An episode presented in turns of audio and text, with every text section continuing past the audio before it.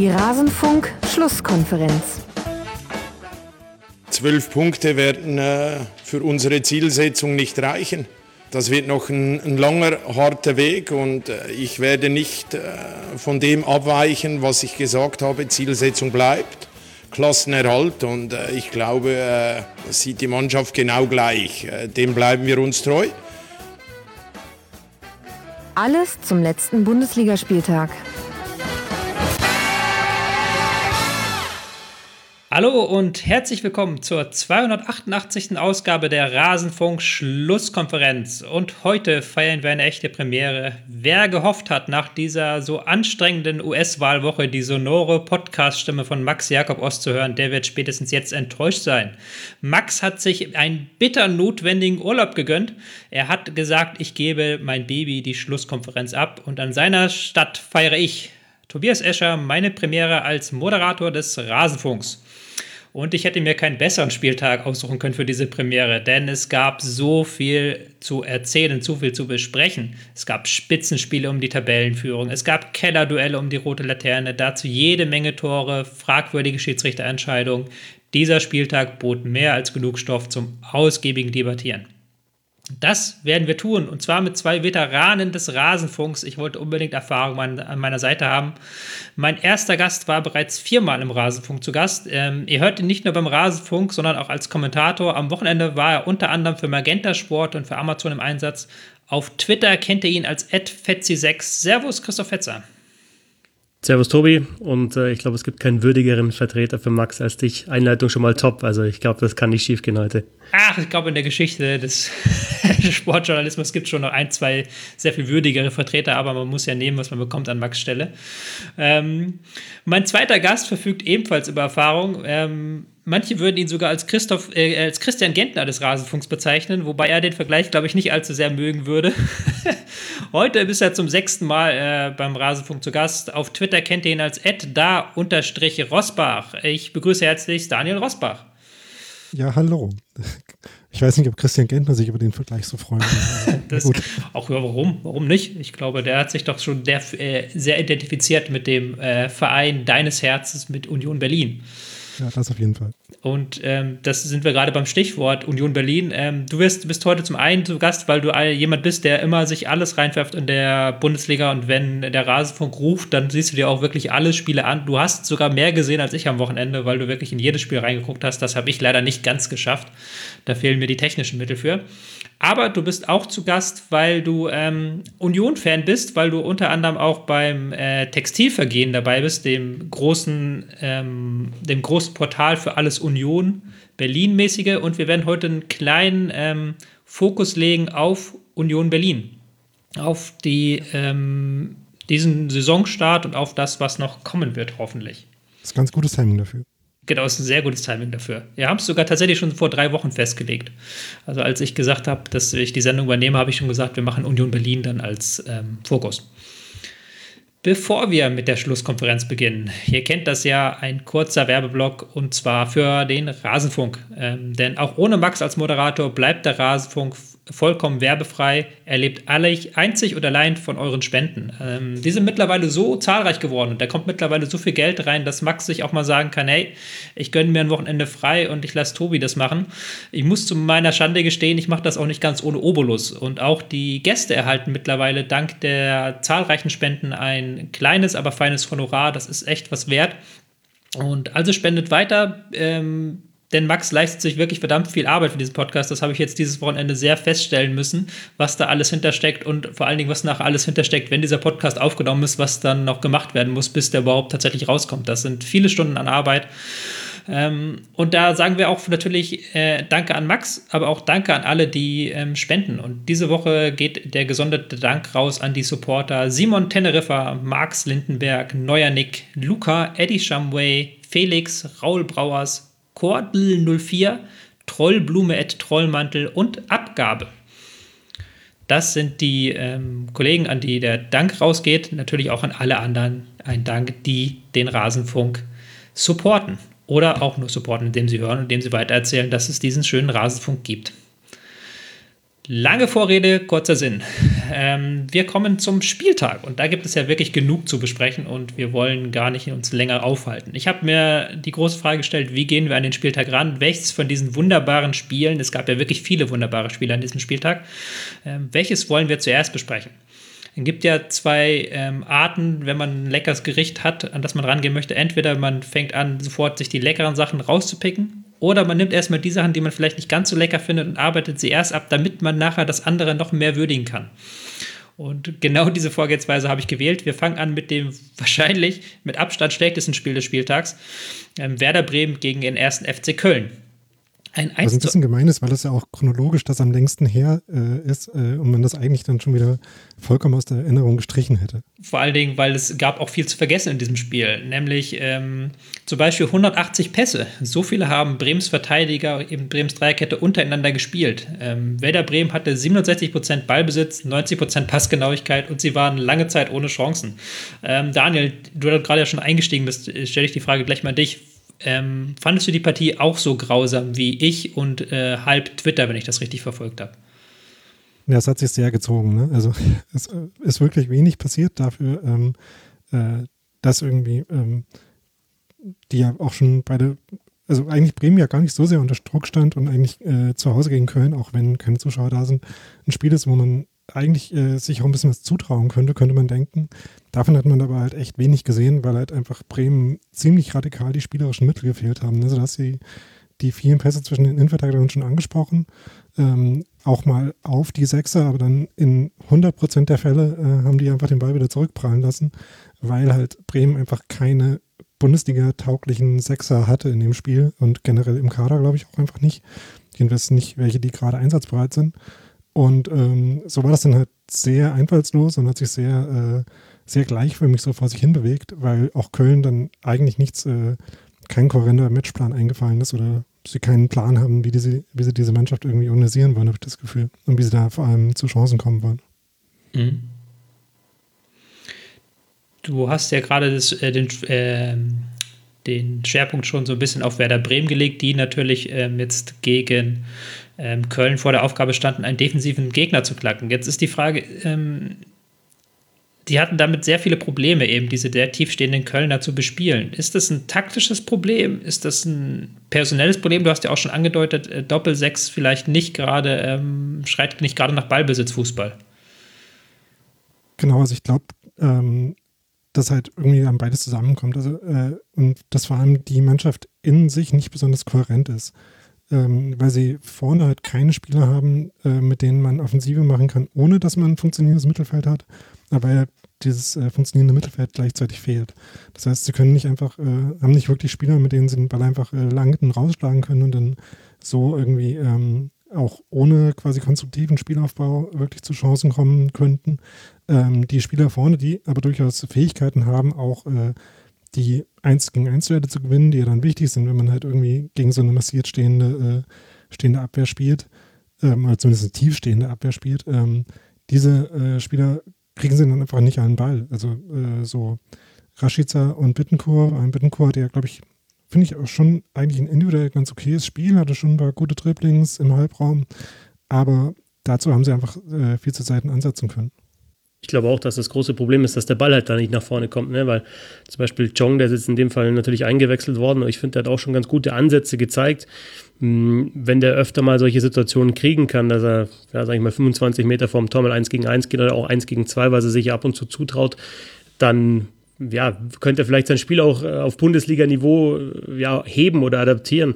Und Bittenkurt, Rashica sind ja im 1 gegen 1 eigentlich auch ganz gut. Aber wenn die den Ball halt gar nicht in den Situationen bekommen, weil entweder die Klasse fehlt oder halt auch einfach der Mut, den Ball da nach vorne zu spielen, dann wird es problematisch. Und ähm, dann, wenn du halt Sargent vorne drin hast, der natürlich, der ist fleißig, aber den kannst du halt auch mit einem hohen Ball nicht anspielen. Und das ist auch keiner, der, der halt wirklich dann das Ding mal hält und ablegt und dann wartet, bis, bis jemand nachrückt. Insofern ja, war dann schon äh, über weite Strecken echt schwierig anzuschauen, weil die Passquote hast du schon angesprochen, Tobi, die war natürlich hoch, aber sieht mal, was so, so Daten dann eigentlich aussagen über ein Spiel, also über 90% Passquote, äh, kann man sagen, ja, sensationell, aber ja, wenn das alles in der eigenen Hälfte oder um die Mittellinie rum passiert, dann bringt es halt einfach nichts. Ne? Ja, es gab dann so ein paar Szenen, wo Bittencourt quasi vor der gesamten Kölner Formation einen Ball gefordert hat, äh, so rund um die die Mittellinie. Das fand ich dann eher ein Symptom dafür, dass halt alles andere äh, an Aufbau fehlt. Und ein paar Situationen gab es zwar, wo, wo Moisander vielleicht mal einen Ball ins äh, offensive Mittelfeld gespielt hat, aber da hat man auch eher das Gefühl, dass das äh, Zufallsaktionen waren, wenn halt bei Köln mal das, äh, die Abstimmung und äh, das Spacing im Mittelfeld nicht gepasst hat und da mal was offen war. Aber dass sie das äh, wirklich von sich aus fokussiert hat in Bremen, hatte ich eigentlich auch nicht den Eindruck. Sind wir da aber dann vielleicht nicht ein bisschen äh, sehr kritisch mit einer Mannschaft, die vergangene Saison auf Rang 16 eingelaufen ist in der Bundesliga? die nur sich über die Relegation gehalten hat. Ähm, wie, um jetzt mal den Scheinwerfer da zu drehen mit dieser, äh, mit dieser Beobachtung, wie müssen wir das einordnen, dass Köln ähm, sich nach Bremen fährt und offensichtlich überhaupt gar kein Interesse hat, in irgendeiner Form in diesem Spiel teilzunehmen, Christoph? Ist das eine legitime Taktik angesichts der Krise, in der sie stecken? Oder muss man da auch die Frage stellen, wie hatte Köln da eigentlich jemals vor, ein Tor zu schießen? Weil das Tor, das sie gemacht haben, letztendlich, das war ein Eigentor von Moisander nach einem Standard. Das war jetzt nichts, wo man sagen könnte, da steckte ein großer Matchplan aus Sicht von Köln dahinter. Ja, also ich finde Köln schon ja einfach zu passiv, auch für die Möglichkeiten, die sie haben. Ich glaube, dass die so ein bisschen Angst vor der eigenen Courage haben momentan. Äh, wenn man das, das letzte Spiel, war das davor gegen die Bayern, auf jeden Fall vor kurzem gegen die Bayern noch mit dazu.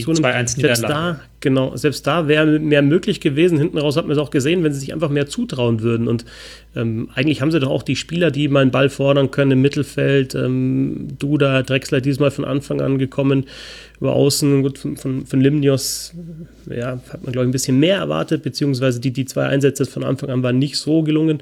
Äh, Jakobs, da sind ja auch Spieler, die, die eins gegen eins gehen können. Das ist ein Anderson vorne drin, den kannst du auch anspielen, kannst du auch mit einbeziehen. Und sich dann so passiv zu präsentieren, finde ich schon einfach ja, überraschend. Klar kannst du sagen, ja, die, die, die, die Serie ist, ist halt jetzt ewig lang und, und das Selbstvertrauen ist nicht da, aber so beendest du diese Serie halt auch nicht. Ne? Also ein bisschen aktiver, vor allem jetzt gegen eine Mannschaft, die, die auf Augenhöhe sein sollte, wie Werder Bremen, musst du da eigentlich schon spielen. Wenn es gegen die Bayern so ist, von mir aus, aber selbst gegen die Bayern finde ich die Woche vorher, ähm, ja, wäre vielleicht sogar noch mehr drin gewesen. Ne? Wir hatten ja sogar noch Chancen, das, das, das, einen Punkt zu holen. Aber jetzt gegen Werder, da, da auch eine Mannschaft, die ja jetzt auch nicht in der allerbesten Phase ist, wenn man die letzte Saison noch mitnimmt, ne? also jetzt auch nicht äh, unbedingt vor, vor Selbstvertrauen sprüht, hätte ich mir da schon mehr erwartet. Ja, äh, gerade weil äh, ja sie auch die einfachen Mittel, die sie eigentlich hätten, äh, nicht genutzt haben. Also es hat ja irgendwann äh, bei der Übertragung bei Datsen auch Ralf Gunisch gesagt, dass es äh, sehr verwunderlich ist, dass man halt äh, Sebastian Anders an dem Kader und auch auf dem Feld hat und einfach äh, die Fähigkeiten, die speziellen Fähigkeiten, äh, die wir jetzt letztes Jahr eine ganze Saison lang von ihm gesehen haben, einfach überhaupt nicht nutzt. Also es gab eine Szene nach zehn Minuten ungefähr, wo es mal einen langen Ball auf Anderson gab, den er dann auch gleich gut abgelegt hat, wo Duda dann eine Schusschance hatte, was eigentlich so die die beste Torannäherung für Köln eigentlich äh, für eine ganze Weile war.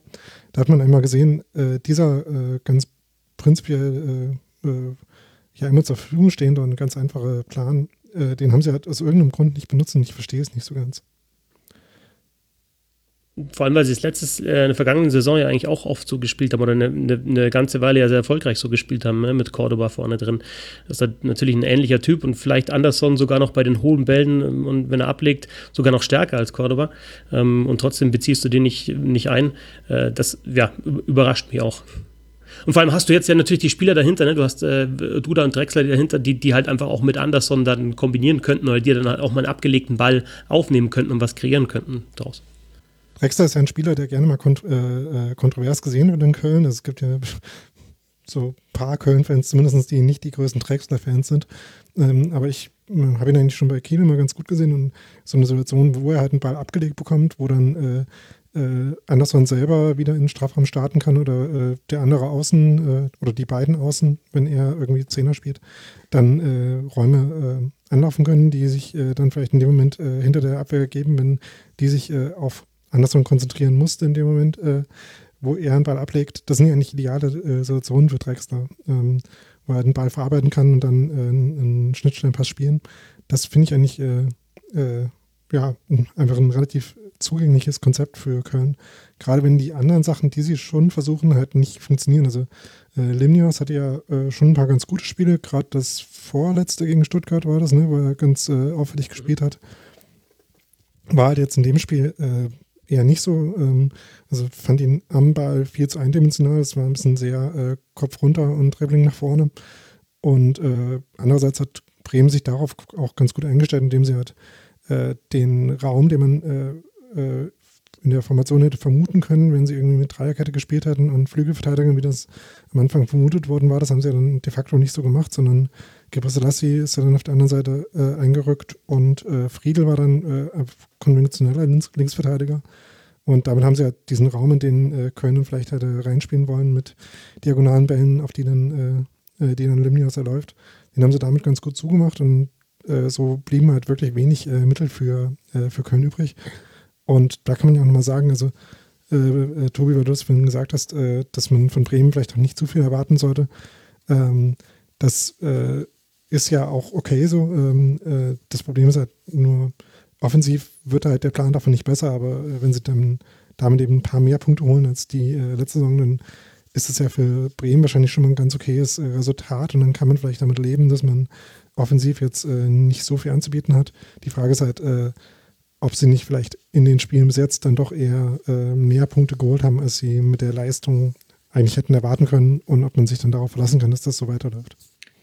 Ähm, andererseits ist es ja aber auch so, dass Bremen ein bisschen von der eigenen Medizin geschluckt hat, kann man ja so sagen, weil sie haben bisher, ähm, waren sie das Team mit dem zweitwenigsten Ballbesitz nach Augsburg und jetzt haben sie mal ein Spiel über 60% Ballbesitz haben müssen, erzwungenermaßen.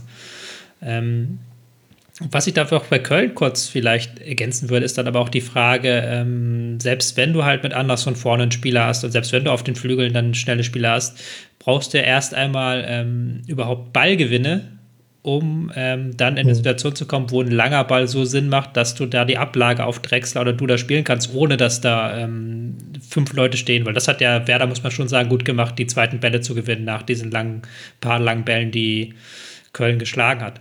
Insofern dann wieder die Frage, ähm, was macht denn da eigentlich jetzt Hoffnung aus? Kann man irgendwie in irgendeiner Form Hoffnung aus diesem Auftritt schenken aus Kölner Sicht? Weil die haben ja zwar einen Punkt geholt, ja, aber sie haben sich eigentlich permanent hinten reingestellt, hatten keine Konter und auch sonst sehe ich da jetzt keine äh, großartige Entwicklung. Ich hoffe, ihr widersprecht mir da, damit die Kölner Anhänger nicht Sturm laufen jetzt gegen äh, den Rasenfunk, aber was macht da Hoffnung im Moment?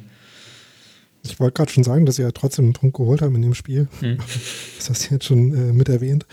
Ähm, ich weiß nicht, also so viel äh, habe ich da ehrlich gesagt nicht gesehen. Also äh, vielleicht, äh, ähm, ich habe mir zwischendurch mal so gedacht, dass äh, aus Bremen und Köln zusammen eigentlich eine ganz äh, okay Bundesligamannschaft werden könnte, weil Ötschan eigentlich so ein paar ganz gute Verbindungsaktionen hatte, fand ich, die genau das waren, was bei Bremen halt so radikal gefehlt hat. Also ähm, das hat sich dann aber auch nicht wirklich konstant durchs Spiel durchgezogen, aber das hat man zumindest zwischendurch ein paar Mal gesehen. Das war vielleicht so das, äh, das Beste, was ich in dem Spiel von Köln gesehen habe.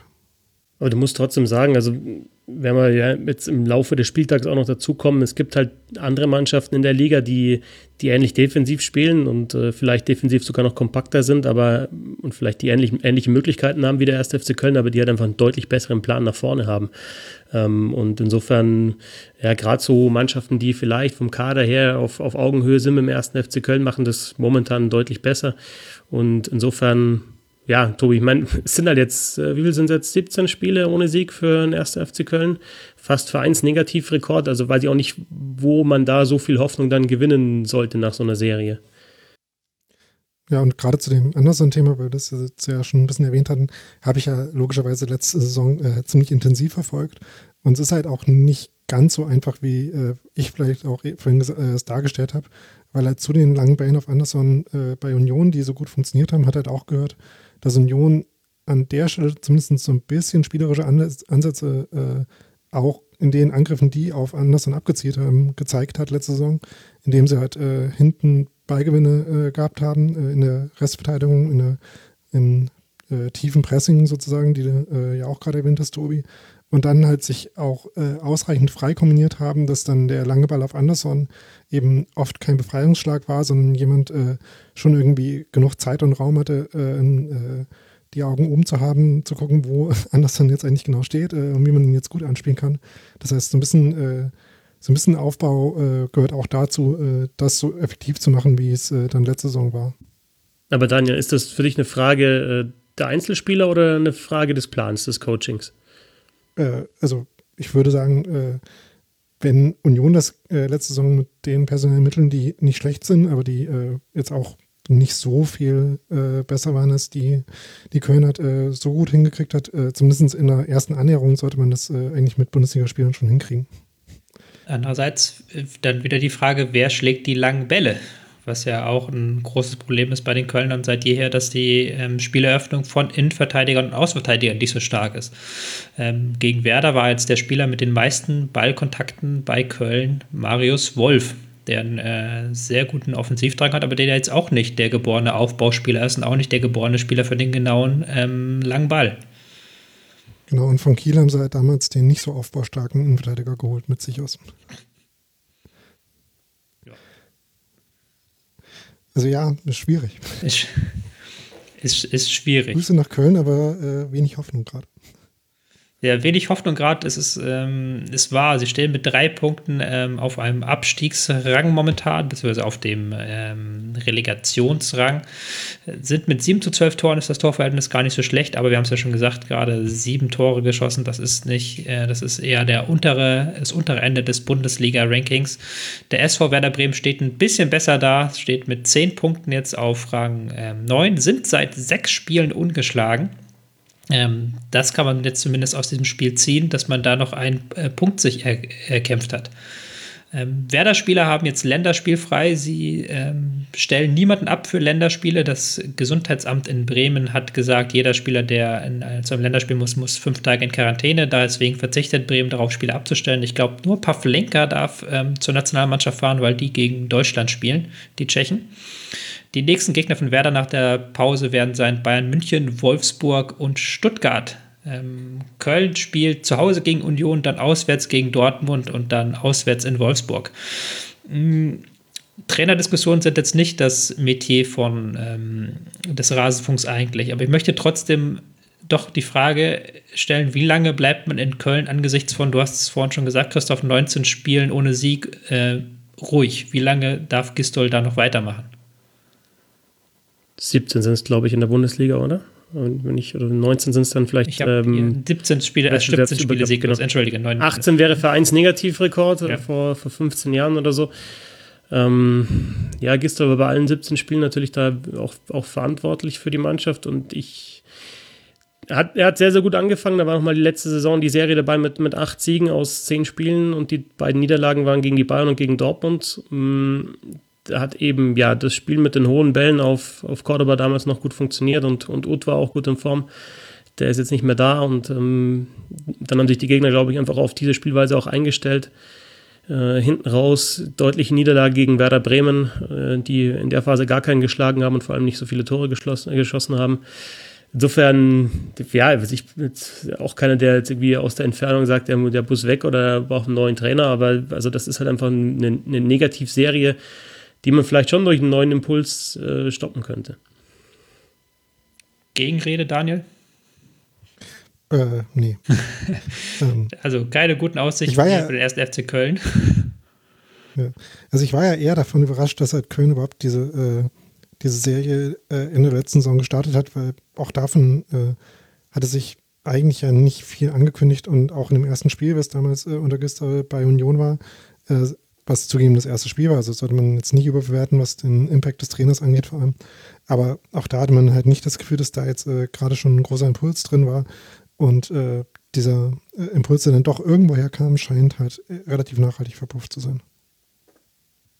Ja, also ähm, Kölner Fans dürfen keine Hoffnung schöpfen aus diesem ähm, Segment. Bremen-Fans vielleicht ein bisschen.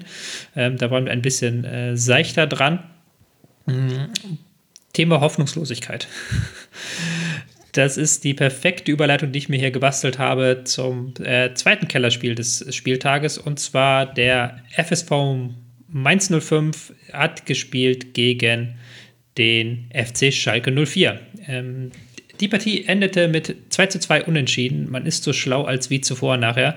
Ähm, und vor allen Dingen gab es viel zu tun für Schiedsrichter Patrick Ittrich. Darüber möchte ich erstmal reden, bevor wir gleich zum Sportlichen können. Ähm, eine kurze Chronologie der Entscheidung. Wir hatten einen Elfmeter für Mainz ähm, früh im Spiel. Nastasic hat Burkhardt gefault. Ähm, der Videoassistent hat eingegriffen. Äh, Brosinski hat Elfmeter verwandelt. Wir hatten noch einen Elfmeter für Mainz. Kurz vor der Halbzeitpause. Kabak hat Mateta gefault. Diesmal hat der Videoassistent nicht eingegriffen. Sehr zum Ärger von Schalke 04, die sich gewünscht hätten, dass es hier ein Review gibt. In der 51 Minute wurde ein Tor zurückgepfiffen. Kabak hatte Hand gespielt. Der VR hat hier auch wieder eingegriffen. Und in der 84 Minute hat Schalke einen Elfmeter gefordert nach einem Foul von Niakate an Paciencia. Also ganz schön viel los, ganz schön viel zu tun für Patrick Ittrich. Ähm, Schalkes Sportdirektor Schneider hat nach dem Spiel gesagt, ich weiß nicht, was da in Köln los ist in, den, in dem Moment. Er war vehement nicht einverstanden mit den Entscheidungen und sieht sich als Opfer. Christoph, ähm, du bist ein Mann, der auch bei ungeliebten Schiedsrichter, bei falschen Schiedsrichterentscheidungen nicht äh, hinter dem Berg hält mit seiner Meinung. Deswegen die Frage an dich: ähm, Verstehst du den Ärger, den Schneider nach dem Spiel geäußert hat?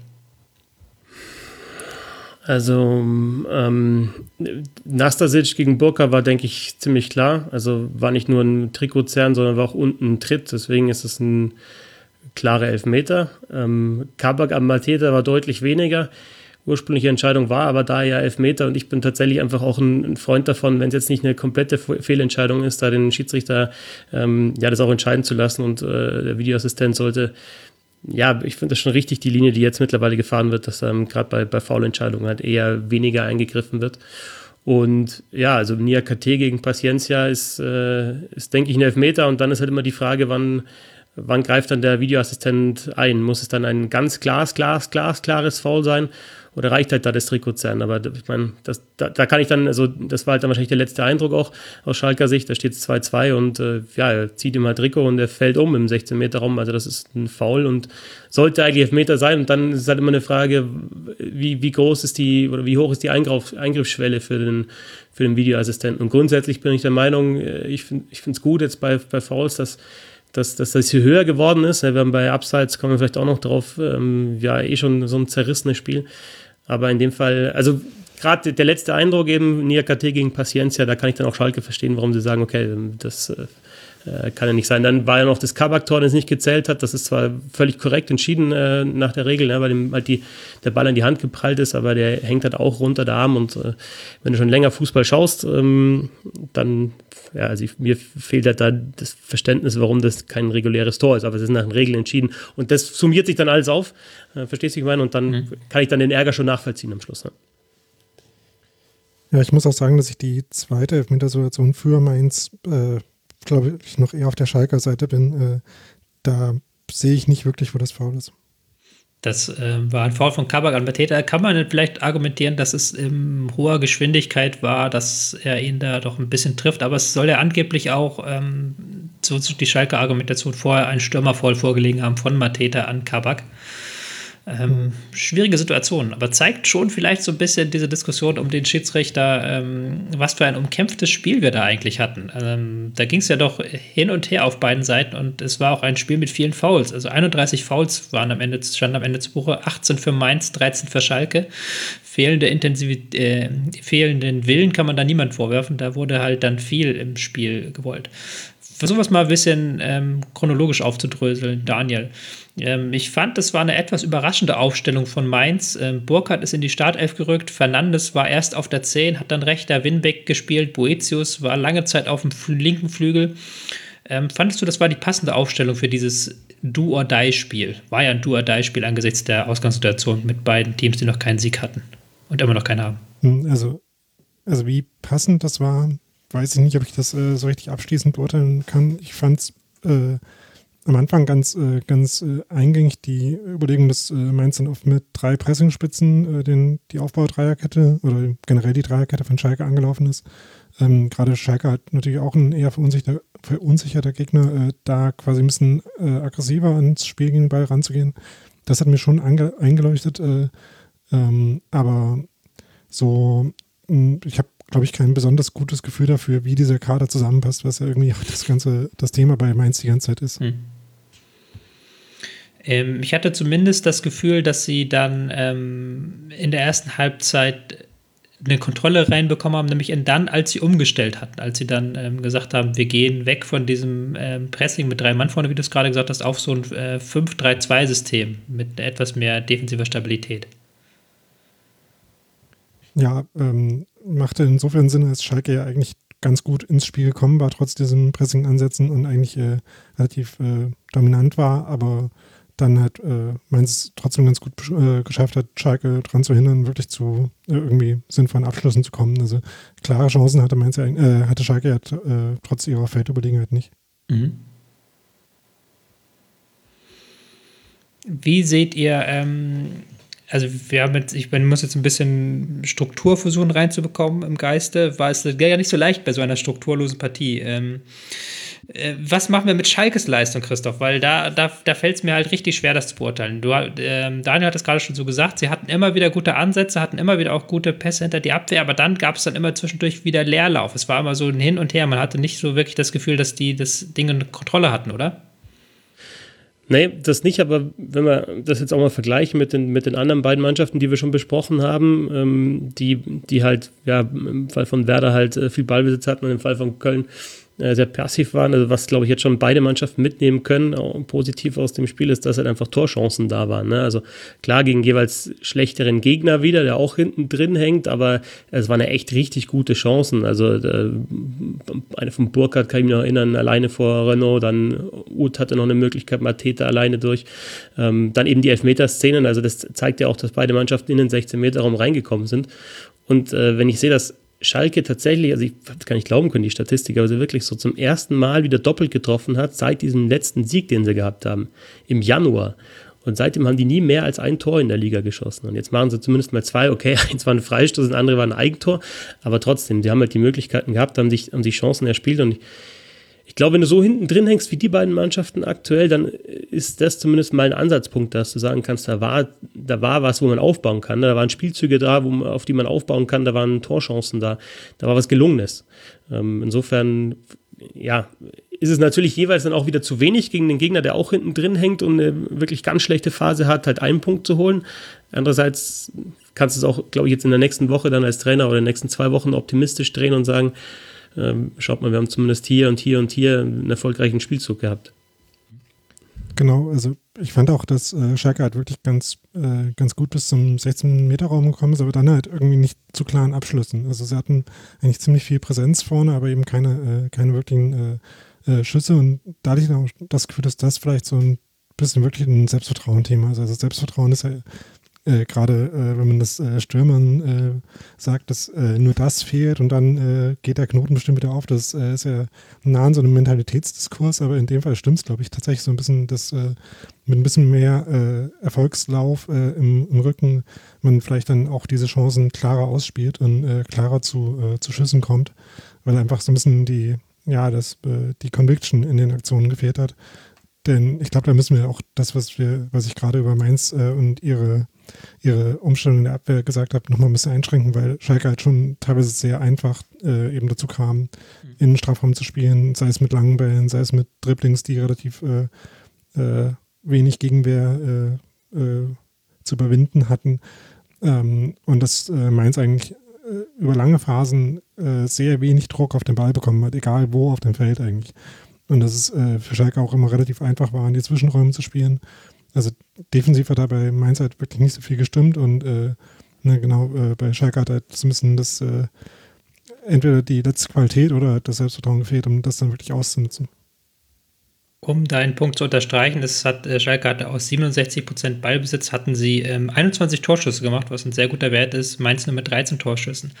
Aber Daniel, ähm, kann man das Argument nicht auch andersrum anwenden?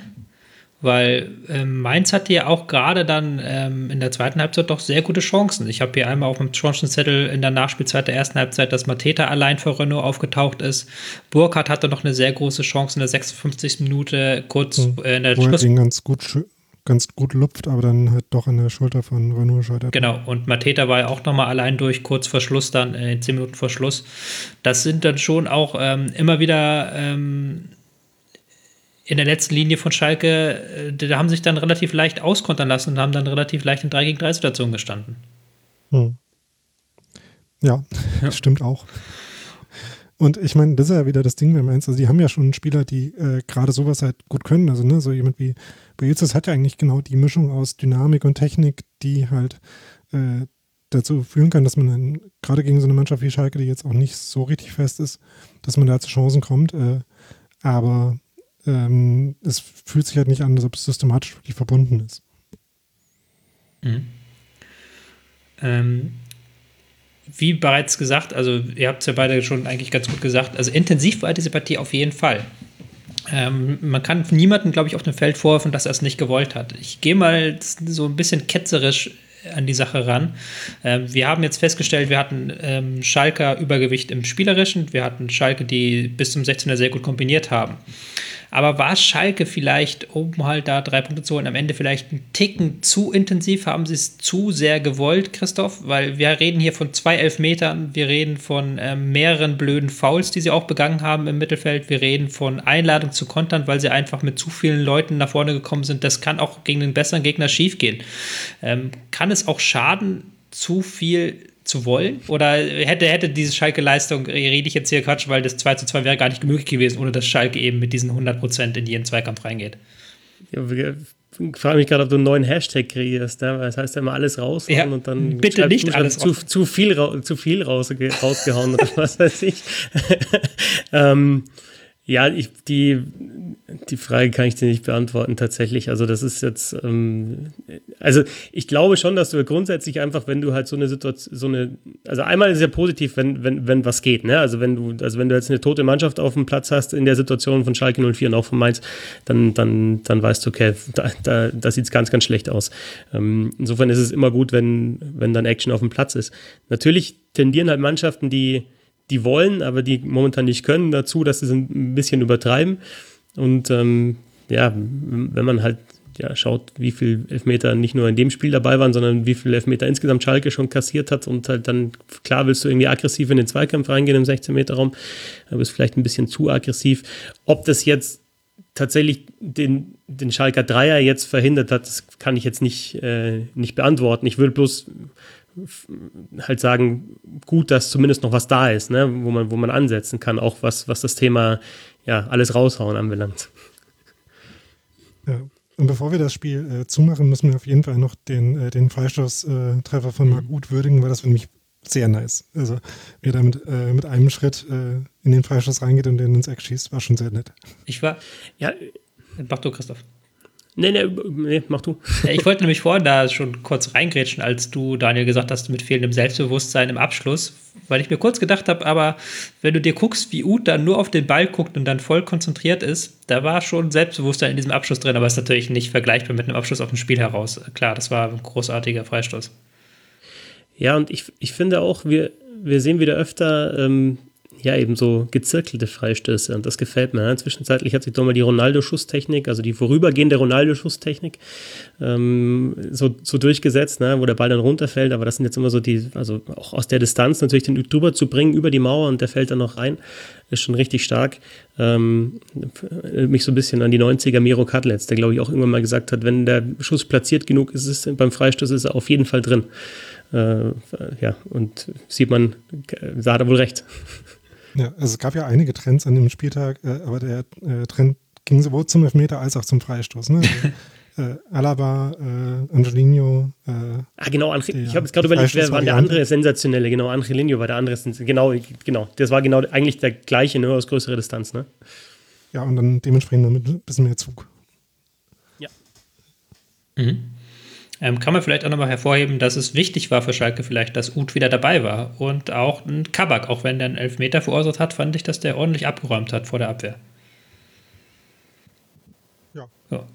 Das sind immer die besten Fragen, Ja-Nein-Fragen.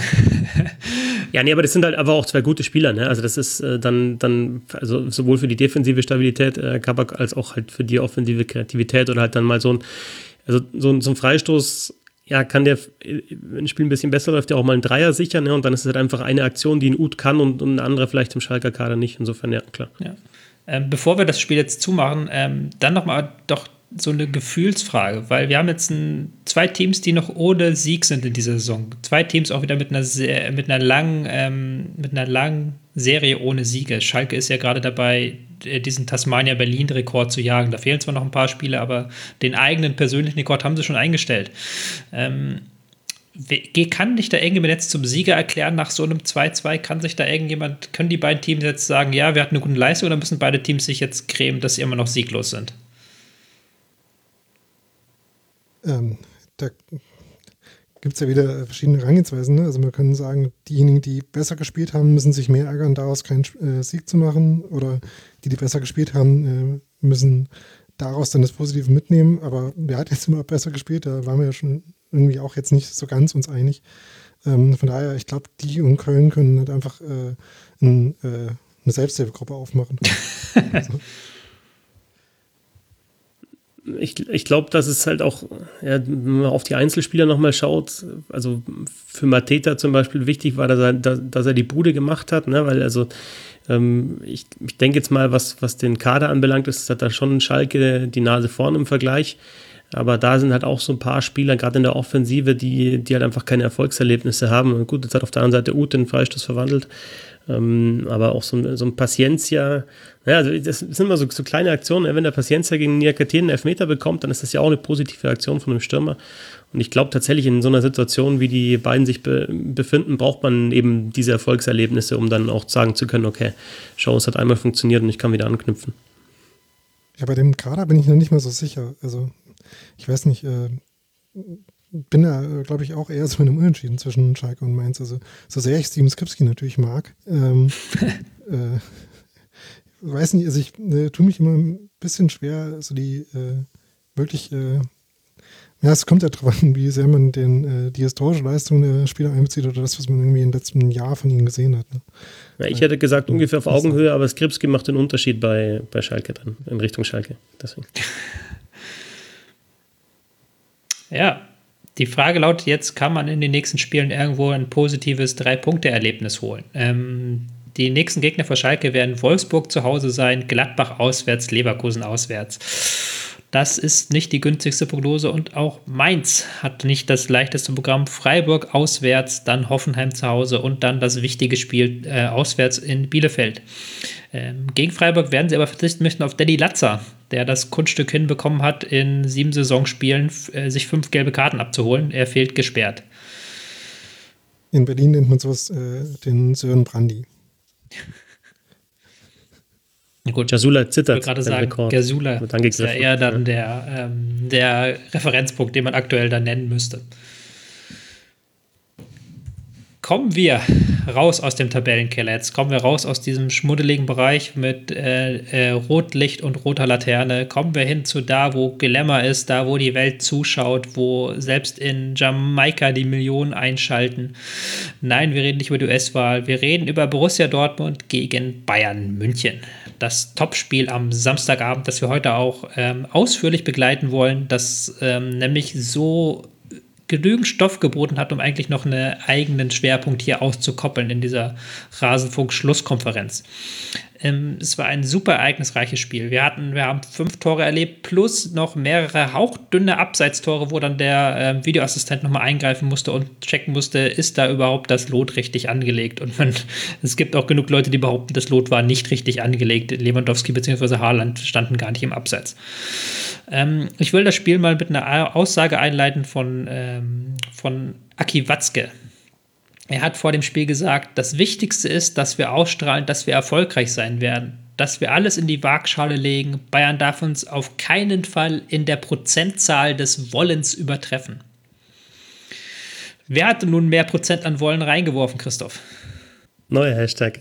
ja. Prozentzahl des Wollens muss hoch sein. Ähm, also ich, ich finde, dass, dass, dass äh, beide eine gute Leistung gezeigt haben. Das war ja jetzt auch jetzt mal in den letzten Top-Spielen, ähm, nehmen wir mal das, das 4-0 von Bayern in der Hinrunde in der vergangenen Saison raus. Äh, meistens so, also wenn die Bayern halt gegen gute Gegner gespielt haben, gegen, gegen BVB oder gegen Leipzig oder auch gegen Gladbach, war es halt meistens eng und es war ein gutes Spiel und beide haben eine gute Leistung gezeigt und ja, aber meistens gewinnen halt dann die Bayern. Und insofern finde ich war, oder eigentlich fast immer, oder eigentlich immer, außer gegen Gladbach. Ähm, und das ist halt einfach, ja, insofern war es halt so wie meistens in den, in den vergangenen Monaten. Ne? Also das ist dann schon eine, eine gute Leistung gewesen, finde ich, von Borussia Dortmund. Man hat auch die Schwächen, die Bayern München hat, aufzeigen können. Ähm, ja, unterm Strich ist es dann schon einfach halt die bessere Qualität, die die Bayern haben, die dann einen Unterschied aus, äh, ausmacht und ja, die bessere Chancenverwertung vielleicht. Äh, ich denke, da waren schon noch ein paar Situationen dabei, über, über die man sich bei Borussia Dortmund ja, ein bisschen länger Gedanken machen muss, weil man halt Chancen nicht äh, genutzt hat oder Situationen nicht zu Ende gespielt hat. Aber insofern, unterm Strich war es, ich fand es ein unterhaltsames Spiel. Ähm, du, es ist Gott sei Dank nicht so gewesen, dass du halt nach, nach, nach, äh, ja, nach, äh, was ich, einer halben Stunde denkst, okay, das ist eh schon vorbei, ne? Das kannst du wirklich 90 Minuten anschauen und es ist 90 Minuten spannend. Ähm, ja, aber also, die Bayern sind halt einfach so stark, weil sie diese Spiele halt dann, auch wenn es knapp ist, gewinnen. Ja, aber das Potenzial für genau den Spielverlauf, den wir jetzt äh, in dem Bayern-Dortmund-Spiel in den letzten Jahren ein paar Mal gesehen haben, das war ja eigentlich wieder da. Also äh, Lewandowski hat ja gleich in den ersten 13 Minuten wieder zwei Chancen, wo man eigentlich davon ausgeht, dass er dann einen davon schon macht und dass es dann schon äh, irgendwie auf diese ähm, auf diesen Weg geht. Dann macht er eigentlich die dritte, aber ist ja dann knapp abseits.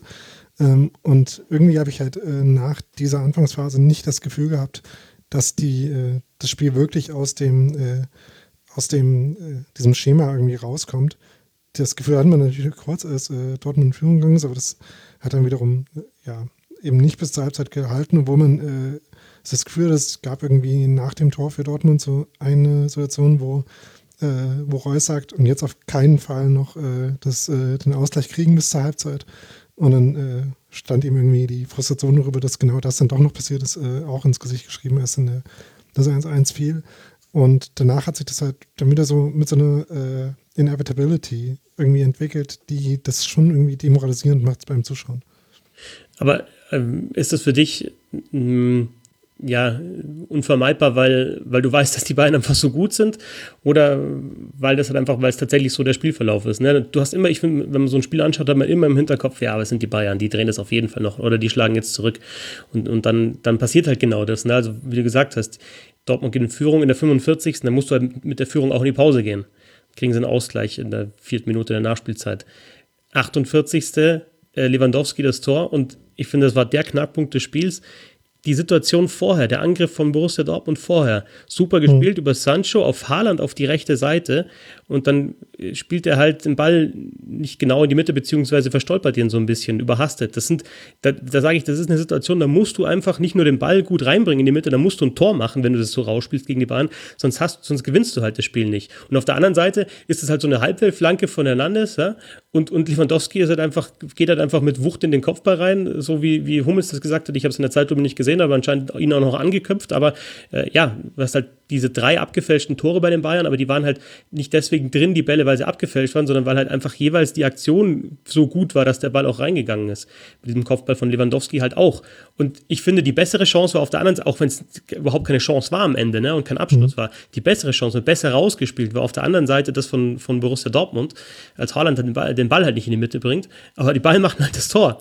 Und äh, ja, es ist ein Tor, das am Ende einen Unterschied ausgemacht hat genau daher kommt diese, äh, das Gefühl, was ich gerade beschrieben hatte. Also ist irgendwie dann auch egal, dass in dem Spiel äh, jetzt nach den äh, Statistiken von Michael Cayley äh, Dortmund dann 2,5 Expected Goals hat und Bayern 1,2, weil halt Bayern einfach äh, diese individuelle Qualität hat und die, ähm, die Sicherheit dann irgendwie aus, egal wie vielen Chancen sie haben, halt irgendwie immer ein Tor mehr zu machen. Und man hat halt äh, nicht das Gefühl, dass sie ähm, äh, ein ganzes Spiel lang ihre Chancen nicht machen äh, in demselben Maß, wie das irgendwie bei, bei Dortmund dann auch in so einem Spiel, wo Dortmund wirklich gut im Spiel war, wo sie äh, gute Angriffe hatten, wo sie auch ein paar Muster haben, die relativ verlässlich funktioniert haben, äh, auch in so einem Spiel dann der Fall war. Lass uns vielleicht mal so ein bisschen, ähm, ich äh, teile das, was ihr sagt, aber ich würde halt das Spiel doch nochmal versuchen, so ein bisschen Abschnitte einzuteilen. Ähm, weil ich fand schon, dass es verschiedene Abschnitte innerhalb dieses Spiels gab, wo auch dann gewechselt hat, wer dominant war. Ich fand zum Beispiel, dass die Dortmunder das Spiel relativ passiv angefangen haben, ähm, dass sie erstmal die ähm, Bayern haben machen lassen und sich dann in ihrem ähm, 4-2-3-1, 4-4-1-1 sich ähm, bequem gemacht haben.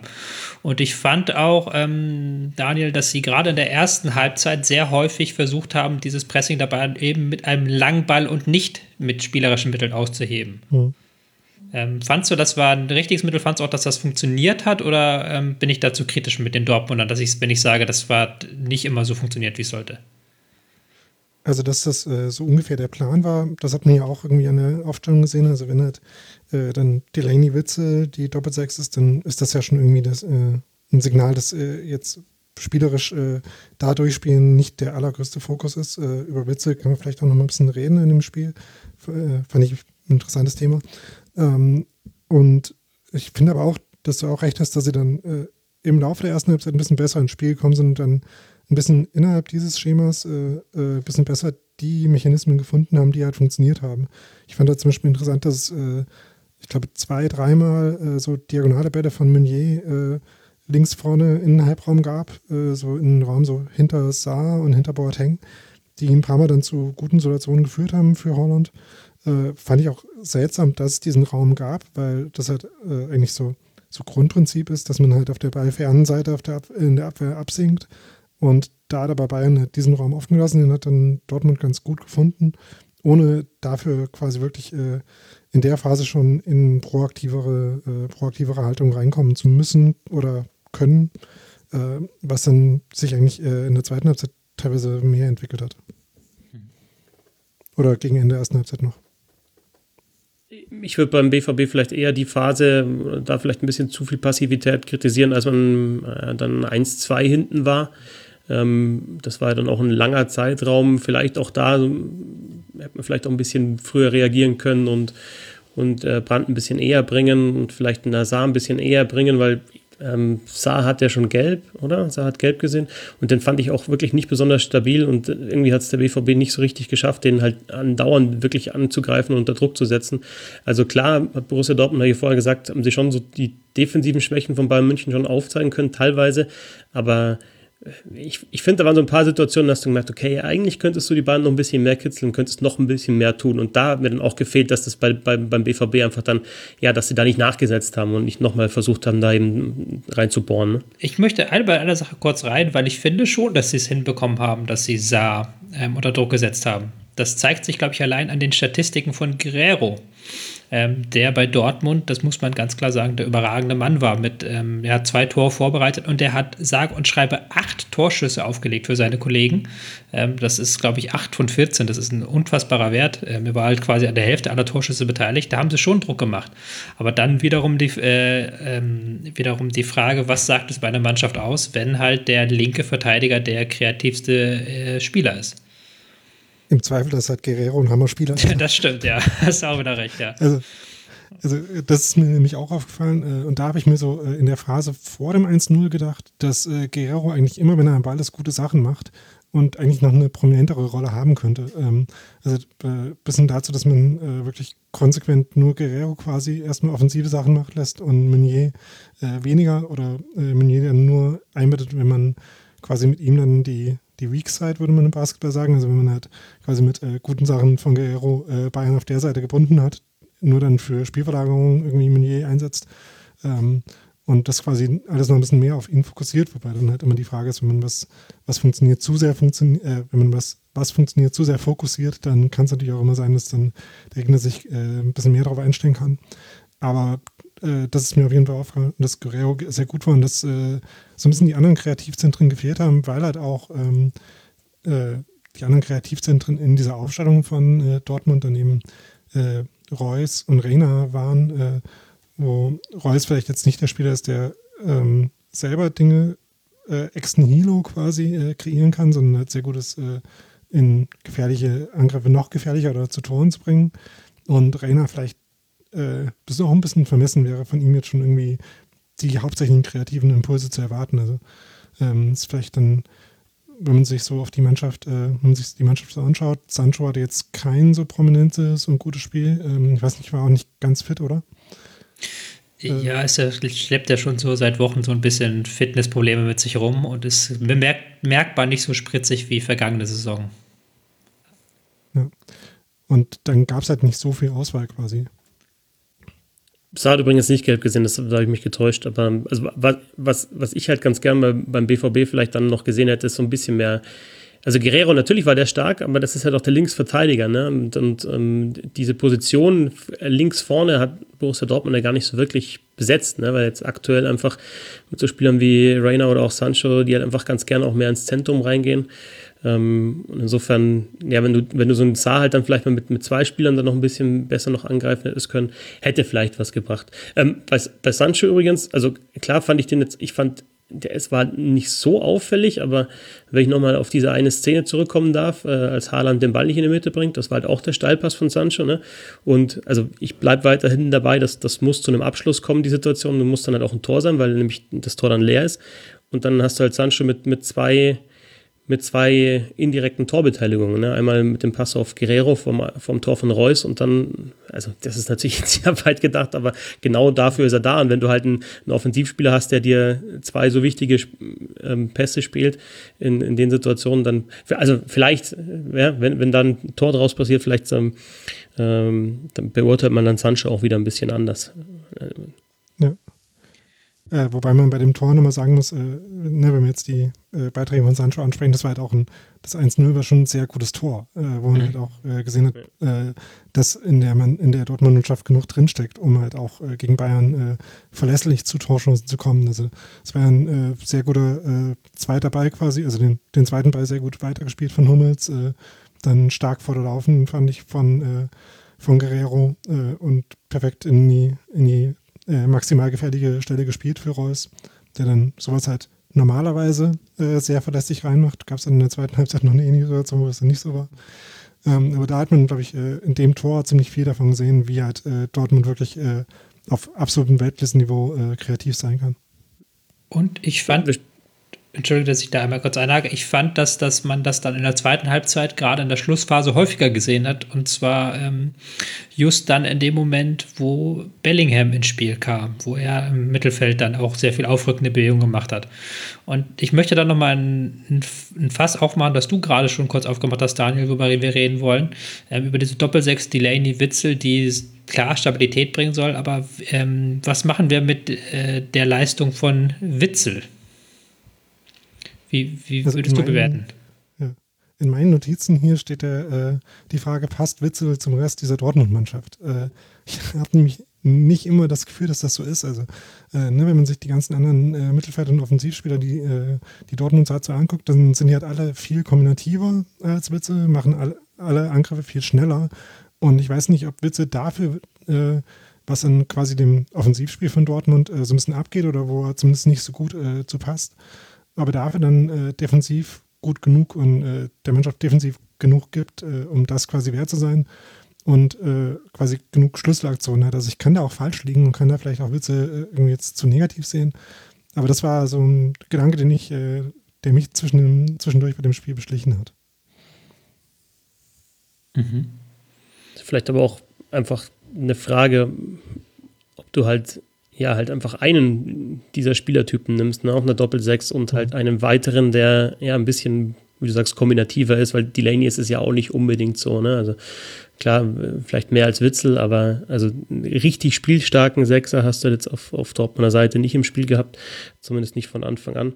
Ähm, auch da natürlich wieder nachvollziehbar, warum, weil es halt gegen die Bayern geht, ne, und vielleicht erstmal diese Stabilität auch haben willst.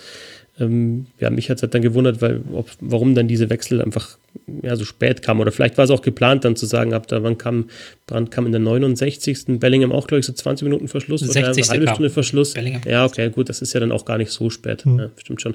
Aber, äh, also, wir haben jetzt viel über Dortmund gesprochen, es ging halt auch gegen die Bayern, ne? Und man muss halt einfach sagen, das ist halt, eine, auch wenn das vielleicht nicht die allerbeste Leistung war, einfach eine brutal starke Truppe. Und ähm, machen in der Offensive so viel mit, mit, mit, mit Selbstverständnis einfach auch. Und ähm, Sané kommt dann von der Bank und macht das dritte Tor, im Endeffekt dann das, das Siegtor. Äh, Mirsan Roth hat, hat das mit, mit, mit äh, der Christopher Ramm äh, als, als Closing Pitcher bezeichnet, ne? dass du einfach so einen Spieler dann von der Bank bringen kannst und halt weißt, da kommt noch irgendwas und dann macht er halt die Bude. Zehn Minuten Verschluss, das ist halt schon einfach auch gut. Ja, und das halt auch in einer Phase, wo zwischen dem äh, 2-1 und 3-1 dann trotzdem, auch wenn es eine, eine Weile so ein bisschen flat war, ne, also bis zu den Wechseln hat, aber dann trotzdem Dortmund irgendwie äh, die letzten drei Chancen hat und dann halt Bayern das 3-1 macht. Ähm, wir kommen auch gleich zu den Bayern. Ich äh, möchte aber noch eine kurze Sache zu Dortmund stellen. Weil wir haben jetzt so ein bisschen, wir ein bisschen drumherum geeiert und ich möchte jetzt nochmal eine ganz klare Meinung ähm, von dir hören, Christoph. Ähm, weil du hast es gerade schon so gesagt, ähm, man kann es jetzt so sehen mit Delaney, Witzel, klar, man spielt gegen den Trippelsieger. Ähm, man hat dann sehr kompaktes Mittelfeld aufgestellt, das auch spielerisch überhaupt sich äh, sehr tief, wenn überhaupt, eingebunden hat. Ähm, man hat da mit Bellingham in der letzten halben Stunde noch einen Unterschiedsspieler gebracht, als die Bayern müde waren. Das kann man als richtige Taktik bezeichnen. Oder man kann sagen, okay, wieso bringst du denn da nicht die offensivere Lösung von Anfang an und gehst dafür dann, gehst dann eher nochmal all in in so einem wichtigen Heimspiel auch. Auf welcher Seite stehst du? Äh, Borussia Dortmund ist der Herausforderer. Wenn du der Herausforderer bist, dann musst du mehr zeigen als der Champ normalerweise. Das heißt, wenn, wenn du als Herausforderer den Champ halt schlagen willst in einem Spiel oder auch über die komplette Saison, dann, dann, dann finde ich, musst du aktiver sein und einfach auch mehr, mehr zeigen und mehr, mehr handeln. Das kann komplett äh, in die Hose gehen. Ja, und dann kannst du vielleicht so ein Spiel einfach auch deutlich verlieren, aber ich will es, ich persönlich will es einfach auch, auch sehen, ne? dass die Mannschaft so aufgestellt wird und auch von Anfang an so auftritt, als würde sie den Champ wirklich herausfordern. Und das sehe ich halt zu wenig. Und das ist, es ist dann auch unterm Strich, kann ich wieder zurückrudern und sagen, es ist völlig in Ordnung. Ja, dann wird halt Dortmund wieder Zweiter, Dritter und äh, qualifiziert sich safe für die Champions League. Aber ich will halt einfach einen Wettbewerb sehen an der, an der Tabellenspitze in der Fußball-Bundesliga. Und den kriegst du halt nur über einen längeren Zeitraum in der Saison, wenn es wirklich Mannschaften gibt, die die Bayern wirklich, wirklich anpieksen wollen. Und da, das hat mir dann über ein paar Strecken des Spiels äh, gefehlt von Borussia Dortmund. Daniel, stimmst du zu? Ja. Ähm, nee, äh, also ich weiß, es ist halt immer trotzdem schwierig, Dortmund äh, jetzt für fehlenden Mut in so einem Spiel zu kritisieren, weil man in den letzten paar Spielen äh, zwischen den Mannschaften gesehen hat, äh, wie schief das dann auch gehen kann. Deswegen ist es schon irgendwie verständlich, dass sie äh, da nicht äh, All Guns Blazing auftreten, aber wie Christoph gerade ja schon richtig gesagt hat, das führt halt nicht dazu, dass man die Dynam das Kräfteverhältnis dann umdreht. Und das ist jetzt wirklich eine, also es waren jetzt vier Bundesligasiege in Folge für die Bayern gegen Borussia Dortmund. Da wird irgendwo gelesen, dass es ähm, Ende 60er bis 70er Jahre, da gab es mit fünf Siege in Folge, aber das ist, das gab es sonst auch nicht. Also das ist, auch wenn die Siege jetzt knapp waren teilweise, ähm, das, das ist halt auch eine, eine, eine, nie da oder nur einmal da gewesene Serie, die die Bayern gegen Borussia Dortmund haben. Und klar kannst du mitnehmen, ja, BVB fast, war fast immer dran oder jetzt in den letzten Spielen immer nah dran, aber unterm Strich haben sie es halt auch dann jeweils nicht geschafft. Das ist überhaupt eine erstaunliche Statistik, weil ja Dortmund äh, durchaus nicht immer in den, in den Jahrzehnten dazwischen gut war. Also.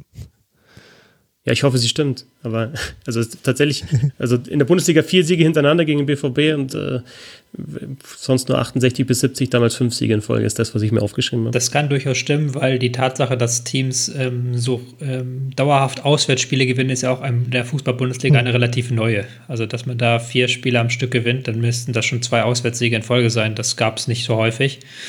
Ähm, lass uns mal noch einmal kurz ein bisschen noch über die Bayern reden, weil ich tue mich, wir haben jetzt ein bisschen über Dortmund, die eine sehr starke Leistung, muss man nochmal unterstreichen, äh, gezeigt haben. Wir haben so ein bisschen so das Salz, äh, nicht das Salz in der Suppe, sondern das Haar in der Suppe gesucht. Ähm, waren die Bayern denn auf diesem äh, diesem Trippelniveau, Christoph? Oder gab es da auch ähm, Mannschaftsteile, die geschwächelt haben? Du hast schon Saar angesprochen. Gab es noch was, was dir negativ aufgefallen ist bei den Bayern? Ich, ich fand einfach, dass sie, also man, man sieht es ja nicht so oft von den Bayern, dass sie halt so viele Chancen zulassen und dass sie sich auch zum Beispiel über Außen so überspielen lassen, wie jetzt in dem Fall. Und ähm, ja, das ist halt nicht ganz die erste Elf gewesen, aber fast die erste Elf. Und ähm, man sieht dann halt schon, wenn zum Beispiel ein Pavard ausfällt auf der rechten Seite, dass dann, dass dann Saar einfach diese Leistung nicht, nicht bringen kann. Und es war auch was, was jetzt die, ähm, das, jetzt mal, eins der Charakteristika unter Flick anbelangt, auch nicht so, so wie, wie man sich das, ja, wie man sich das vielleicht vorgestellt hätte. Also sie waren nicht so aggressiv im Pressing, finde ich. Haben jetzt, klar, die haben gut angefangen, aber es war jetzt nicht so, dass sie, dass sie den BVB halt tatsächlich eingeschnürt haben, sondern ähm, ja, durchaus auch was zugelassen und BVB teilweise auch rauskombinieren lassen. Insofern, ja, auch wieder natürlich Kritik auf hohem Niveau, ne? aber also das, das, das habe ich schon deutlich besser gesehen von den beiden in den vergangenen Monaten, auf jeden Fall. Ähm, Daniel, was, äh, man hat ja gerade in den letzten Viertelstunde doch nochmal so ein richtiges Aufbäumen der ähm, Dortmunder gesehen und dann auch ein relativ pass äh, passives Bayern, das da relativ wenig Zugriff bekommen hat. Würdest du das taktisch erklären? Würdest du das konditionell erklären? Würdest du sagen, das war auch so eine äh, Frage des Personals, weil er dann ja auch ähm, gab ein paar Wechsel und wie Christoph gerade schon gesagt hat, dann stand eben nicht mehr die 1A11 auf dem Rasen, sondern eher die 1B11. Wie würdest du erklären, dass die Bayern da am Ende doch noch trotz 3-1 Führung und trotz, ähm, und trotz eigentlich einer relativ dominanten Phase nach der Pause, dass sie da nochmal ins Schwimmen gekommen sind. Ich hatte das Gefühl, dass mit dem 3-1 ein bisschen Spannungsabfall halt auch gab, äh, der, wo dann das äh, 3-2 quasi nicht ins Narrativ gepasst hat und äh, Bayern dann vielleicht nicht nochmal den äh, Schalter gefunden hat, äh, dann noch wieder äh, noch ein bisschen besser zu werden und noch ein bisschen aktiver oder noch ein bisschen aggressiver. Und dann muss man halt auch sagen, dass äh, zu dem Zeitpunkt ja Kimmich schon eine ganze Weile nicht mehr auf dem Platz stand. Ähm, nachdem er selber sich bei dem Foul, hat er eigentlich die gelbe Karte dafür bekommen? Er hat ne? die gelbe Ähm, Karte doch noch gesehen. Also zumindest wird sie Also, hier angezeigt bei mir stimmt. bei whoscored.com. Ähm, aber nicht die rote, wie halt manche das gefordert haben. Aber die Diskussion müssen wir, Ja. glaube ich, hier nicht führen, oder? Ja, das war ein bisschen grenzwertig, aber gelb war es auf jeden Fall. Jedenfalls äh, war dann schon äh, eine ganze Weile nicht mehr auf dem Feld und damit hat halt Bayern dann nicht mehr so den Spieler gehabt, der quasi so metronomartig äh, Ruhe und Dominanz äh, ins Spiel bringen kann. Ne? Also die ähm, so Leute wie Goretzka sind natürlich auch Top-Spieler und äh, Spieler, die, die sehr wichtig für Bayerns Dominanz in Phasen in so einem Spiel sind, weil sie halt einfach viele direkte Duelle gewinnen können. Aber es sind halt nicht zwingend Spieler, die, äh, so wie es Thiago halt irgendwie jetzt jahrelang gemacht hat oder wie es Kimmich, äh, wenn er gut drauf ist, machen kann, die einfach äh, quasi so eine äh, quasi erdrückende Dominanz herstellen können. Und das ist vielleicht am ehesten das, äh, der Punkt, dass wenn man jetzt die Gründe sucht, aus denen Bayern äh, gegen Dortmund gewinnt, dann kommt man halt eher auf äh, die individuellen äh, Qualitätsunterschiede oder die äh, herausragenden individuellen Qualitäten von Bayern und weniger auf irgendwie eine systematische Überlegenheit. Ähm, und das ist einfach der Grund dafür, dass es halt dann anfälliger ist, auch mal solche Phasen zu haben, wo dann Dortmund eben äh, phasenweise mal überlegen ist. Du hast jetzt gerade schon, ihr seid wirklich die perfekten Gäste. Du hast mir gerade schon das letzte Thema, was ich hier noch auf meiner Agenda stehen habe, ähm, auf den Tisch gelegt, nämlich eben diese Verletzung äh, von Kimmich inklusive Auswechslung. Wir hatten jetzt, du hattest gerade eigentlich schon das zusammengefasst, was das für das Spiel bedeutet hat, eben, dass der letzte verbliebene Stratege im Mittelfeld gegangen ist und dass man dann da doch ein paar Bälle mehr weggespielt hat, als man das vielleicht mit einem Kimmich gemacht hat und dann vielleicht diese 4, 5 Prozent weniger Ballbesitz hatte, die man vielleicht gebraucht hätte, um das Spiel komplett zu beruhigen. Ähm, aber jetzt mal so ein bisschen ähm, ketzerisch gefragt, Christoph. Ähm, das Ergebnis von 3 zu 2 für die Bayern hat die Liga nicht unbedingt spannend gemacht. Könnte es diese Kimmich-Verletzung, der jetzt mit Meniskuseinriss wahrscheinlich operiert werden muss und mehrere Wochen ausfällt, könnte diese Verletzung die Bundesliga nochmal einen Tick weit spannend machen? Ist der so wichtig für das Bayern-Spiel?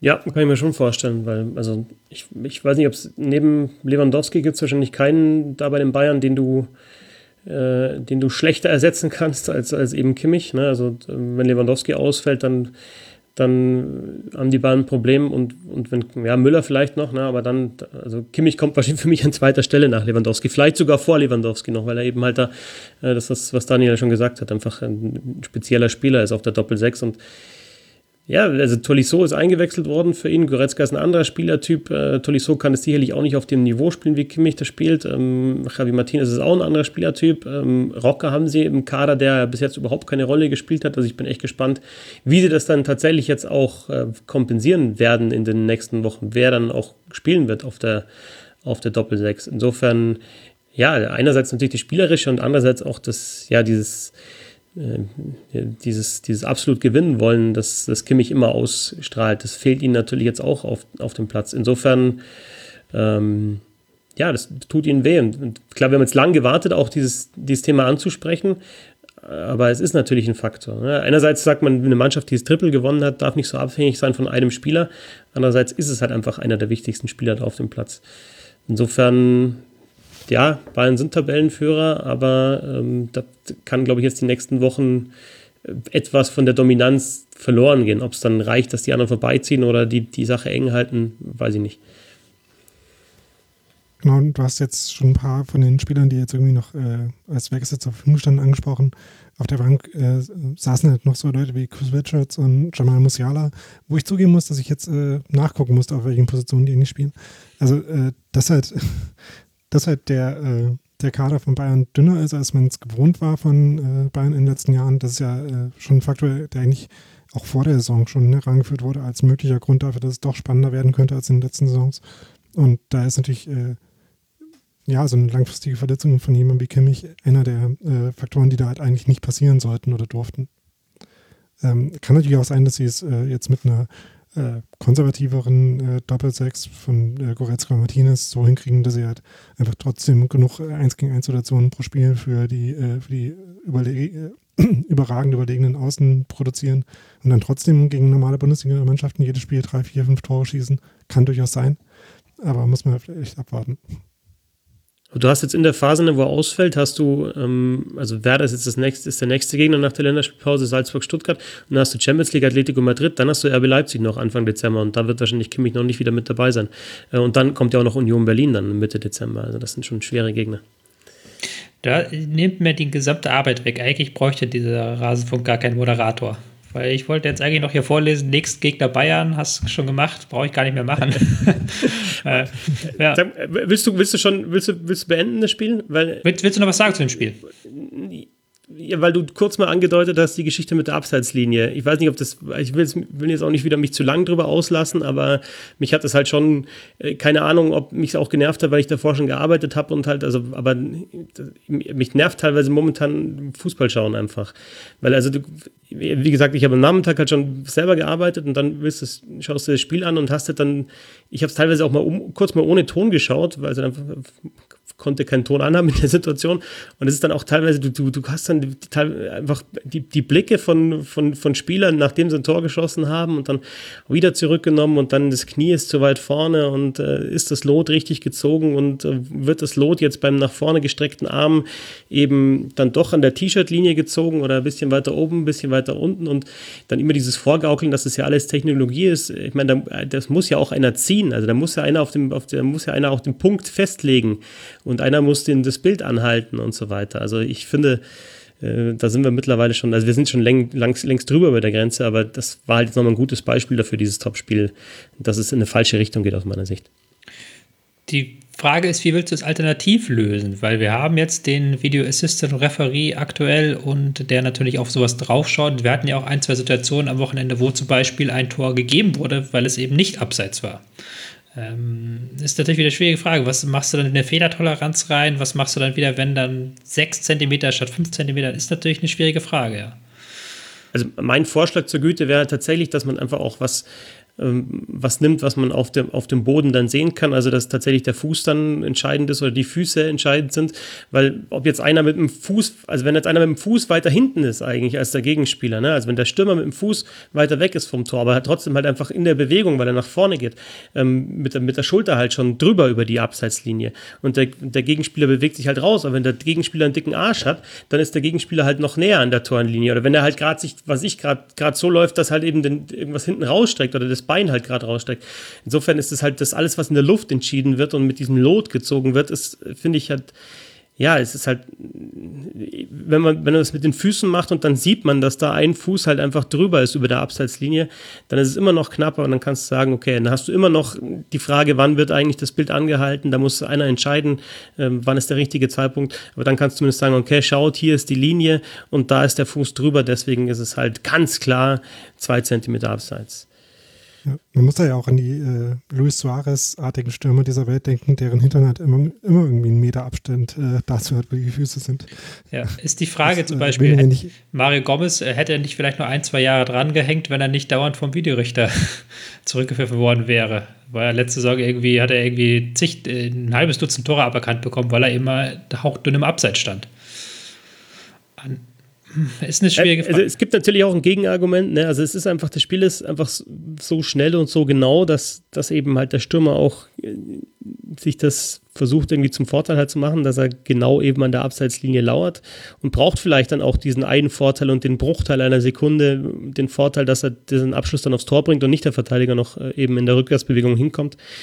Aber trotzdem, also gerade dieser ganze Spieltag, also wie gesagt, vor allem wenn man mal einfach, jetzt, was ich jetzt zum Beispiel am Sonntagnachmittag auch gemacht habe, dann lässt man das, das iPad kurz mal halt ohne Ton, äh, steht kurz daneben und dann auch bei einem Gladbach-Spiel dann wieder die ungläubigen Blicke und eigentlich fast bei jedem Tor musst du kurz überlegen, ist es jetzt wirklich ein Tor oder äh, ja, vielleicht in der Entstehung irgendwo mal ein paar Zentimeter abseits, dann muss man ein paar Sekunden wieder zurückspülen. Ähm, ja. Waren aber auch, muss man sagen, diesen Spieltag ein paar extreme Entscheidungen, weil du da das ja, Gladbach-Spiel ansprichst. Ähm, da waren halt wirklich dann schon so Sachen, wo man dann 30 Mal hingucken musste. Das ist dann, sieht dann immer blöd aus. Ist dann die Frage, wie viel gerechter macht es den Fußball? Ja, aber andererseits auch, die, manchmal sind die Dinge nun mal so, wie sie sind. Ähm, manchmal ist nun mal Hauch dann im Abseits. Aber ich finde das zum Beispiel gut vorstellen, dass man sagt, man nimmt die Füße dafür und man lässt den Oberkörper da völlig raus aus der ganzen Gleichung wenn das tatsächlich dazu führt, dass man das dann äh, konkreter festmachen kann, weil ansonsten äh, die ganzen anderen Vorschläge, die es irgendwie gibt, äh, verschieben halt meistens dann doch nur die, äh, die Linie, die man irgendwie dann genau äh, produzieren muss. Also, nee, das sehe ich auch das, so. Ja. Also möglich ist es, aber das müsste man vielleicht auch mit äh, den konkreten Mitteln und Möglichkeiten, mit denen die Technik arbeitet, abgleichen, wo wirklich quasi es einfacher würde oder schneller gehen würde oder klarer wäre. Aber ähm, richtig, aber nochmal, das, also das mit der Technik, ich finde ich wirklich, finde ich super interessant, auch mit der Torlinientechnologie. Ne? Also, wenn mich nicht alles täuscht, äh, du musst ja den Kameras irgendwann irgendwie zeigen, wann ist der Ball über der Linie und wann ist er gerade nicht über der Linie. Und ich, ich glaube, das wird für jedem Spiel neu kalibriert. Ne? Also da wird, legt einer einen Ball auf die Linie, ähm, geht vorm Spiel, so was ich eineinhalb Stunden vorm Spiel, geht er halt da zu beiden Toren, legt den Ball hin und dann zeigt er der Kamera halt, ja, okay, schaut, das ist jetzt die Position, wo der Ball genau drin ist. Und dann verschiebt er die Position ein bisschen und schaut, das ist jetzt die Position, wo der Ball genau nicht drin ist. Und dann, du musst es ja den, den Kameras erstmal beibringen, ne? was ist jetzt die, die, die richtige Position. Das heißt, da ist immer halt auch eine menschliche Komponente mit dabei. Mhm. Mhm. Ja, und damit Wobei das, was ich jetzt gesagt habe, ist nicht ganz verbrieft, aber ich glaube, es funktioniert so. Ja, ich weiß nicht, ob es bei jedem, ne? jedem Spiel aber machen. Du musst ja irgendwie ja. sagen, wann ist es Tor und wann ist es nicht Tor. Das sieht ja die Kamera nicht von selber, sondern du musst es ihr zeigen, die Position, ja, da ist halt dann, da ist dann Tor. Ja, ich glaube nicht, dass sie das vor jedem Spiel machen, aber du musst es ja, kalibrieren, okay. ja. Damit, dass man die Technik hat, hat man halt in, immer irgendwie Grenzfallentscheidungen, wo dann die äh, entweder die menschliche Komponente äh, stärker betont ist oder die äh, Technik halt äh, kontraintuitive Ergebnisse produziert manchmal. Und äh, damit kann man, glaube ich, in letzten Endes nur ähm, dem aus dem Weg gehen, indem man halt die Technik wieder ganz weit lässt. Effi, es ist ein weites Feld, kann ich dazu nur sagen. Das führt uns jetzt leider ans Hundertste ins Tausend. Das ist dann eher was, was man dann in einem äh, Rasenfunk äh, Royal besprechen müsste. Wir sind jetzt schon bei über einer halben Stunde in diesem Segment. Das ist schon, wir haben schon ausführlich über das Topspiel geredet. Ich würde jetzt langsam aber sicher überleiten zum nächsten Thema, wenn das genehm ist für euch. Ähm, und natürlich noch zu erwähnen, die nächsten Gegner von Dortmund, nämlich nach der Länderspielpause, wartet ein Auswärtsspiel bei Hertha BSC, dann kommt ein Heimspiel in der Champions League gegen Brügge und ein Heimspiel gegen Köln. Also man könnte die, ähm, sind es jetzt vier Punkte, glaube ich, Rückstand auf Bayern, die könnte man wieder ein bisschen ähm, wettmachen, wenn man eben diese nicht ganz so schweren Spiele gewinnt. Ähm, bleiben wir mal oben in der Tabelle wenn wir jetzt schon den, ähm, das Spiel Erster gegen Zweiter gemacht haben, machen wir jetzt den neuen Zweiten, nämlich RB Leipzig. Die haben es geschafft, mit einem 13-0-Sieg gegen den SC Freiburg an Borussia Dortmund vorbeizuziehen. Konate hat die Leipziger auf die Siegersprache gebracht in der 26. Minute. Es folgte ein Sabitzer Elfmeter in der 70. Minute. Auch hier wieder ähm, eine Frage, hätte der Videoassistent da vielleicht angreifen können oder nicht, aber das führt jetzt wieder zu weit. Angelino hat dann mit einem, wie bereits erwähnt, sehr schönen Freischuss in der 89. Minute den Deckel drauf gemacht. Ähm, Leipzig war in der Startelf mit fünf Änderungen unterwegs im Vergleich zum 0 zu 1 gegen Gladbach. Ähm, es waren immerhin noch zwei Änderungen im Vergleich zum 2 zu 1 Sieg in der Champions League gegen Paris Saint-Germain. Ähm, Daniel, ähm, kann man wieder sagen, 3 zu 0 Sieg, ähm, trotz Rotation, da hat Nagelsmann wieder mal alles richtig gemacht mit seiner Startaufstellung. Äh, ja, ähm, auch wenn das äh, 3 zu 0 wahrscheinlich eher am oberen Ende der, der Ergebnisskala für, für das Spiel und für die Leistung lag. Aber äh, trotzdem war es, glaube ich, komplett verdient. Äh, und äh, Leipzig hat da schon wieder mal eine Variante gefunden, wie sie ihre Qualität irgendwie ziemlich effektiv dann auch umsetzen konnten. Ähm, auch wenn Freiburg äh, glaube ich, äh, einen Plan hatte, der auch einigermaßen funktioniert hat. Ähm, aber trotzdem war es nicht wirklich äh, zu irgendeinem, irgendeinem Zeitpunkt ähm, in Zweifel gestanden, wie das Spiel ausgeht. Wie sah dieser Plan von ähm, Freiburg aus und was war die eine Variante, die Leipzig dagegen zu bieten hatte? Das klingt so ein bisschen wie eine äh, Prüfungsfrage. Ja, so ein bisschen, ja, ja. Ich, ich habe mir schon gedacht, Aber hoffentlich ich glaub- stellt er die, dir die Frage. das Willen. Du hast, Bist du zu dritt in der Prüfung und denkst jetzt bitte an ihn, bitte an ihn, bitte an wollte ihn. die Prüfer, du hast, du hast es, du hast es Aber- gerade dir, du hast es dir gerade so schön, ähm, du hast es dir gerade so schön selber aufgelegt, diese, ähm, diese Frage, weil du es ja so schon angeteased hast, dass du uns gleich das, Ja, nee, das genau. mitteilen kannst. Also ich glaube, ich glaube, ich, ja, ich glaube, man spricht ja nicht selber davon, die hatten eine Variante, um dann zu sagen, ups, ich weiß aber nicht, was die Variante war. Das wäre jetzt gut, wenn du das antworten würdest. nee, äh, ich hatte schon eine Idee, was die war. Ähm, nee, Freiburg hat ja äh, systematisch auch ein bisschen was äh, Ungewöhnliches gemacht mit ihrem äh, ja, 352, äh, kann man sagen. Oder ja, ich glaube, so würde man es äh, auf die Telefonnummer bringen. Jedenfalls mit den drei Innenverteidigern, zwei defensiven Mittelfeldspielern und dann einem äh, Zehner. Äh, der Name ist mir gerade tatsächlich empfallen. Wer ein Tempelmann. Ich Tempelmann, genau. Ich weiß gar nicht, was der eigentlich so spielt, aber jedenfalls wurde er jetzt da als quasi vor allem defensiv denkender Zehner aufgeboten. Ist eigentlich, glaube ich, ein Sechser, womit- kann auch Innenverteidiger spielen, aber ist eigentlich eine Reihe weiter hinten zu finden. Genau. Ähm, und sollte halt da irgendwie so das Verbindungsglied äh, zwischen Stürmern und äh, Mittelfeld geben, vor allem halt was die Defensive angeht, womit man halt äh, Leipzig Kombinationen durchs äh, Zentrum so schwer wie möglich machen wollte. Und das Problem war dann einfach, dass Leipzig die dann halt hin und wieder trotzdem hingekriegt hat. Äh, gerade wenn sie äh, mal äh, Tempo ins Passspiel gebracht haben. Äh, und bei dem, war das ein Tor oder war es eine, das war die Großchance, wo äh, Leipzig dann Pfosten trifft, glaube ich wo Pausen sich dann gut in den Gegenspieler reinstellt, den dann vertikal weiterleitet Das war die Chance, ja. und dann, dann Leipzig zu einer großen Chance kommt. Das, das war halt so das Motto ähm, äh, oder das Paradebeispiel dafür, dass äh, Freiburgs Plan eigentlich ganz gut funktioniert hat, aber die Qualität von Leipzig den er trotzdem ausgehebelt hat. Wovon es aber nicht so viele Situationen gab, ehrlich gesagt. Ja. Zum, zum Tempelmann kurz äh, ergänzen, weil der, der kommt hier aus dem Süden, ähm, finde ich ganz interessanten Spieler, glaub, also bei bei Bayern in der Jugend und ich glaube dann so der klassische Weg, dann auch Haching und, und 60 noch gespielt in der Jugend und, und dann jetzt so ein paar Jahre in Freiburg.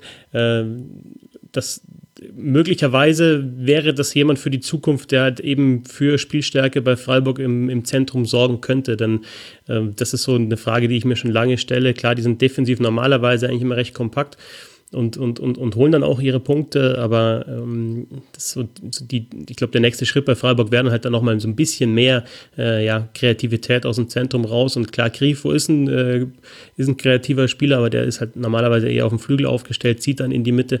Ähm, insofern, weil du Tempelmann jetzt angesprochen hast, ähm, klar, jetzt hat er in dem Fall ein bisschen nach vorne gezogen gespielt, aber ich glaube, das ist einer, der vielleicht dann für die Zukunft, äh, für die Sechs aufgebaut wird.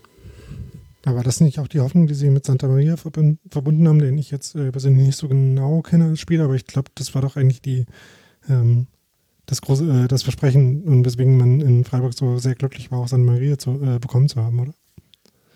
Ja, wobei das gibt, gibt glaube ich, immer mal wieder so ein, so ein, so ein Versprechen da auf der Sechs eben in Freiburg. Und wenn man jetzt die letzten ich so, fünf Jahre sich anschaut, sehe ich jetzt keinen, der dieses Versprechen dann längerfristig auch gehalten hat.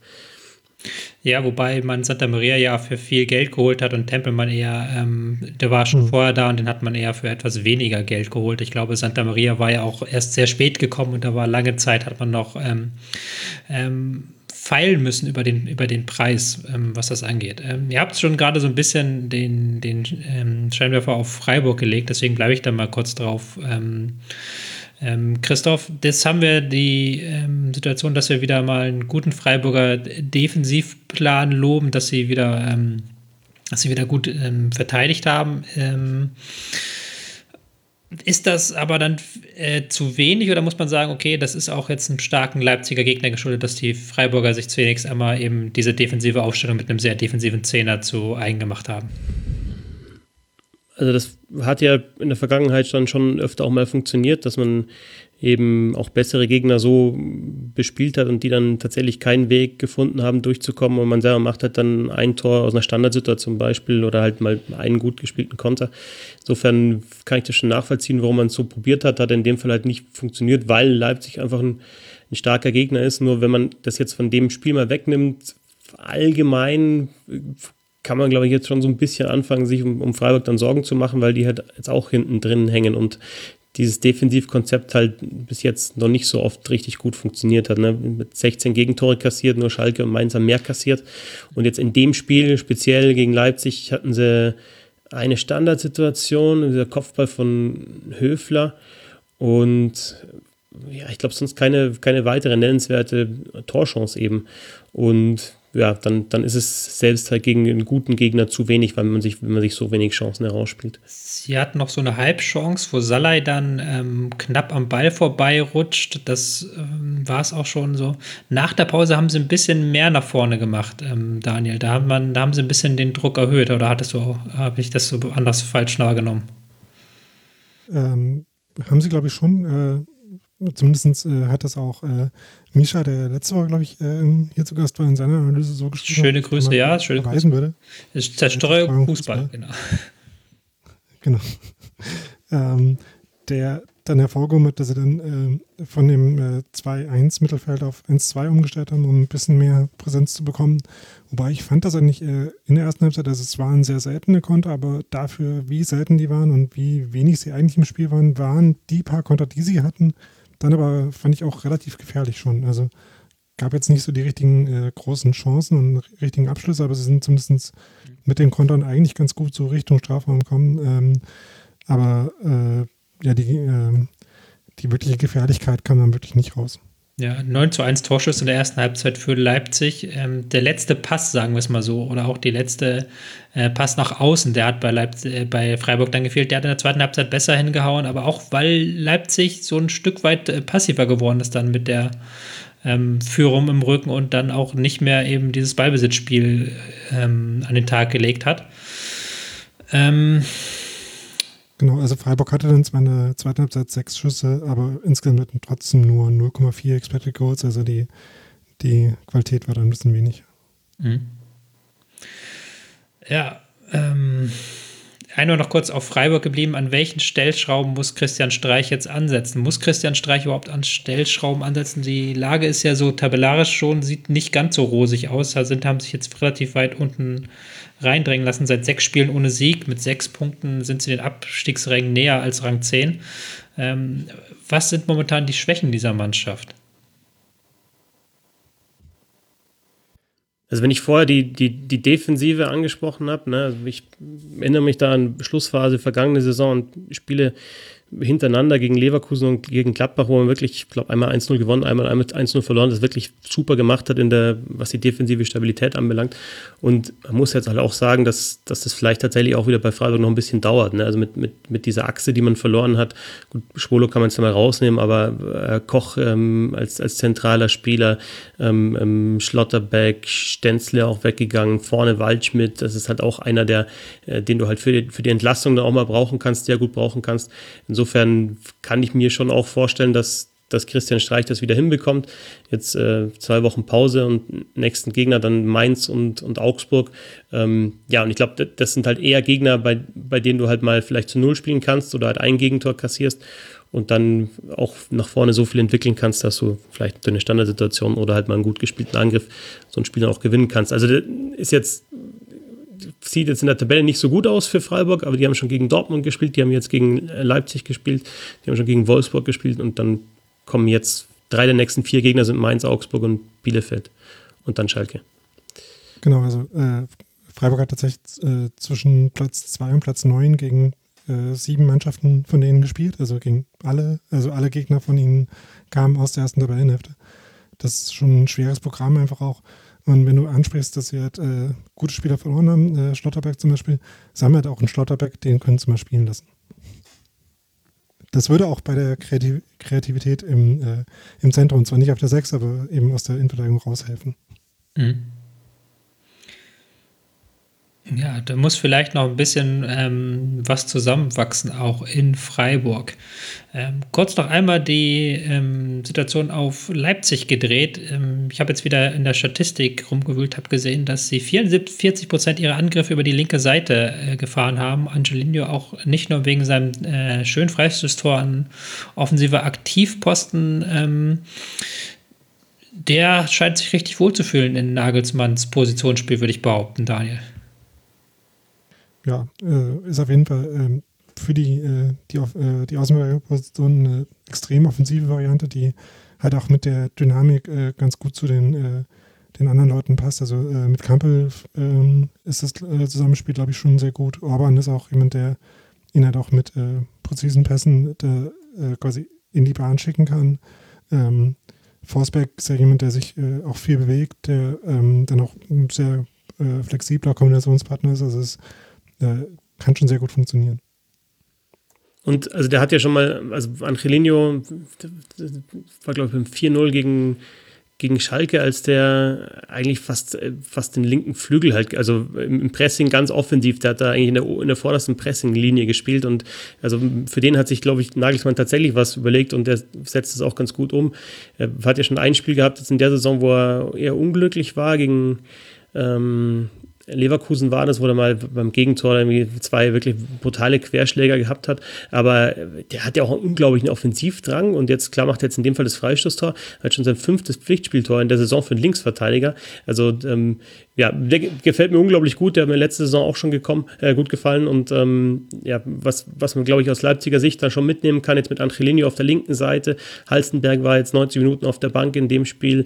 Du hast ähm, ähm, wieder einen Kunku, der wieder besser in, in Fahrt kommt. Also du hast jetzt einen äh, Konate, der reinkommt für, für Upamecano, der vielleicht jetzt nicht seine beste Phase gerade hat. Also du hast die meisten Positionen wirklich doppelt besetzt. Ähm, Pausen gefällt mir momentan auch sehr, sehr gut. Ähm, also ich glaube, der hat auch noch einen Schritt gemacht gemacht, was, was Mitspielen anbelangt, ne, wie er die Bälle dann auch äh, annehmen kann und weiter transportieren kann. Physis war schon immer da. Äh, also insofern gibt es aus Leipziger Sicht, glaube ich, schon, schon momentan äh, ja, viel, viel Gutes. Genau, und Angelino, Angelino auch in dem Spiel äh, statistisch gesehen der am stärksten eingebundene Spieler im Spiel, der Spieler mit den äh, meisten äh, Progressive Passes, also äh, Pässe, die irgendwie mehr als 10 Meter überwunden haben, nach vorne. Ähm, also ja, sowohl mit den individuellen Aktionen als auch mit dem Kombinationsspiel wirklich äh, sehr extrem stark eingebunden. Dabei sollte er ja gar nicht auflaufen eigentlich. Stand er eigentlich, mhm. ähm, sollte eigentlich geschont werden. Halstenberg war schon einsatzbereit und hat sich dann verletzt vor dem Spiel. Fehlt jetzt auch bei der Nationalmannschaft Halstenberg, kann da nicht hinreisen. Ähm, aber diese erste Elf von Nagelsmann scheint gut zu funktionieren. Ich habe noch so ein bisschen Bedenken. Ich finde, wenn dann ähm, diese Nagelsmann-Spieler, Sabitzer, Kunku, Forsberg, ähm, auch so ein Olmo, ähm, Angelino, der, die zusammen kombinieren, das sieht schon gut aus. Aber es gibt noch so ein paar Spieler wie Wang und äh, Solo, die müssen noch so ein bisschen den Platz finden. Und ich fand auch, da war dann wieder so ein kleiner Bruch, als dann die Wechsel kamen bei Leipzig. Ja, auch äh, also ganz vorne drin, ne? wenn jetzt Paulsen ausfallen sollte, also Sörlot finde ich jetzt auch noch nicht so wirklich angekommen. Ähm, Gerade da eben in der Offensive hast du natürlich mit Wang, der einer, der über die Dynamik eher kommt und, und mit Sörlot, ähm, ja, einfach so die, die, die Zielspieler da vorne drin, aber das stimmt schon, da, da, da, fallen sie noch ein bisschen ab. Aber Olmo war jetzt zum Beispiel auch nicht von Anfang an dabei, der hat auch schon in den vergangenen Wochen richtig gute ähm, Spiele gezeigt. Und wenn du halt jetzt wirklich momentan wirklich Bundesliga, Champions League, Bundesliga, Champions League spielen musst, ähm, dann glaube ich, ist Leipzig aber da schon, schon ganz gut gewappnet dafür, auch mal rotieren zu können. Mhm. Was den Sturm angeht, ist noch äh, interessant, ob Justin Kluivert äh, da noch eine Rolle spielen kann, der äh, ganz gut in seine Karriere gestartet war, aber jetzt ein bisschen stagniert war ähm, äh, Leipzig vielleicht schon ein spannendes Umfeld, äh, da dann nochmal einen Schritt nach vorne zu machen. Oder auch nicht. Also das gibt es ja durchaus beides bei Leipzig, dass man, äh, dass Spieler wirklich äh, stark gepusht werden oder das äh, so nach dem, nach dem äh, Antarewitsch-Modell vielleicht auch so ein bisschen hinten runterfallen, weil es halt auch nicht unbedingt notwendig ist bei Leipzig, dass man aus jedem Spieler einen Erfolg macht, weil man ganz gute Mittel hat. Und Nagelsmann hat es ja auch gesagt, es wäre ja blöd, wenn ein Spieler sofort in einem neuen Verein funktioniert. Die müssen ja auch erstmal kapieren, was ich von ihnen eigentlich will. Das merkt man, glaube ich, sehr deutlich jetzt, dass es Spieler gibt, die ähm, schon länger mit Nagelsmann zusammenarbeiten und Spieler, die noch am Anfang sind. Ähm, Die nächsten Gegner für Leipzig werden Frankfurt sein, auswärts. Da hat man ja unschöne Erinnerungen. Da gab es zwei Niederlagen Anfang des Jahres in Pokal und Liga. In der Champions League folgt ein Auswärtsspiel bei Paris Saint-Germain. Das wird auch nochmal ein Highlight für die Leipziger. Und man darf danach äh, zu Hause gegen Bielefeld ran. Freiburg, das hat Christoph mir schon wieder abgenommen vorhin, gegen Mainz, Augsburg, Gladbach. Jetzt geht es um die Wurst und zeigt sich auch ein bisschen, in welche Richtung sich das entwickelt. Ähm, eine letzte Abschlussfrage zu diesem Spiel, dann gehen wir weiter. Wie hässlich waren bitte die Leipziger Trikots? Das war doch grauenvoll ähm, hässlich, oder? Ja, also äh, ich weiß nicht, ob jemand von euch äh, Fahrradrennen äh, äh guckt. da gab es diese Woche äh, ein Trikot von Primus Roglic bei der Vuelta, wo er eine Kombination von äh, Rot, Blau, ähm, Gelb und Grün anhat. oh Gott. Das sah auch nicht so geil aus. Aber das war jetzt lila, gelb, das war auch wieder alle Farben da bei Leipzig. Ja. Und ich, genau, ich bin grundsätzlich auch so ein, so, so, so ein leichtes Fable für, für so hässliche Trikots. In anderen Sportarten, also ich schaue relativ viel für Eishockey und ähm, auch Football, gibt es immer diese Throwback-Jerseys. Äh, gibt es teilweise bei den Pittsburgh Steelers. Ich hole nicht zu weit aus, oder ich quatsche jetzt nicht zu lang drüber, aber irgendwie so Trikots, da schauen so aus wie so, so Bienen eigentlich. Und dann die fetten Linesmen schauen dann wirklich aus wie dicke Bienen. Äh, aber, aber jetzt in dem Fall, jetzt gerade bei so Knallfarben, da ist bei mir dann auch irgendwann mal eine, eine Grenze erreicht, ehrlich gesagt. Ja, eben, das andere ist ja charmant hässlich, aber das ist einfach nur äh, Neon. Ja, und es gab auch gar keinen Grund, das Trikot anzuziehen, weil ähm, das war einfach das dritte Trikot. Ähm, sie hätten einfach das normale Heimtrikot tragen können, auch gegen, ähm, gegen Freiburg, aber haben jetzt beschlossen, wir ziehen einfach mal dieses Trikot an. Wobei da so bei den Stutzen ähm, so, so leichte Impulse in Richtung so Orange finde ich schon immer ganz cool. Also wenn so ein bisschen so ein Klecks mit dabei ist. Aber wenn natürlich dann das ganze, ganze Trick oder irgendwas so einfach mit der Farbe irgendwie drüber geworfen, mal schauen, was rauskommt. Ja, weiß ich auch nicht. Das war das Schlusswort zum Spiel Leipzig gegen Freiburg. Wir machen weiter an der Spitze der Tabelle und zwar mit einem weiteren Spitzenspiel, wo sehr viel passiert ist, wie bei fast jedem Spiel in diesem Wochenende eigentlich. Ähm, Bayer Leverkusen gegen Borussia Mönchengladbach. 4 zu 3, sieben Tore. Ähm, erst gegen Gladbach in Führung, dann glich Leverkusen aus, dann ging wieder Gladbach in Führung. Leverkusen dann äh, mit drei Toren und kurz vor Schluss noch dieses Wahnsinnsding von Lazaro. Also wir haben hier wirklich wieder sehr viel zu besprechen und ich möchte anfangen mit einem Namen und zwar ähm, die Frage stelle ich mal an Christoph, nämlich ich möchte anfangen mit dem Namen Lukas Alario. Er steht nun bei sieben Saisontoren. Er ist zweitbester Torjäger hinter Lewandowski. Ähm, nach sieben Spieltagen sieben Tore. Das hat, glaube ich, niemand so recht erwartet von Alario. Deswegen die Frage: Haben wir ihn unterschätzt? Oder warum lief er bis zu dieser Saison so sehr unter dem Radar? Ich habe so einen Eindruck gehabt, der wollte auch gar nicht, oder hat, man, hat er, glaube ich, auch gesagt, dass er gar nicht mehr gar nicht mehr in Leverkusen eigentlich spielen wollte und ähm, unzufrieden war. Ne? Es ist auf einmal da und ist ja eigentlich auch gar nicht der Stürmer Nummer eins, aber der, nämlich Schick, ist verletzt und auf einmal knipst er so und ich finde, ja, ein ganz cooler Stürmertyp. Ne? Also du hast dann teilweise auch mal so Spiele, wo der, wo der gar nicht groß zu sehen ist und dann macht er doch ein Kopfballtor nach, nach Ecke und also die Buden jetzt in dem Fall, also wieder ein Kopfballtor, aber das andere ins Kreuzeck geschlänzt, echt richtig schön. Also das ist ein super Stürmer und anscheinend ist er jetzt auch wirklich da, hat den Lauf, ähm, hat auch Spieler, die ihn füttern und ja, Leverkusen ja, kann auf jeden Fall aus, aus jetzt dem Spiel mitnehmen, dass es in der Offensive jetzt läuft. Ne? Also am Anfang ja echt Probleme gehabt, Tore zu schießen und dann immer so 0-0, 1-1 sich irgendwie durchgewurschtelt, aber jetzt in einem Topspiel gegen Gladbach vier Buden zu machen, ähm, ja, äh, sieht man auch, dass an den Toren halt einfach auch die eben beide, zwei Alario gemacht, Bailey 1, Baumgartlinger, okay, das ist so, so, die Ausnahme in dem Fall, aber wer doch beteiligt war, Diaby mit zwei Vorlagen, Wirtz, Samiri, also die ganzen Offensivspieler eigentlich auch an den Toren beteiligt. Also insofern, ja, aus, aus Leverkusener Sicht und natürlich auch für Lario äh, gut. Ja, und ich habe ihn auch äh, tatsächlich ähm, länger ein bisschen unterschätzt und hatte vor ein paar Wochen mal ein Spiel, wo er eben dann dieses Kopfballtor gemacht hat. Ich glaube, das war gegen Mainz, kein gutes Spiel von Leverkusen, aber Alario macht halt dann eben aus einer Standardsituation das einzige Tor. Ähm, und dann hat man einfach so einen Stürmer, der vielleicht wirklich dann mal 85 Minuten nicht zu sehen ist, er macht dann trotzdem eine Bude oder vielleicht sogar zwei.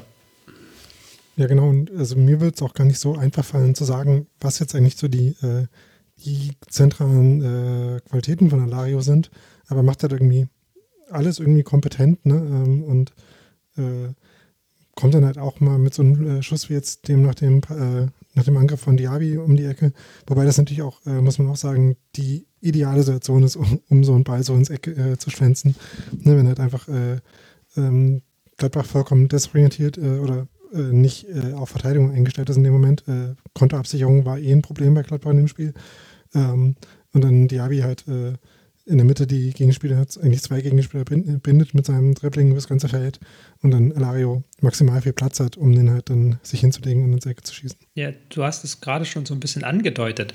Ähm, war das nur allein Alario oder warum hat Gladbach es nicht geschafft, zwei Führungen über die Zeit zu retten? Sie sind ja zweimal in Führung gegangen durch Stindel, einmal über durch einen Elfmeter und einmal durch einen ziemlich langen Video Assistant Eingriff, der da ziemlich lange noch rumgucken musste. Wieso haben sie es nicht geschafft, diese zwei Führungen ins Ziel zu retten? Was waren die Probleme bei Gladbach? Also unter anderem auch, weil sie dann nicht geschafft haben, ihre klaren Chancen äh, noch zu machen, mit denen sie das noch hätten ausbauen können. Äh, wobei jetzt, äh, wenn man halt dann schon zwei, drei Tore macht, äh, dann zu sagen, ja, noch zu wenig Tore ist irgendwie nicht das äh, äh, so richtig zielführende Argument wahrscheinlich, aber hatten ja trotzdem noch die Chance zum 3-1 wäre das dann gewesen. Genau. Äh, ähm, das, diese Doppelchance mit dem Lattenknaller. Ne? Ich möchte dich kurz unterstreichen. Genau, ähm, da gab es einen äh, Lattentreffer, da gab es noch einen Schuss an den Außenpfosten von Tyram, Benzebaini mit dem Lattentreffer. Ich habe ja noch Tyram, der frei vor Radetzky beim, äh, da stand es aber dann schon, ähm, da stand es dann schon 2 zu 2. Also da war aber doch jede Menge Chancen auch auf Seiten von Gladbach. Nur um dich ja, zu unterstreichen. genau, und dann bei 2-2 noch die Chance, wo äh, ich glaube, der Tor auf der Linie klärt oder war es ein Abwehrspieler und dann der Nachschuss noch. Genau, das war die, die der Lattenkracher von Benzebaini. Äh, nee, die meinte ich noch nicht mal. Das ist das Ding. Also, das war noch erste Halbzeit der Lattenkracher und was ich meinte war, äh, wo der äh, rechts durch ist, äh, Richtung äh, ah, Torlinie spitzelt. Den auch noch. Der ja. geblockt wird und dann der Nachschuss aus fünf Metern. Ja, genau, ja. ja. Ähm, hm? Hannes Wolf war das, ne? Genau. Genau. Ja der ausgerechnet Spieler. Nee, entschuldige, wollte ich nicht untersprechen, äh, unterbrechen.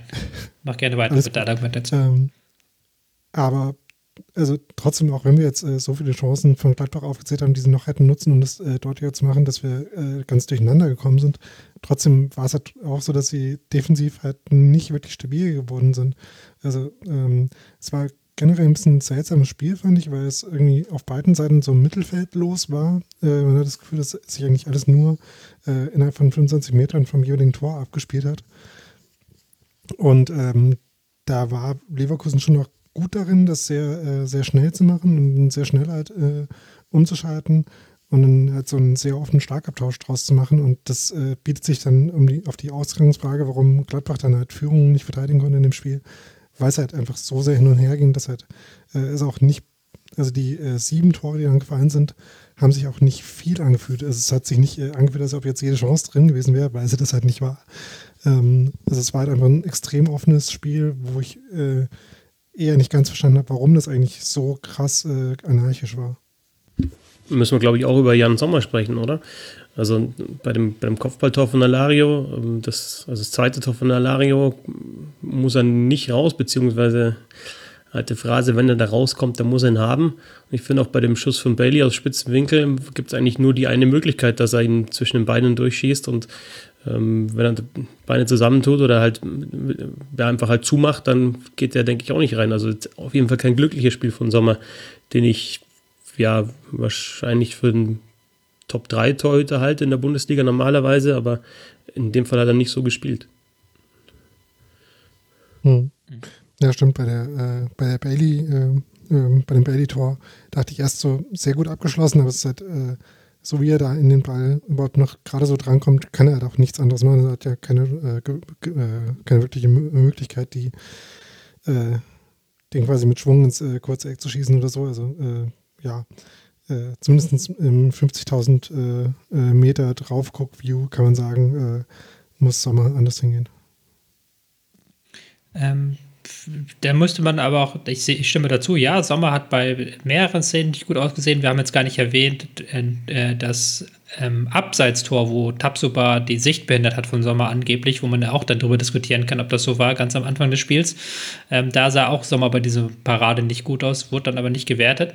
Ähm, ich möchte noch auf einen anderen Faktor eingehen, den ähm, Daniel schon so ein bisschen rausgearbeitet hat, ähm, dass das Mittelfeld von Gladbach überraschend offen stand. Dass Kramer und Neuhaus, die auch beide im Verlauf des Spiels ausgewechselt wurden, dass die ähm, da gar nicht so sehr das Mittelfeld unter Kontrolle haben. Und ich äh, möchte da einen Spieler hervorheben.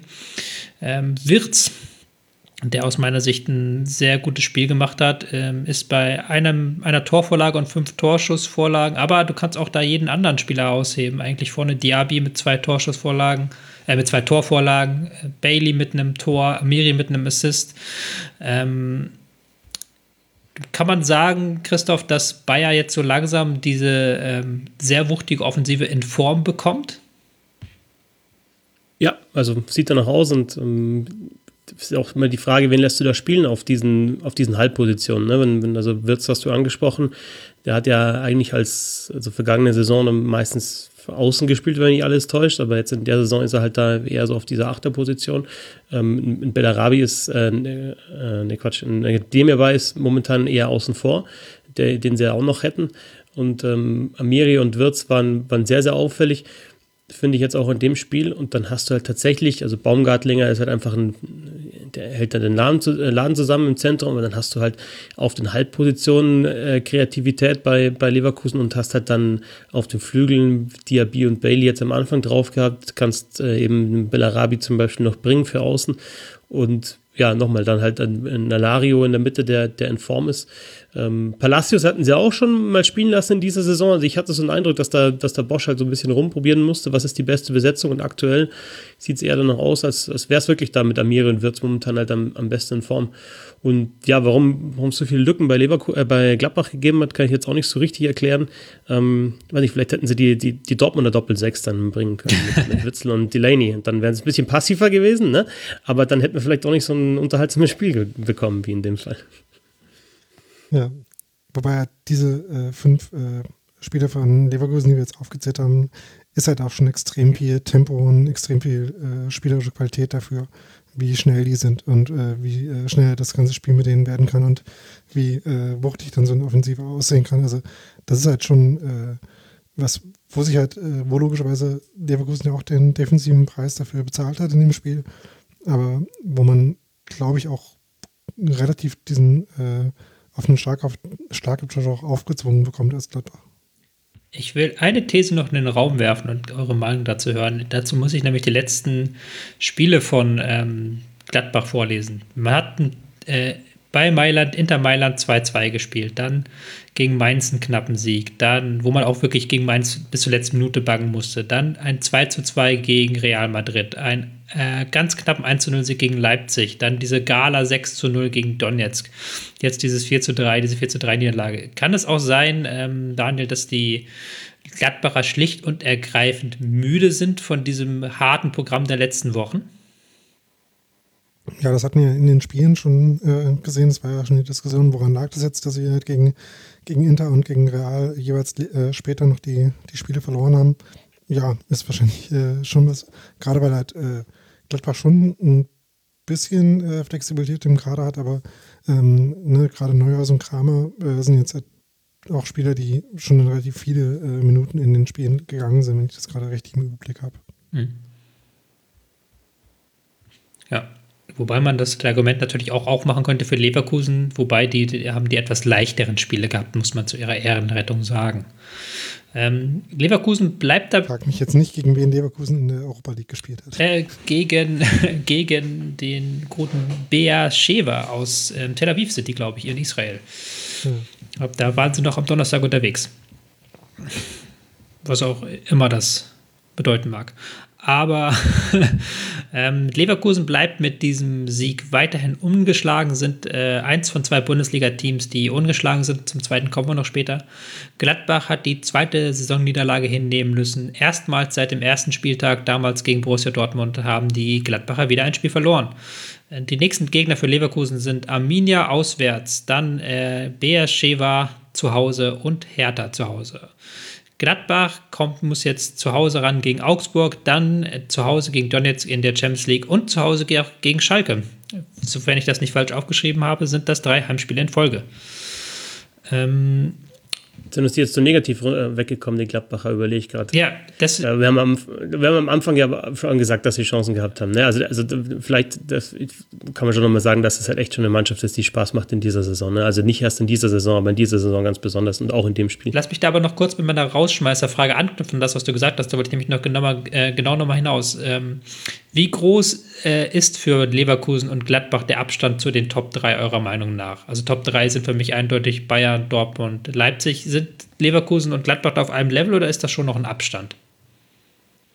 Das ist ein bisschen Definitionssache. Also äh, man hat ja gerade gesehen, dass Gladbach gegen äh, Leipzig gewonnen hat. Man sieht, glaube ich, auch, dass äh, also es würde mich jetzt in keinem Spiel überraschen, wenn äh, äh, Gladbach und Leverkusen irgendeine von den anderen drei Mannschaften schlagen. Aber es würde mich halt schon überraschen, wenn sie in der Saison ähnlich viele Punkte holen. Ähm, weiß nicht, ob das eine richtige Antwort auf deine Frage ist. Doch, das ist eine sehr richtige Antwort. Das ist so meine Intuition dafür. Ja, hat natürlich auch ein bisschen so mit, mit, mit, mit der Tiefe im Kader zu tun. Bei Leverkusen, äh, bei, bei Leipzig vor habe ich ja ein bisschen was dazu gesagt. Ich sehe jetzt zum Beispiel bei, bei, bei Gladbach, wenn jetzt mal zum Beispiel ein Leiner oder auch Ginter oder Elvedi länger ausfallen sollte, also da, das kann ihnen dann schon wehtun. Und du ja, hast, glaube ich, schon ein bisschen Leistungsabfall, gerade in der Defensive, wenn du halt dann die, die, ja, den, den Backup dann bringst. Und, äh, das muss ja nicht nur sein, dass einer sich verletzt, sondern eben mit, mit, Champ mit ähm, ja, Champions League noch mit dazu. Ähm, musst du einfach vielleicht auch mal einem dieser Spieler eine Pause gönnen. Ja, wollen wir mal sehen, wie es weitergeht mit den beiden Mannschaften in der Bundesliga, aber auch in Europa. Wer hätte vor der Saison gedacht, dass Europa eine Überleitung sein kann zum Thema Union Berlin? Union Berlin ist fabulös in diese Saison gestartet. Sie sind auf einem Europa League-Rang nach sieben Spieltagen, haben äh, zwölf Punkte geholt, sind seit sechs Spielen ohne Niederlage. Drei Siege, drei Unentschieden, ein ähm, eine Niederlage. Sie haben 16 Tore geschossen, nur die Bayern haben mehr Tore geschossen, haben gerade mal sieben Gegentore kassiert, was auch ein sehr guter Wert ist, haben mit plus neun das viertbeste Torverhältnis aller Bundesligisten. Das ist doch schon mal ähm, sportlich gesehen sehr viel wert. Ähm, wir haben ja heute das Schwerpunktthema Union Berlin und bevor ich jetzt ähm, noch mehr äh, bevor wir jetzt Union Berlin sportliche Leistung abfeiern, bevor du, ähm, Daniel, so richtig in den Feiermodus übergehen kannst, würde ich dann doch gerne noch mal so zwei, drei Themen um Berlin herum, beziehungsweise um Union herum aufmachen, ähm, die wir abdiskutieren wollten. Weil da war ja in den letzten Monaten auch sehr viel los bei diesem Verein, ähm, außersportlich, aber auch sportlich. Ich würde gerne anfangen mit einem Thema, weil mich das einfach auch persönlich interessiert, ähm, weil ich da selber noch nicht so viel mit Union-Fans drüber reden konnte und da gerne deine Meinung dazu wissen möchte als Union-Fan, weil Union ist doch ein Verein, der sehr stark vorgeprescht ist jetzt in dieser ähm, Corona-Zeit, was die Wiederzulassung von Zuschauern angeht. Da war die Rede von, ähm, dass man die Fans testen möchte, dass man halt mit Corona, mit getesteten Fans das Stadion voll bekommt. Man war relativ schnell da wieder dran, Stehplätze ähm, zu erlauben. Es ging dann um Diskussionen, ähm, sollte Union nicht die Zuschauer, äh, weniger Zuschauer zulassen, gerade wegen den hohen äh, Corona-Zahlen in Berlin. Und jetzt da ähm, die Frage, weil es vielleicht ähm, täusche mich da, aber es hat sich, glaube ich, kein Verein so stark positioniert wie Union. Warum ist das so? Hm, also, es ist eine komplexe Frage, glaube ich. Ähm, und äh, die ganzen Unterpunkte, die du gerade angesprochen hast, äh, das ist eine ganz illustrative äh, äh, Sicht darauf, auf das Thema, weil das äh, jeweils, glaube ich, andere Aspekte sind, die so ihre eigenen Gründe haben und ihre eigenen Antworten haben.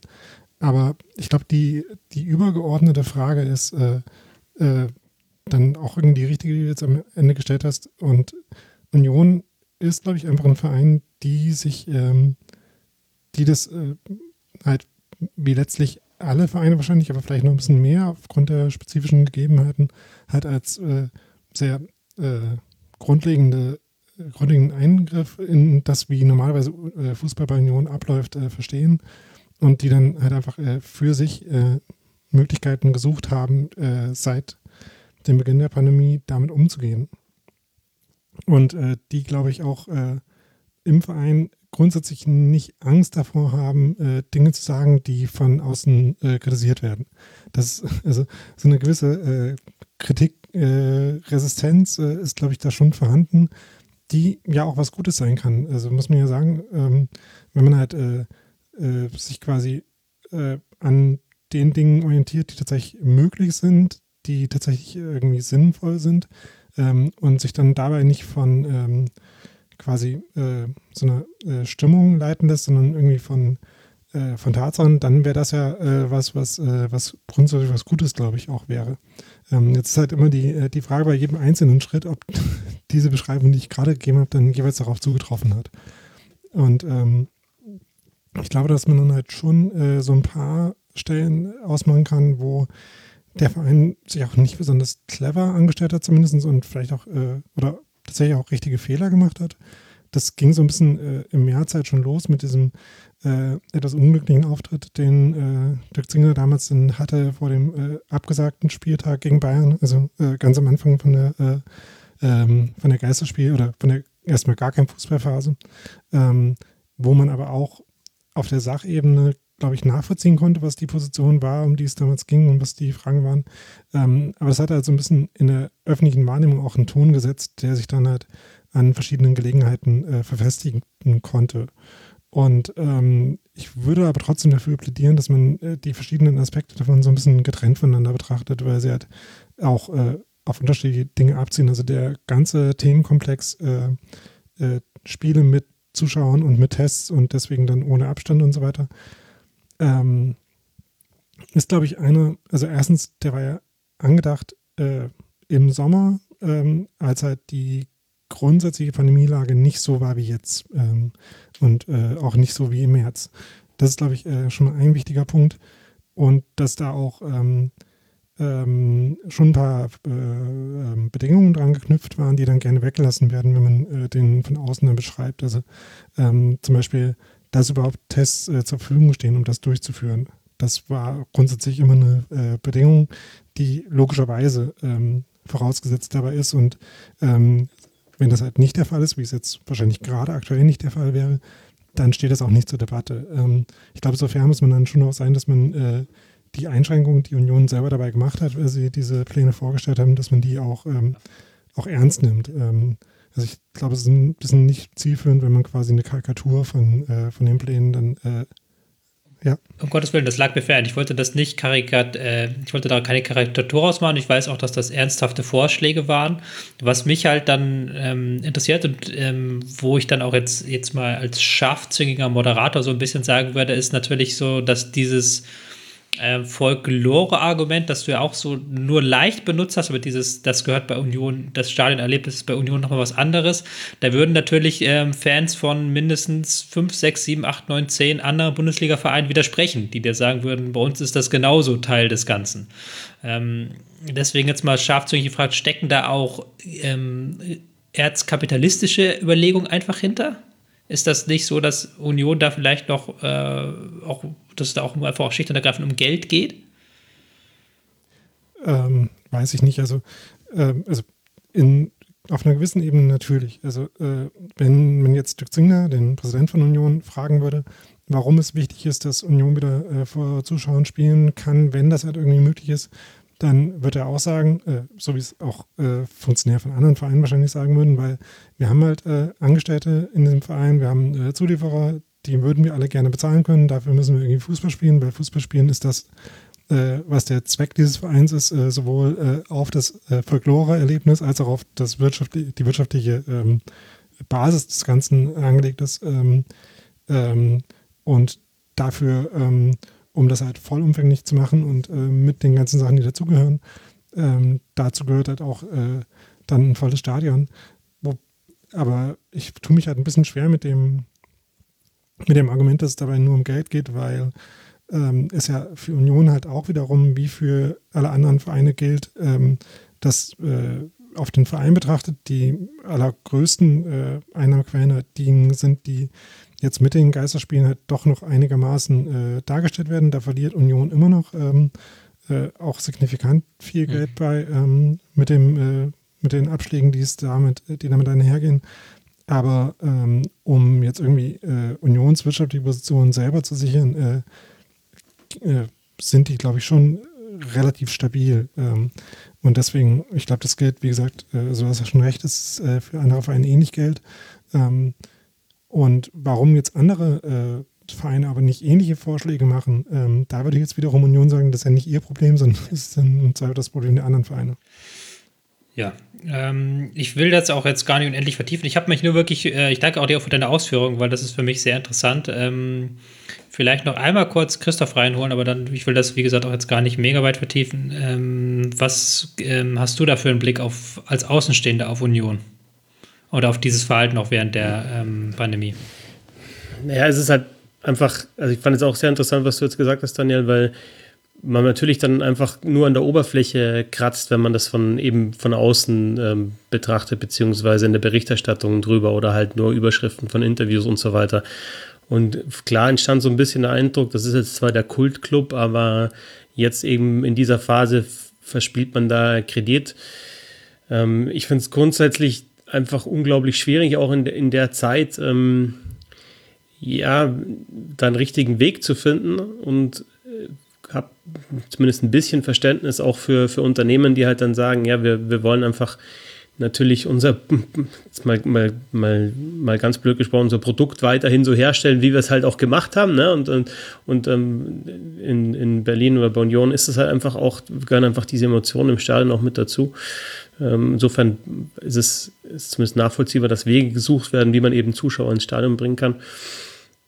Ähm, es ist halt dann ist halt relativ schnell, wisst ihr selber auch in unserer Welt so, wenn, wenn, wenn halt ja jemand für irgendein Thema, jetzt in dem Fall halt die tollen Fans und äh, ja, cooler Club und so weiter gefeiert wird, dann stürzt man sich halt auch relativ schnell drauf, wenn es da halt mal in andere Richtung geht und so habe ich das verfolgt, aber ähm, habe mich da auch nicht weiter dazu geäußert, weil ich halt mittlerweile einfach extrem vorsichtig bin, man, ich glaube, man muss halt einfach aufpassen, dass man, dass man wirklich auch das, das, ganze Thema sieht und dann auch wirklich genau hinterfragt und eben dann auch Leute zu Wort kommen lässt, die sich genau damit auskommen, bevor man sich selber halt dann da auf die, auf die, auf die falsche Spur vielleicht begibt.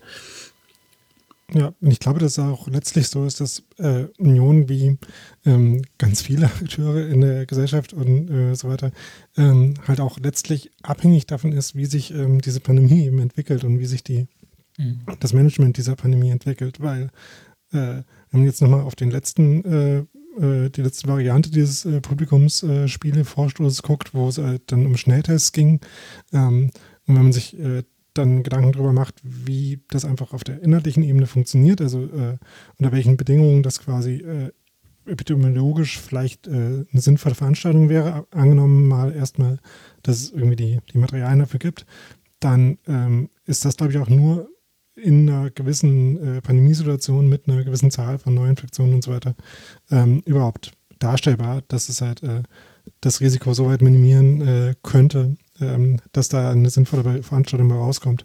Deswegen, äh, ich glaube, diese, ähm, diese Voraussetzungen, die, ähm, dass die erstmal gegeben sein müssen und dass man sich nicht von der, von der Entwicklung der Pandemie und von dem Management der Pandemie und von den ähm, Ressourcenmanagement-Fragen, die dazugehören, abkoppeln kann, das würde, glaube ich, bei Union auch letztlich dann niemand verneinen. Mhm. Ja, es ist ein sehr weites Thema und das, du hast es gerade schon angedeutet, das wird uns ja noch verfolgen und diese Konzepte, man kann der Union da auch positiv zugutehalten, dass sie Konzepte vorgelegt haben, das haben viele andere nicht gemacht. Ähm, insofern kann ich da jetzt auch gar nicht unendlich, ähm, kann man das Thema könnte man jetzt noch sehr viel weiter vertiefen. Ähm, ich muss aber jetzt hier, glaube ich, mal einen Hardcut machen, weil ansonsten kommen wir ja zu nichts mehr. Ähm, mhm. Und muss jetzt mal wirklich den härtesten Cut machen in der Geschichte des Rasenfunks und sagen, Sport, Fußball. es fühlt sich so unglaublich klein an, wenn man von diesem Thema rauskommt. Aber jetzt muss ich halt über den Umbau reden bei Union Berlin. Der war ja auch ähm, sehr groß vor der Saison. Man ist halt mit Gikiewicz einen Führungsspieler verloren, ja, auch ähm, weil der weg wollte. Mit Anderson hat man einen anderen ähm, Führungsspieler am Sturm abgegeben. Dafür hat man sehr viele ähm, neue Spieler geholt. Man hat Griesbeck, Gieselmann, Endo, Schlotterbeck, Poyanpalo, Knoche. Eine sehr lange Liste, auf der Max Kruse noch gar nicht mehr draufsteht. Den wollen wir gleich gesondert betrachten. Aber jetzt mal allgemein gefragt, wieso hat sich ähm, Union im Sommer dafür entschieden, diesen harten Cut zu machen? Man hätte ja auch sagen können, ey, geile erste Bundesliga-Saison, wir setzen jetzt auch wieder eine Saison auf Anderson und äh, gucken, dass wir den Ball irgendwie zu ihm bekommen. Hm. Ähm, ich glaube, das ist äh, auch eine komplexe Frage, in die sowohl die ähm, quasi wirtschaftlichen, äh, vertragstechnischen Sachen, die da eine Rolle gespielt haben, als auch die sportlichen mit reinspielen. Ähm, äh, Oliver Runert, der Manager von Union, sagt gerne, wenn er gefragt wird, was irgendwie so die, die komplizierteste, anstrengendste Personalie war, die er jemals gemanagt hat, was so Transfers und so weiter angeht, dann sagt er gerne die Vertragsverlängerung von Sebastian Andersson, äh, die es im Frühjahr irgendwann gab oder äh, noch in der Wintertransferphase, weiß ich gerade nicht mehr, aber jedenfalls irgendwann da, ähm, bei der rauskam, dass, äh, dass Sebastian Andersson seinen Verlag, der eigentlich im Sommer ausgelaufen wäre, verlängert hat ähm, aber offenbar halt auch verbunden mit einer Ausstiegsklausel, äh, was dazu geführt hat, dass äh, ähm, Union nur begrenzt sich entscheiden konnte, ob sie Anderson im Sommer abgeben, aber dafür auch mit einer ziemlich signifikanten äh, Ablöse entschädigt wurden. Denn äh, auch wenn du gerade aufgezählt hast, wie viele Union, äh, wie viele Spieler Union verpflichtet hat, äh, Ablöse gezahlt haben sie für gar niemanden davon, sondern nur für Marius Böte, der eigentlich äh, schon ein Jahr vorher kam, aber dann fest verpflichtet wurde. Ähm, sodass dann halt, äh, was die Transferbilanz angeht, äh, trotzdem etliche Millionen äh, plus quasi standen, weil halt äh, nur Sebastian Andersson für relevante Ablöse abgegeben wurde und ähm, wie gesagt, die ganzen Spieler, die sie jetzt gefunden haben, alle ablösefrei kamen. Und dieser, äh, dieser personelle Umbruch, der damit verbunden war, der war eigentlich äh, so ein bisschen schrittweise, weil ähm, da ein paar Spieler jetzt gegangen sind und äh, in ihren Rollen ersetzt wurden, die zwar letztes Jahr noch äh, gespielt haben, äh, äh, noch bei Union waren, aber gar nicht so viel gespielt haben. Also wirkliche Stammspieler, die gegangen sind, waren eben wirklich nur Anderson und, und Gikiewicz. Ähm, und dann so Leute wie, wie auch Subotic, wie äh, Felix Groß ähm, und noch ein paar andere ähm, waren eigentlich schon eher periphere Spieler letztes Jahr und wurden in der, äh, in den peripheren Rollen eigentlich auch erstmal ersetzt. Und die Spieler, die jetzt ähm, den, ja, den größten Anteil an der spielerischen Weiterentwicklung, die wir gerade sehen haben, sind eigentlich gar nicht mal unbedingt die Neuzugänge, auch wenn natürlich äh, Max Kruse, wie gesagt, wir reden gleich noch genauer über ihn, da eine, eine wichtige Rolle spielt, aber ich finde das eigentlich äh, eher so jemand wie ähm, wie Robert Andrich äh, derjenige Spieler ist, in dem man vielleicht diese Entwicklung am besten festmachen kann oder äh, zumindest beispielhaft. Und deswegen ist es eigentlich äh, eher so ein Kontinuum, wo man äh, äh, sieht, dass sich diese Union-Mannschaft entwickelt und wo es ganz spannend ist, äh, äh, zu sehen, wie sie vielleicht auch ein bisschen zukunftsfähiger wird, weil äh, letztes Jahr war es, äh, hat man sehr das Gefühl, dass sie versucht haben, so schnell wie möglich aus dieser Zweitligamannschaft, die aufgestiegen ist, eine Mannschaft zu machen, die in der Bundesliga funktionieren und bestehen kann, was ja letztes Jahr auch spektakulär gut gelungen ist. Also, dass äh, Union in der ersten Saison, in der ersten Liga Elfter wird, ist halt äh, immer noch ein sensationelles, äh, ein sensationeller Erfolg eigentlich. Und dass man jetzt das Gefühl hat, ähm, dass sie es in einem sehr schwierigen Umfeld ja äh, geschafft haben, dann die Mannschaft inhaltlich noch so weiterzuentwickeln, dass sie erstens ein bisschen mehr Perspektive hat, äh, was die einzelnen Spieler angeht und vom Leistungsspektrum her auch nochmal einen, äh, einen Schritt gemacht hat nach vorne, ähm, zumindest so wie es jetzt nach sieben Spieltagen aussieht. Das finde ich schon äh, eine sehr äh, ja, spannende Entwicklung und einen sehr spannenden Weg, diese, äh, diese Herausforderung, die es für Union ist, Bundesliga zu spielen, anzugehen. Welche Überschrift würdest du packen über diese Transfers? Welche Richtung wollte man einschlagen mit den Spielern, die man geholt hat? Ähm, irgendwas mit äh, underrated äh, Spielern, die, ähm, die halt von denen man vielleicht gar nicht gedacht hätte, dass sie für Union äh, erreichbar sind, ähm, die aber sich herausgestellt haben, doch äh, sind für Union erreichbar. Also so jemand wie Robin Knoche zum Beispiel, weiß nicht, ob man äh, grundsätzlich sich zugetraut hätte, dass man in, in dem Regal jemanden findet, ging aber dann halt und äh, man hat dann auch eine Rolle für ihn gefunden, die sehr gut funktioniert.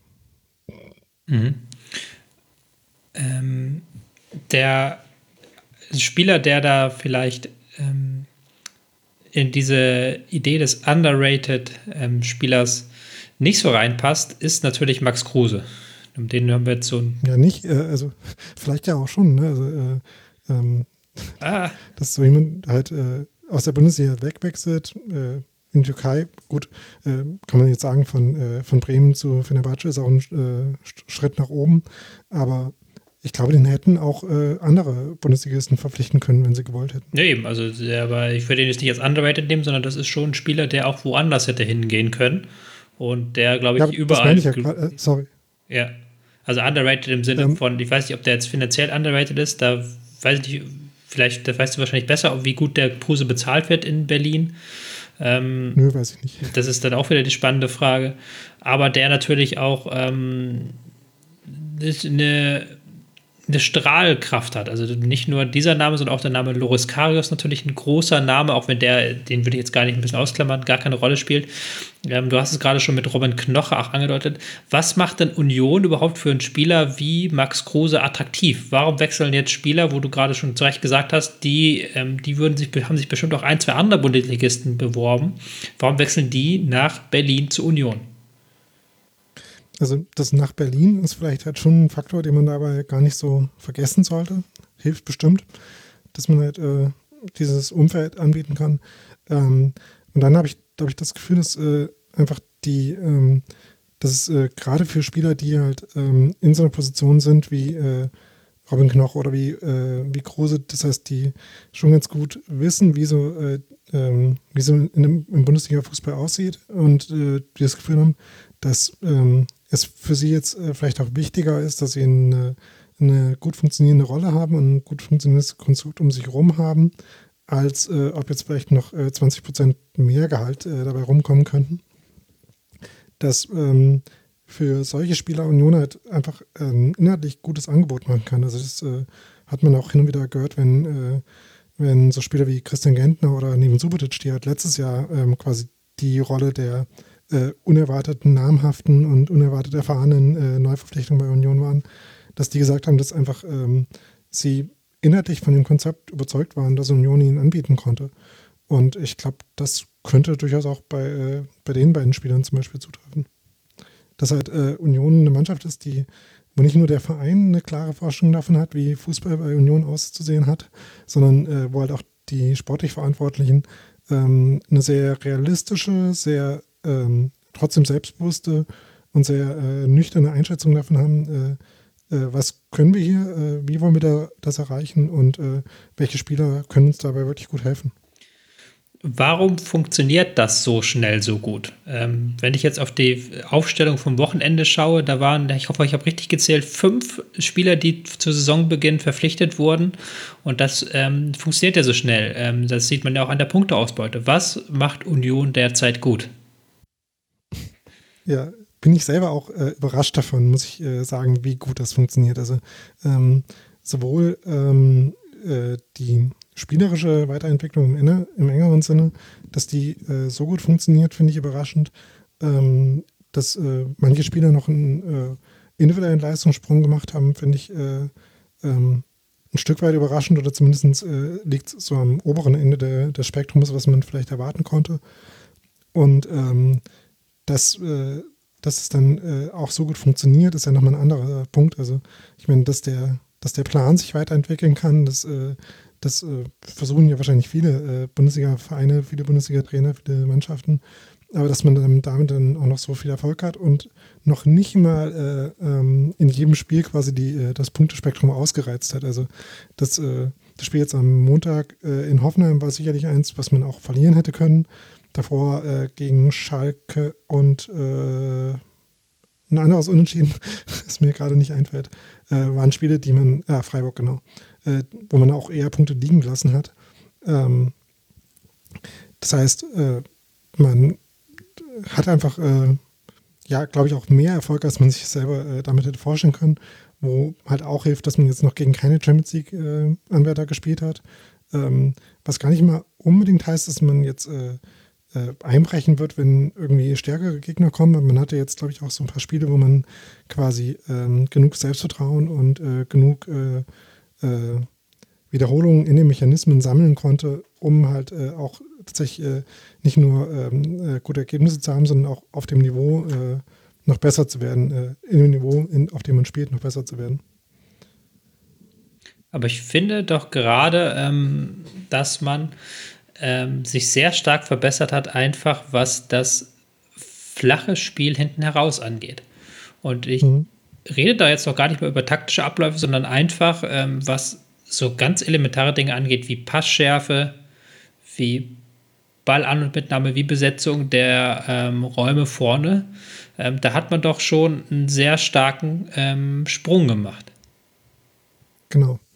Also das meinte ich auch vorhin, als ich die individuelle Entwicklung angesprochen habe. Äh, bei jemandem wie äh, Robert Andrich zum Beispiel, der ja auch, ähm, also den fand ich letztes Jahr schon überraschend stark als Spieler, der aus Heidenheim kam, als Heidenheim auch nicht gerade in die, äh, fast in die, Zweitliga, äh, in die Erstliga aufgestiegen wäre, sondern halt einfach äh, ja, gut in der zweiten Liga mitgespielt hat, der sich dann äh, in den ganzen äh, Disziplinen, die gegen den Ball relevant waren, in der ersten Saison schon sehr gut zurechtgefunden hat und der sich jetzt einfach unglaublich viel zutraut. Also ähm, ähm, jemanden halt in, in der zentralen Position zu haben, der so ballfordernd ist, der ähm, so viel Ruhe in Momenten ausstrahlt, wo er an den Ball kommt, der auch unter Druck äh, eben äh, erstens keine Bälle verliert und zweitens auch nicht dazu führt, dass man dann äh, Befreiungsschläge äh, produziert. Das ist, glaube ich, äh, einfach ein, äh, auf individueller Ebene ein sehr wichtiger Faktor, ähm, der zusammen mit, mit einem funktionierenden Konstrukt rundherum, mit klaren Vorgaben, die man, wo man das Gefühl hat, dass, die, dass die gibt für das Spiel mit dem Ball, ähm, und halt mit dem Selbstbewusstsein, was ich eben schon angesprochen habe. Also ähm, ich glaube, dass äh, jemand wie ähm, Andreas Lute ähm, eben so viele Bälle unter Druck verarbeitet und flach rausspielt. Das hat einerseits mit den Vorgaben zu tun, die vom äh, Trainerteam gemacht werden, äh, andererseits mit den Mitspielern, die das Selbstvertrauen geben, dass man äh, sich darauf verlassen kann, dass das schon äh, äh, ansatzweise gut gehen wird. Und halt auch mit der individuellen Qualität, die dann scheinbar dafür reicht. Also, und ähm, das wäre vielleicht so der, am ehesten der Faktor gewesen, in dem man dabei gezweifelt hätte, aber so jemand wie die Innenverteidiger zum Beispiel, also äh, Robin Knoche und Marvin Friedrich, dass ähm, Robin Knoche auf äh, Bundesliga-Niveau vernünftig äh, spielen kann, ist, glaube ich, äh, gibt es ausreichend äh, Beweise für. Und Marvin Friedrich war letztes Jahr schon ein Spieler, der äh, sehr, sehr stabil in der Restverteidigung war und ich glaube noch auch stark underrated war, was die, das Spiel mit Ball angeht. Mhm. Du hast jetzt sehr viele Spieler genannt, die man auch alle herausheben kann. Knoche, der wirklich auch gut ist, was auch die äh, Fähigkeit im Rausrücken gibt, was auch nochmal sehr wichtig ist im, äh, für Unionspressing. Andrich, ähm, der großartige Leistung gezeigt hat. Ähm, auch vielleicht auf den Flügeln, dass man da ein bisschen Tempo hat mit Becker, ähm, auch Pujampado als Spieler. Aber um jetzt auch nochmal äh, Christoph nach langer Zeit wieder reinzuholen und um jetzt auch mal zum äh, Bielefeld-Spiel ein Stück weit zu kommen. Ähm, kann man Unions Höhenflug überhaupt analysieren, ohne den Namen Max Kruse ausgiebig zu nennen? Sehr schön, dass du mit, mit, dieser Frage zu mir kommst, weil ich habe mir nämlich gedacht, wenn wir den äh, Union Berlin Insider mit dabei haben im Podcast, dann werde ich da nicht so äh, zum, zum Thema überhaupt nicht, aber zum Spiel mich gar nicht äußern müssen. Deswegen habe ich mir, weil im Rasenfunk immer ähm, so tolle Wortspiele auch in, in, in, einem Sendungstitel sind, habe ich mir da ein paar Gedanken gemacht. Ah. Und ich hätte jetzt ein paar Vorschläge für euch. Ähm, weiß nicht, ob sie gut sind, also würde man sagen. Ähm, mein erster wäre wär, wär Cruise Control. Ja, ist ein bisschen. Geht so Cruise Control. Ja. Hatten wir, glaube ich, schon mal. Ne? Ähm, Cruise Almighty hatte ich noch. Also von, von Bruce Almighty muss man vielleicht so ein bisschen erklären. Cruise Almighty ist, Aber den finde ich gut. Den, Cruise Almighty, ja. genau. Ähm, ich hätte noch ähm, Cruise mir Europa schön. So ein bisschen, ja. Ähm, wäre vielleicht jetzt aktuell Tabellenstand. Ähm, wir sind die coolsten, wenn wir cruisen. ähm, und dann, äh, um, um, um, um, um dich äh, oder euch auch, liebe Union-Fans, wieder so ein bisschen auf den Boden der Tatsachen ähm, zurückzuholen, jetzt nur nicht Krusen wahnsinnig werden. Ähm, das wären so meine Vorschläge, die ich mir ja. jetzt in der Zeit, wo ihr gesprochen habt, überlegt Ich schätze, da ist einer dabei. Da ist einer dabei. ähm, äh, also ich, ich glaube, also alles, was ihr besprochen habt, jetzt spielerisch schon, hat natürlich schon auch, auch sehr mit dem, mit, mit dem Namen Max Kruse zu tun. Denn ähm, dann klar ähm, hast du jetzt vielleicht da Spieler, die entweder ähm, neu mit dabei sind und bessere Passspieler sind oder ähm, die sich weiterentwickelt haben. Und ich glaube einfach, was du jetzt auch gerade im Spiel gegen Bielefeld gesehen hast, wenn der Kruse halt immer entgegenkommt da im Zehnerraum und du mhm. hast als Innenverteidiger den Ball, dann weißt du, den, den kannst du auch richtig scharf im Spiel spielen. Der, der nimmt den an und du weißt, da passiert irgendwie was. Und es ist total faszinierend, dass dieser Raum immer besetzt ist von Max Kruse. Und jeder weiß es natürlich auch, dass der genauso spielt und dass, dass es genau sein Raum ist. Aber der läuft halt da rein und weiß, wie er sich bewegen muss und kriegt den Ball und dann spielt er ihn halt weiter und, und leitet Tore ein oder bereitet Tore vor. Und ist natürlich ähm, ja, einfach, einfach sensationell. Ähm, trotzdem denke ich, um auf die ganze Mannschaft zu schauen, ähm, muss man, denke ich, schon auch über Urs Fischer beziehungsweise das komplette Trainerteam sprechen, denn ähm, es ist ja schon auch einfach klar auf dem Platz zu sehen, dass sie ein bisschen anders spielen wollen und das musst du natürlich dann auch vorgeben. Und wenn wir in der vergangenen Saison halt Anderson vorne drin hatten, der teilweise auch flach angespielt wurde, aber dann kam öfter auch mal der hohe Ball, dann ist das natürlich jetzt, flach hinten rauszuspielen und dann wirklich zu kombinieren über Kruse natürlich schon auch eine spielerische Weiterentwicklung. Also gehört einerseits das Personal auf dem Feld dazu ähm, und andererseits aber auch die Vorgabe wieder von draußen und das, und das Coaching beziehungsweise der Plan, der dahinter steckt. Und vielleicht noch kurz ich finde einfach auch das Thema, dass, dass Kruse jetzt zu Union Berlin äh, geht, ne? sich fragt, wie können die denn bekommen, muss man sich vielleicht einfach auch mal überlegen. Es gibt halt auch, auch Spieler, die halt für die letzten Jahre ihrer Karriere einfach eine, eine klare Vorstellung haben. Eben die Stadt ist sicherlich ein, ein, ein Argument für Union Berlin und dann ja, ist vielleicht auch Kruse ein Typ, der einfach auch der, also ist schon mal, also ich, ich denke, der ist jetzt schon auf dem Weg zur Vereinslegende, ist schon mehr irgendwo ein Spieler im deutschen Fußball so schnell zur Vereinslegende schon geworden, ne? weil es einfach, ist einfach, ein, ist erstens ein Typ und spielt dann halt auch noch gut.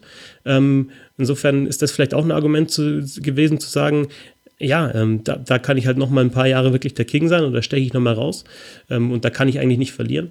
Und ähm, was halt auch, gut, die Zuschauer, das Thema habt ihr jetzt auch besprochen, sind jetzt momentan nicht da.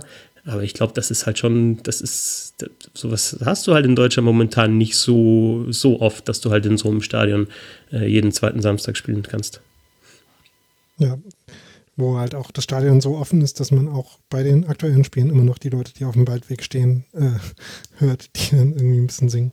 Ähm, übrigens, äh, Steffen Baumgart selber bei Union äh, ähm, ja, das damals auch ähnlich, äh, ähnlich schnell geschafft, auch mit ein bisschen Skepsis begrüßt, aber dann ähm, innerhalb von zwei Jahren sich so sehr etabliert, dass er immer noch äh, als große Legende gilt, obwohl er nur zwei Jahre in Anführungszeichen bei Union gespielt hat. Aber äh, damit äh, kurze Grüße an die aktuelle DFB-Pokalauslosung. Ähm, ich würde gerne noch einmal ähm, bei dem Kruse-Ding eine Sache kurz ähm, mit dir besprechen, Daniel. Und zwar finde ich interessant, dass Kruse ja ähm, jetzt am Wochenende hat er das erste Tor eingeleitet, das zweite und dritte direkt vorbereitet. Ähm, das vierte hat er per Elfmeter selbst erzielt. Er ist jetzt mit, ich glaube, 16 geschossenen Elfmetern und 16 verwandelten Elfmetern hat er den Bundesliga-Rekord eingestellt, was ähm, die meisten verwandelten Elfmeter ohne Fehlschuss angeht. Ähm, mhm. Aber ich finde, weil ich ihn ja vor allen Dingen in der Bremer Zeit verfolgt habe, ich finde, dass Max Kruse noch gar nicht mal so mega doll eingebunden wird, sondern tatsächlich sich darauf konzentrieren darf, ähm, diese, den letzten Pass zu spielen. Genau, äh, kann mir äh, kurz verraten, dass wir uns äh, genau darüber ja, ja, vor dem Spiel schon mal unterhalten hatten. Jetzt war das das Spiel, wo er vielleicht noch am dominantesten eingebunden war ähm, und wo das, was äh, Christoph vorhin sagte, dass er äh, sich ständig äh, im, äh, in den offensiven Räumen angeboten hat, äh, noch am stärksten rausgekommen ist, wo es halt auch deswegen schwierig ist für Gegner, sich darauf einzustellen, weil es halt immer ein anderer offensiver Raum ist. Also ähm, das äh, erste und dritte Tor bereitet er quasi aus dem rechten Halbraum vor, das, äh, das äh, Anrecht-Tor bereitet er vom linken Flügel vor. Also es äh, ist halt einfach äh, eine, so eine freie, radikale Rolle, wo er einfach sehr flexibel ähm, sich in das äh, Konterspiel von Union einbindet, aber das ist halt auch der Punkt, dass er sich halt äh, sehr gut, dass er sehr gut dazu passt, ähm, die Muster, die Union sowieso hat, äh, quasi besser und gefährlicher zu machen. Ähm, und das war eben in den Spielen bis jetzt äh, oft so, dass äh, die Spielauslösung ganz oft ist, äh, Innenverteidiger spielen auf Sechser, Sechser lassen auf Außenverteidiger abprallen, ähm, Außenverteidiger spielen wieder steil. Und ähm, das hat Union auch letzte Saison schon äh, versucht. Also man war da durchaus nicht so eindimensional nur lange Bälle auf Anderson, sondern äh, diese Muster, diese Versuche statt äh, Steil-Klatsch-Kombination zu spielen, die gab es da schon auch. Nur dass da halt oft so war, dass die halt nur bis zum letzten Drittel äh, gegangen sind, weil dann äh, man einfach äh, äh, keine an weiteren Anspielstationen hatte, die Anspielstationen so ein bisschen ausgegangen sind. Und das halt jetzt die, ähm, die Veränderung, die Kruse da reinbringt, dass er eben das Gespür dafür hat, ähm, wie sich so ein Angriff entwickelt und sich dann da einzustellen, wo er halt diesen Angriff dann nochmal äh, scharf machen kann. Und das macht er halt äh, im Moment besonders gut. Aber wie gesagt, da gehört halt auch die Plattform dazu. Also das, äh, der Assist äh, zum 3-0, das ein Becker macht, ähm, da ist der Assist von Kruse der 18. Pass in dieser Staffette, nachdem es Union halt äh, auf jeder Seite schon zweimal probiert hat und dann, dann äh, eben irgendwann äh, sich die Lücke im Zentrum auftut, über die dann äh, Friedrich äh, Große anspielen kann. also ähm, dieses äh, sehr stabile, sehr selbstbewusste Fundament äh, und ähm, die klaren Regeln, äh, die es offenbar gibt dafür, wie man sich am Ball zu verhalten hat und wie man nach vorne zu spielen hat. Und natürlich auch die defensiven Komponenten, die dazu beitragen, dass man überhaupt den Ball ausreichend oft gewinnt dafür. Die ähm, geben, glaube ich, schon die Grundlage dafür, dass halt Kruse dann solche auf, ähm, auffälligen Spiele machen kann, wie jetzt das gegen Bielefeld. Findest du, dass Union Wucht verloren hat? Weil das war so ein, ein großes Thema in der vergangenen Saison. Ne? Es ist eine, eine, körperlich starke Mannschaft gewesen, groß gewachsen. Und jetzt ist natürlich diese spielerische Komponente dazugekommen und dann noch, wird noch mehr rausgestrichen. Ähm, glaubst du, dass sie, da kann ja auch wieder mal Spiele geben, wo man diese Wucht braucht? Ist die verloren gegangen oder ist die immer noch da?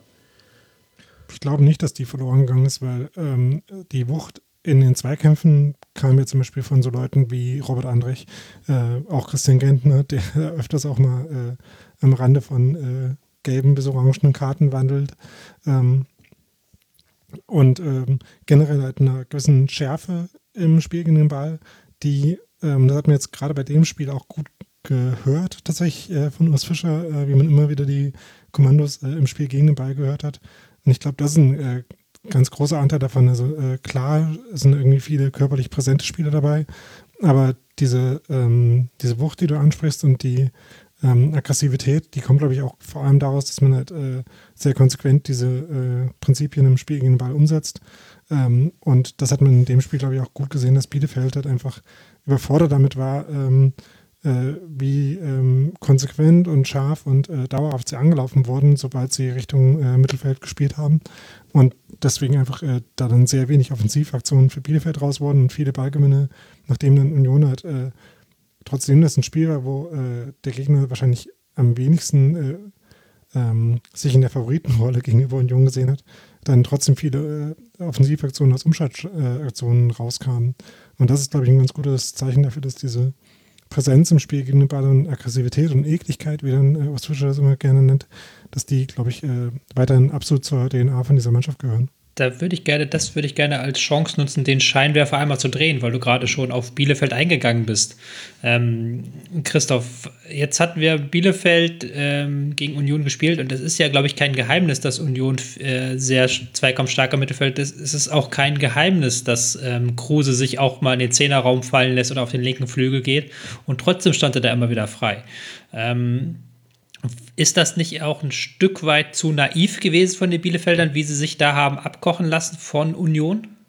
Ja, es hat mich tatsächlich auch gewundert, dass es dann eben so viele Szenen gab, wo dann, wo dann Kruse halt den Ball relativ unbedrängt bekommen hat in seinem Raum und dann halt auch weiterspielen konnte. Ähm, und ähm, ja, das halt es gibt natürlich Mittel, das irgendwie zu verhindern, ne? dass du halt versuchst, einen vor ihn zu stellen natürlich und einen hinter ihn zu stellen und da die Passwege irgendwie zuzumachen. Ich denke, dass das auch der Plan war bei Arminia Bielefeld, aber man hat es auf dem Platz äh, ja nicht so gesehen. Also sie haben es halt dann, entweder sie hatten es gar nicht als Plan, was ich aber nicht glaube, oder sie haben es einfach nicht umsetzen können.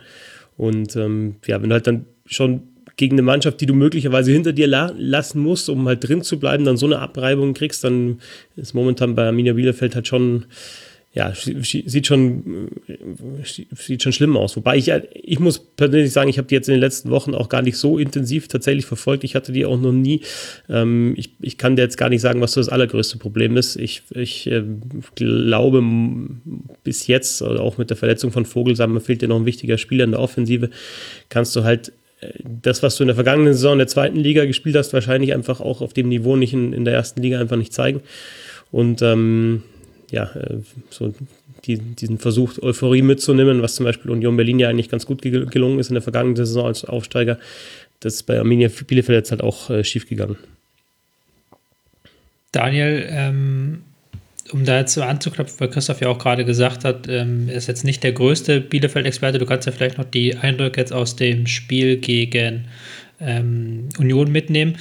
Ähm, meine Frage ist da gerade nach diesem Spiel, ist das Mittelfeld Bundesliga tauglich? Weil ich glaube, das war doch die Zone, in der, ähm, in der sie am stärksten sich haben abkochen lassen. Gar nicht mal so sehr am Spielaufbau aus der Abwehr, da gab es auch zwei, drei Fehler, aber im Mittelfeld war dann der, der Bereich, wo sie ähm, die Bälle verloren haben und wo Hartl, Prietl und auch Meier ähm, körperlich gar nicht mithalten konnten mit Union. Oder sehe ich da was falsch? Ja, das ist so ein bisschen der Punkt. Ich habe äh, in unserem Blog vor dem Spiel geschrieben, dass äh, Bielefeld halt bis jetzt in der Saison so ein bisschen die, ähm, die Paderborn-Rolle einnimmt, äh, als Mannschaft, die sich äh, relativ stark äh, ähm, an ihr Konzept, ihr Spielkonzept aus der zweiten Liga hält, ähm, das versucht weiter durchzuziehen, damit auch in der Bundesliga teilweise ganz gute Spiele macht, irgendwie teilweise ganz gut in Spielen ist, aber dann letztlich äh, nicht gut genug ist, äh, wirklich äh, Durchschlagskraft zu entwickeln, nicht gut genug ist, dann wirklich Spiele zu gewinnen und nicht nur äh, knapp oder teilweise auch höher zu verlieren. Und das, ähm, da war jetzt das Spiel wahrscheinlich schon eins, was die, äh, die Sorgenfalten noch mal ein bisschen tiefer macht. Denn ähm, ja, Hartl und, äh, und Meier sind ja eigentlich so vom spielerischen Niveau her schon äh, äh, echt ganz gut, würde ich sagen, für die, äh, äh, zumindest für eine Mannschaft im, am unteren Tabellenende, was ja klar ist, dass Bielefeld irgendwie sich da einsortiert und halt äh, der Versuch ist, das äh, Tabellenende zu gewinnen. Ähm, aber äh, ob das tatsächlich ähm, quasi ja, widerstandsfähig genug ist, ähm, hast du ja gerade gefragt und da habe ich dann doch auch große Zweifel dran. Ähm, auch und auch, ob es dann quasi äh, letztlich äh, ähm, ansatzweise genug äh, offensive Produktivität entwickeln kann, um halt zu funktionieren. Ähm, ich bin da nicht so sicher, ehrlich gesagt. Beim Thema offensive Produktivität kann man, muss man natürlich auch auf Floß nochmal zu sprechen kommen. Ist auch so eine Geschichte, ne? Das haben wir schon ein paar Mal gehabt. Jetzt, ich glaube, prominentestes Beispiel ist einfach Simon Terodde, der hat äh, unter der ersten Liga einfach ein Bombentorjäger ist aber das halt in der ersten Liga noch nie so wirklich gezeigt hat. Und es gibt halt dann einfach auch so Stürmertypen, die brauchen halt eine bestimmte Abschlusssituation, um ihre Buden zu machen. Und die kriegt halt Klos in der, in der Bundesliga jetzt äh, nie oder, oder selten. Weil es in dem Spiel einmal hat er, also das hat er eh noch gut gemacht. Das war ein hoher Ball, glaube ich, vom Pieper hinten raus aus der, aus der Innenverteidigung und eigentlich schwierig zu nehmen. Und den hat er eigentlich ganz gut in Richtung Tor gebracht. Mhm. Er war drüber, aber es war tatsächlich die einzige Abschlusssituation, gefährlichere, die er gehabt hat.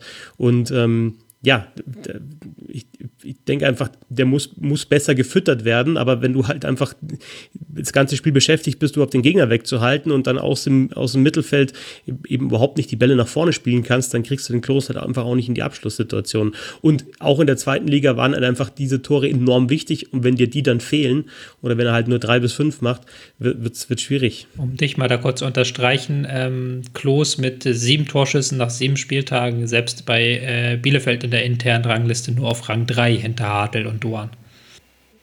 Gerade bei Klos ja auch in der zweiten Liga schon kein Spieler ist, der jetzt quasi äh, ständig dominant äh, agiert hat, sondern halt äh, eher so ein Spieler war, wo man sich dann als gegnerischer Fan immer mal gefragt hat, äh, warum genau schießt du jetzt eigentlich jedes Spiel ein Tor gegen uns?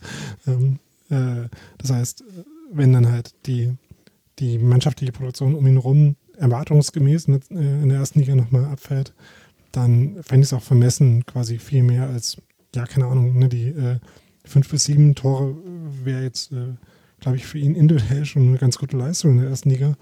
Ähm, aber es ist halt nicht genug, um quasi der äh, offensive Fokuspunkt einer ganzen Mannschaft zu sein. Ja, ähm, Arminia damit jetzt mit fünf Niederlagen am Stück nur noch ein Punkt von den Abstiegsrängen entfernt. Das wird jetzt, glaube ich, äh, Arminia-Fans nicht überraschen und auch nicht unbedingt die Schweiß auf die Stirn treiben. Dann sind es doch eher die Ergebnisse wie halt dieses 0 zu 5. Die nächsten Gegner für Bielefeld werden sein Leverkusen zu Hause, Leipzig auswärts und dann Mainz zu Hause. Also auch jetzt ein straffes Programm und dieses Mainz-Spiel vielleicht als Schlüsselspiel dann ähm, äh, zwei Wochen nach Ende der Länderspielpause. Union ist auf Europa League-Kurs mit zwölf Punkten. Sie spielen jetzt auswärts gegen Köln, zu Hause gegen Frankfurt und dann steht auswärts im Olympiastadion das Derby an gegen die Hertha. Also auch das Programm, wo man sagen kann, das sind alles so 50-50 Spiele, wie man heutzutage sagt, in Wahlberichterstattungsduktus ähm, Toss-Ups. Ja. Dann hast du eigentlich auch Stop the Count getwittert, als äh, Union zwischenzeitlich auf Platz 4 war? Oder ist, ich glaube, ich, ich schaue mal nach, aber ich glaube, das ist dir dann zu trivial, oder? So, solche Sprüche dann rauszuhauen. ich habe tatsächlich äh, gesehen, wie Southampton das am, ähm, ich glaube, Freitag oder äh, so getwittert hat und habe dann da schon geschrieben, dass äh, der Witz tatsächlich es geschafft hat, äh, überaltert zu sein, bevor überhaupt das, äh, das Phänomen zu Ende ist, auf das es sich bezieht. also, ähm, man konnte quasi callen, dass der Witz jetzt retired gehört, bevor man bevor die Networks in den USA äh, Joe Biden als Präsident gecallt haben. Bevor die Wahl entschieden war, war entschieden, dass dieser Witz nicht mehr aktuell ist, sagen wir es so. Genau. Ähm, Eine kurze Rausgeherfrage noch, gar nicht lange, ich will nur einmal das kurz abschließen für Union. Ähm, ganz kurze Antwort, Daniel, was glaubst du, ähm, über welche Position kann sich Union am Ende der Saison freuen? Also wenn man äh, so die ganzen äh, underlying äh, Statistiken durchgeht äh, und die mit der Position der Tabelle gerade vergleicht, kommt überraschenderweise raus, äh, eigentlich äh, sind sie genau da, wo sie hingehören quasi, so von der äh, von der Leistung, die sie bis jetzt in der Bundesliga gebracht haben. Wobei natürlich hilft, dass sie, äh, wie gesagt, jetzt nicht das schwerste Auf Auftaktprogramm haben, aber es würde mich tatsächlich gerade nicht mehr überraschen, wenn sie sich halt so im Mittelfeld dann stabilisieren letztlich. Äh, vielleicht so das Modell Freiburg von letzter Saison. Also und, äh, damit meine ich am Anfang von der Saison äh, halt fantastisch gut sein, äh, sich dann halt ein bisschen normalisieren und dann äh, in einer Jetzt habe ich ein bisschen aufgehört zu reden, weil ich äh, das Gefühl hatte, dass man es gerade ein bisschen beschreit, dass es dann doch nicht so kommt. aber, aber das wäre so quasi der, sagen wir mal, der Best Case, äh, dass man halt sich äh, in dieser Identität, die man sich gerade mit erfolgreichen Spielen findet, dass man sich darin einfach stabilisiert und das dann so durchzieht und halt von diesen, also auch da wieder, äh, ne, wenn du Spiele gegen Hertha, Frankfurt, Stuttgart, wenn das für Union Toss-Up-States sind, dann ist man auf dem Weg zu 400 Electoral Votes, äh, um mal in, dem, in der Metapher zu bleiben. Sehr schöne, äh, sehr schön die Metapher genutzt. Also das ist echt, wir spielen uns die Bälle hier zu heute unfassbar. Ähm, wie, äh, wie Marvin Friedrich und Robert Andrich. Ja. Ähm, damit schließen wir ein sehr, sehr langes Union-Segment. Vielen Dank an dich, Daniel. Du hast uns da sehr weitergeholfen und jetzt sind wir alle ähm, echte Union-Experten, kann man glaube ich sagen. Zumindest für die nächsten Wochen. Mal sehen, was die Saison noch so bringt für Union. Wir haben es ja auch schon eingangs gehört von Urs Fischer. Für ihn ist jeder Punkt ein Punkt im Kampf gegen den Abstieg. Ähm, Nachdem Christoph, du jetzt so lange ähm, so ein bisschen in der Support-Rolle geblieben bist, hole ich dich jetzt mal direkt wieder rein und gehe über zum Spiel VfB Stuttgart gegen Eintracht Frankfurt. Auch ein sehr amüsantes Spiel, ein 2 zu 2. Der VfB Stuttgart ist in der ersten Halbzeit vorgeprescht, ist durch González und Castro 2 zu 0 in Führung gegangen. Nach der Pause hat aber die Eintracht aus Frankfurt zurückgeschlagen. Silva hat den Anschlusstreffer besorgt und dann Abraham in der 75. Minute mit dem 2 zu 2 Ausgleichstreffer. Das heißt, man hat vier Tore gesehen, eine Aufholjagd. Dazu gab es noch einen Lattenkracher von Klimovic zwischendurch. Kurz vor Schluss ein ziemlich äh, äh, geiler Freistoß von Kostic, der auch nochmal, äh, glaube ich, nur knapp abgewehrt wurde. Und Christoph, du hattest die Ehre, das Spiel kommentieren zu dürfen. Ähm, ich glaube für Amazon, stimmt's? Genau, richtig. Genau. Er hat sicher Spaß gemacht, das Spiel als Kommentator begleiten zu dürfen, oder? Auf jeden Fall, ja. Und äh, also jetzt hast du schon verraten, warum ich jetzt auch mal bei einem Spiel ein bisschen mehr in die Tiefe gehen kann, äh, was die Taktik anbelangt und so weiter, liegt daran, dass das das Spiel war, die, was ich äh, tatsächlich mit ab, ähm, abgesehen vom Topspiel am intensivsten halt dann äh, wirklich geschaut habe. Ähm, und ich finde tatsächlich, es hat, also es hat wirklich Spaß gemacht. Ähm, VfB Stuttgart hat mir in der ersten Halbzeit sehr viel Spaß gemacht, ähm, weil die wirklich, finde ich, eine, eine, sehr, sehr starke Leistung gezeigt haben und ähm, recht faszinierend finde ich, wie man zwar so ähm, ja, defensiv stehen kann und so, so weit hinten bei gegnerischem Ballbesitz stehen kann und dann trotzdem so schnell nach vorne kommt mit, mit, mit Kombinationen eben. Also mit, nicht mit weiten Bällen, sondern schnelle Pässe, gute Bewegungen drin, gute Entscheidungen, wann, wann man jetzt mal eins gegen eins geht oder wann man wirklich als Team spielt. Äh, ein sehr, sehr starker Gonzales vorne drin, der einen Elfmeter rausgeholt hat, den dann verwandelt hat zum 1-0, der das 2-0 von Castro super vorbereitet hat durch einen Pass in die Tiefe. Ähm, ja, also echt ein toller Spielzug und äh, wirklich eine Stuttgarter Mannschaft in der ersten, in der ersten Halbzeit, die, die echt Bock gemacht hat, finde ich. Ähm, genauso cool war es dann, wie Eintracht Frankfurt wieder zurückgekommen ist in der zweiten Halbzeit. Ähm, was ich daran festmache, dass sie einerseits Stuttgart nicht mehr so viele Räume gelassen haben, ein bisschen kompakter ja, zusammengestanden haben, dass, glaube ich, dieses Spiel von Stuttgart eben ja, mit, mit kurzen Pässen Räume zu überbrücken, dadurch auch viel laufen zu müssen, dass es halt Kraft gekostet hat und dass du das nicht 90 Minuten durchstehen kannst. Und äh, dann gab es auch zwei Wechsel in der Pause. Äh, Barkok und äh, Younes kamen auf den Flügelverteidigerpositionen für Touré und für Zuba. Und Barkok hat beide Tore vorbereitet. André Silva mit dem 1-2 und David Abraham dann äh, Kopfball nach Ecke. Barkok mit dem 2-2. Und ja, Frankfurt hätte das Spiel am Ende auch noch gewinnen können. Äh, waren, waren auf beiden Seiten noch gute Chancen da. Also wirklich unterhaltsames Fußballspiel und ja, also echt Stuttgart als Aufsteiger, wirklich, wirklich eine gute Spielanlage. Ähm, und unterm Strich, Punkt in Ordnung, denke ich. Ähm, ja, und das, das war lustig. Mhm. Ähm, Stuttgart ja sowieso so ein bisschen Everybody's Darling diese Saison, haben sich mit ähm, sehr schönem, schnellen Fußball in die Herzen der Fans so ein bisschen gespielt, haben jetzt viel Lob bekommen.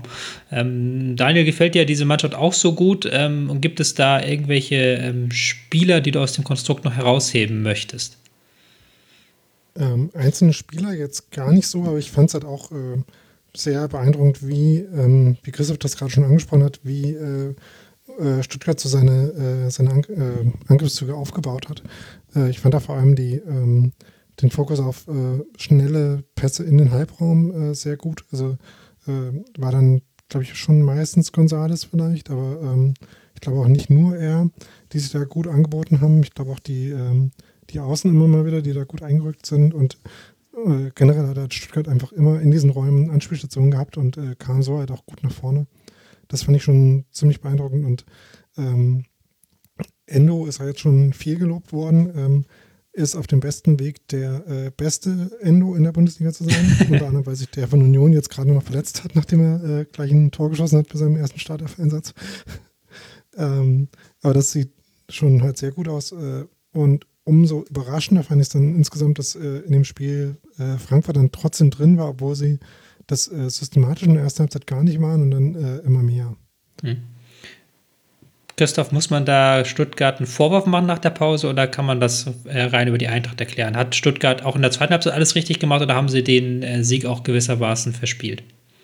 Hm, ich kann jetzt nicht genau sagen, ob es eben in erster Linie daran lag, dass, dass Frankfurt stärker wurde, dass eben bei, bei Stuttgart auch die Kräfte weg waren. Ich hätte ähm, mir schon noch ein bisschen mehr Entlastung dann gewünscht von, von Stuttgarter Seite. Man hätte vielleicht auch ein bisschen früher wechseln können. Hätte vielleicht dann, also Kalajdzic, äh, weil der auch sehr, sehr gut funktioniert bis jetzt in dieser Saison, schon drei Tore geschossen.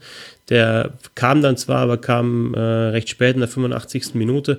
Wäre natürlich nur ein Spieler gewesen, der auch mal einen, einen, hohen Ball zum Beispiel einfach vorne hätte festmachen können, halten können. Äh, das hätte dann auch für Entlastung sorgen können. Ähm, aber, aber sonst, also du hast ja diesen Lattenkopfball noch angesprochen von Klimowitz, der war ja noch, es gab noch eine weitere Chance, äh, Gonzales nach einem, nach einem schnell ausgeführten Freistoß von Castro, beziehungsweise nicht geschossenen Freistoß von Castro, sondern Pass in den Lauf von Gonzales. Also die hatten auch noch Chancen, weitere Tore zu machen. Ähm, und da muss man halt schon sagen, dass, dass, dass äh, Eintracht Frankfurt halt schon Qualität hat. Ähm, wobei ich da jetzt so bei, der Startformation dann schon meine, meine Fragezeichen habe. Also ähm, auch im letzten Spiel gegen Werder Bremen kamen dann Barkok und Younes so nach einer Stunde. Und ich glaube, jetzt nach der Länderspielpause wird dann zumindest mal Barkok von Anfang an spielen auf der, auf der rechten Flügelverteidigerposition. Kostic ist eingewechselt worden für Zuba. Der wird dann möglicherweise auch wieder fit sein für einen Startelf-Einsatz.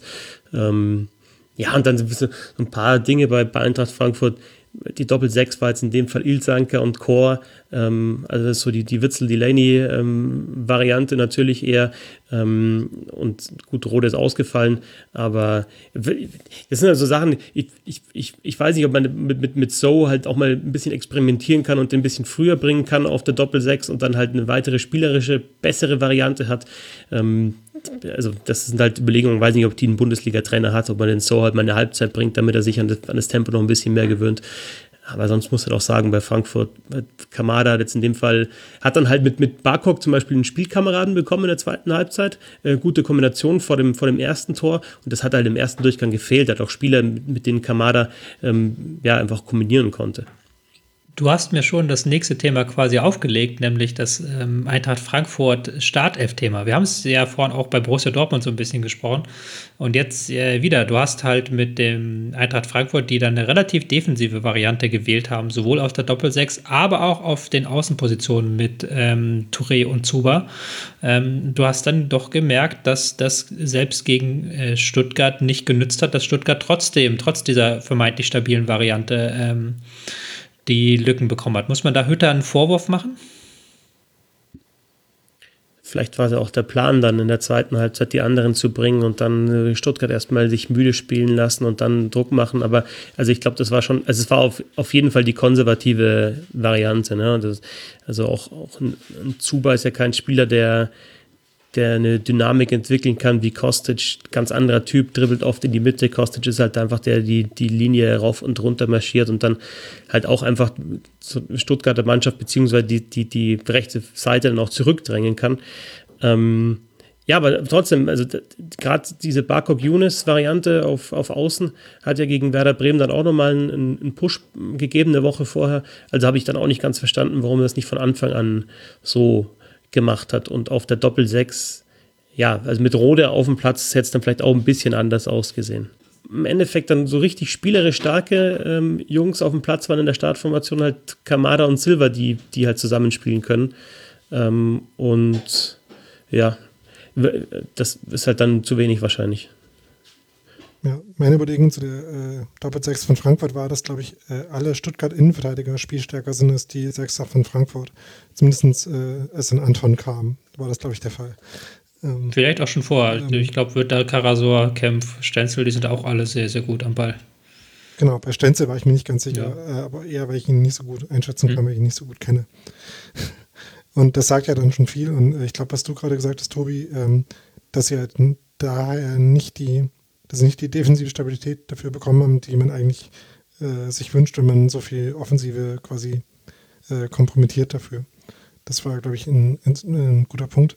Wobei es mich halt auch trotzdem überrascht hat, wie viele äh, Chancen dann äh, Frankfurt trotzdem bekommen hat. Also irgendwoher. Äh, ich habe es nicht ganz verstanden, warum Stuttgart auch oft so ja, so ein bisschen unfähig war, relativ einfach gestrickte Angriffe zu verteidigen. Ähm, und äh, ähm, warum äh, Frankfurt dann ja trotzdem äh, einfach auch durch äh, einfach krasse Fehler von Stuttgart dann trotzdem äh, in der ersten Viertelstunde eher einen Chancenplus hatte als, äh, als ein, ein Nachteil, obwohl Stuttgart klar die spielbestimmte Mannschaft war gab ja noch diese beiden Chancen für, für Chor bei Eintracht Frankfurt. Ähm, also das kann für Stuttgart auch in der ersten Halbzeit schon ein bisschen anders in eine andere Richtung gehen. Ähm, zweimal aus super Position. In der ersten Halbzeit hat er den Kämpf weggeblockt, in der zweiten Halbzeit hat den dann ähm, Stenzel noch von der Linie weggeklärt. Also es stimmt schon. Also Frankfurt hatte auch, auch gute Möglichkeiten. In der zweiten Halbzeit ähm, erkläre ich mir das schon so ein bisschen damit, dass halt die, die, die Kräfte geschwunden sind beim, beim VfB Stuttgart. Ähm, in der, in der ersten Halbzeit teilweise auch ein bisschen unaufmerksam. Ne? Karasor hat man einen Ball verloren beim eigenen 16, er war ein bisschen zu, zu, zu leichtsinnig. Also insofern geht da auch bei Stuttgart natürlich noch ein bisschen mehr. Aber darfst du nicht vergessen, dass, ähm, also ich werde jetzt äh, Kalajdzic schon angesprochen, den man noch von der Bank bringen kann oder auch von Anfang an spielt. Die Davi war auch wieder auf der Bank. Ähm, Waldemar Anton war zuletzt verletzt, das ist ja eigentlich der Abwehrchef oder war zumindest als Abwehrchef geplant beim VfB Stuttgart. Der ist eingewechselt worden. Ähm, Mavropanos, äh, weiterer Innenverteidiger, der, der, der glaube ich schon auch die Klasse hat für die Liga, momentan verletzt. Also da hat Stuttgart ja jetzt nicht mal unbedingt mit der mit der besten Elf gespielt. Ich würde da vielleicht auch noch eine Zahl äh, reinwerfen, auch wenn sie für dieses Spiel vielleicht gar nicht so relevant war, aber es ist ja immer ein Weg, den Frankfurt wählen kann. Frankfurt hat 24 Kopfballduelle gewonnen, der VfB nur 9. Also dieses, äh, da ist ja auch ein äh, großes Übergewicht für, den, für die Eintracht, wie denke ich in jedem Spiel. Also sie können im Zweifel ja immer noch ihre körperliche Wucht einsetzen. Ja, wobei, glaube ich, da auch eine Rolle gespielt hat, dass in der, äh, in der äh, Ballaktion, Formation von Stuttgart letztlich Castro der, äh, der offensivste Spieler war. Äh, das heißt, wenn man davon ausgeht, dass ein paar von den, Ball von den Kopfballduellen irgendwie dann auch immer in der letzten Linie passieren, dass dann Gonzales, äh, Klimowitz, äh, Sosa, Wamangi, Wamangituka, sorry, ähm, und Castro nicht viele Ballgewinne äh, in der Luft haben, ist, glaube ich, auch irgendwie verständlich. Aber ist dann immer ein Weg natürlich, wie dann ähm, Frankfurt an den Ball wiederkommen kann und dann auch wieder einen, einen Angriff einleiten kann, dann teilweise. 2-2 ähm, übrigens von Eintracht Frankfurt, um das noch anzufügen, das erste Tor in dieser Saison, an dem nicht entweder äh, Kamada oder André Silva oder eben beide beteiligt waren. Also bis jetzt auch eine hohe Abhängigkeit von den beiden in der Offensive, wobei es das natürlich auch damit zusammenhängt, dass, dass Kostic halt in den vergangenen Wochen gefehlt hat. Ähm, ja, und jetzt aber dann, wenn er sich nicht wieder verletzt, dann halt wieder da ist. Ne?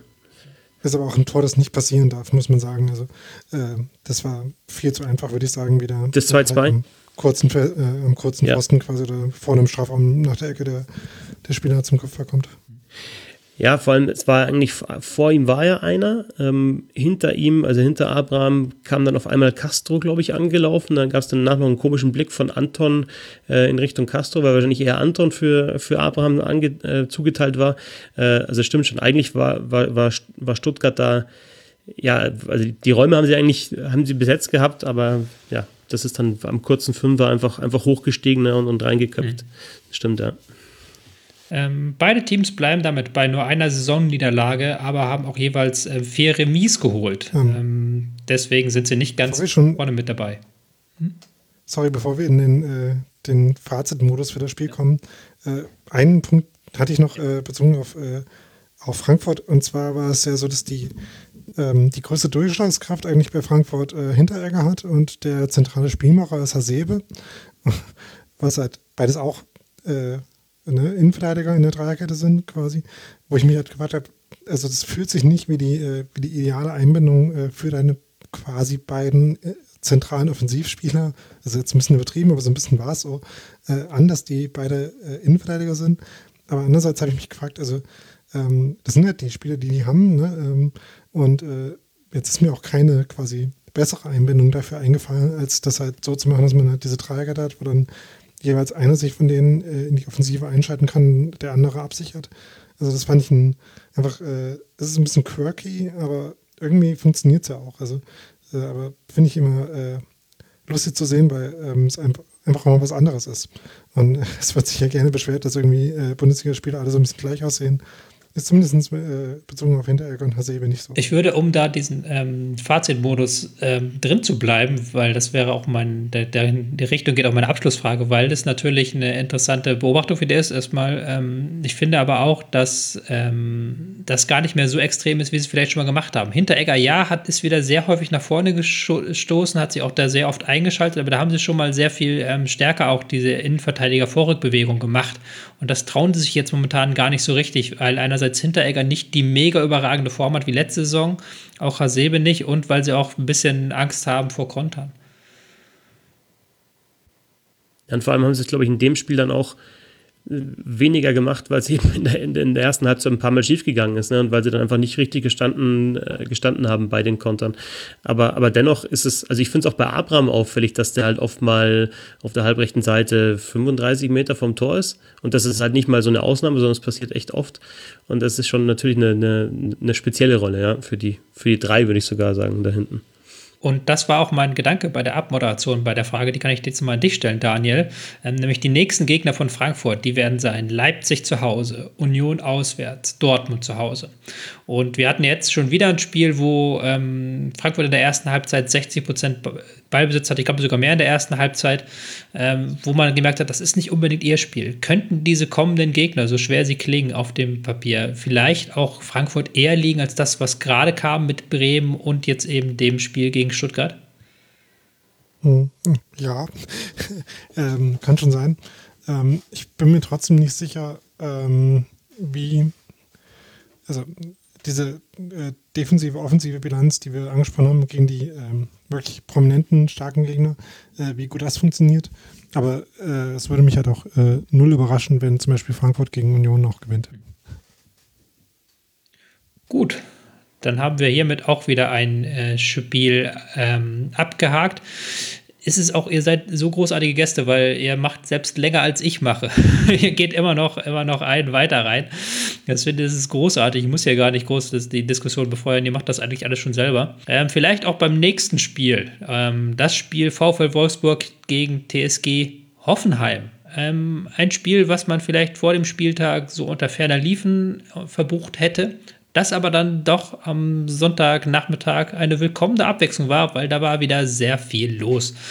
Ähm, Steffen hat die Wolfsburger früh auf die Siegestraße gebracht, Wichhorst in der 26 Minuten danach gelegt.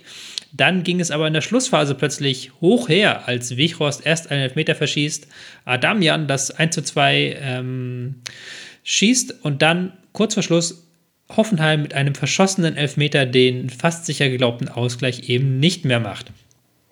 Ich würde aber gerne in das Spiel starten mit der Perspektive aus Wolfsburg. Und zwar haben wir da schon vor dem Spiel große Diskussionen gehabt. Am äh, Freitag war es, glaube ich, hatte ich eine Push-Meldung auf meinem Handy vom Kicker, die berichtet haben, Glasner stehe kurz vor dem Aus. Was war passiert? Der Trainer von VfL Wolfsburg, Glasner, hat seine Vorgesetzten kritisiert. Er hat gesagt, er hätte sich einen Spieler gewünscht, der in die Tiefe geht in der Transferperiode, dass man so einen Spieler verpflichtet, was man als offene Herausforderung an Schmatke verstehen kann, der eben andere Spieler verpflichtet hat. Ähm, Daniel, jetzt haben wir das Spiel gegen Hoffenheim gesehen. War die fehlende Tiefe ein Problem auf Seiten der Wolfsburger? Kam mir eigentlich nicht so vor. Also, ja.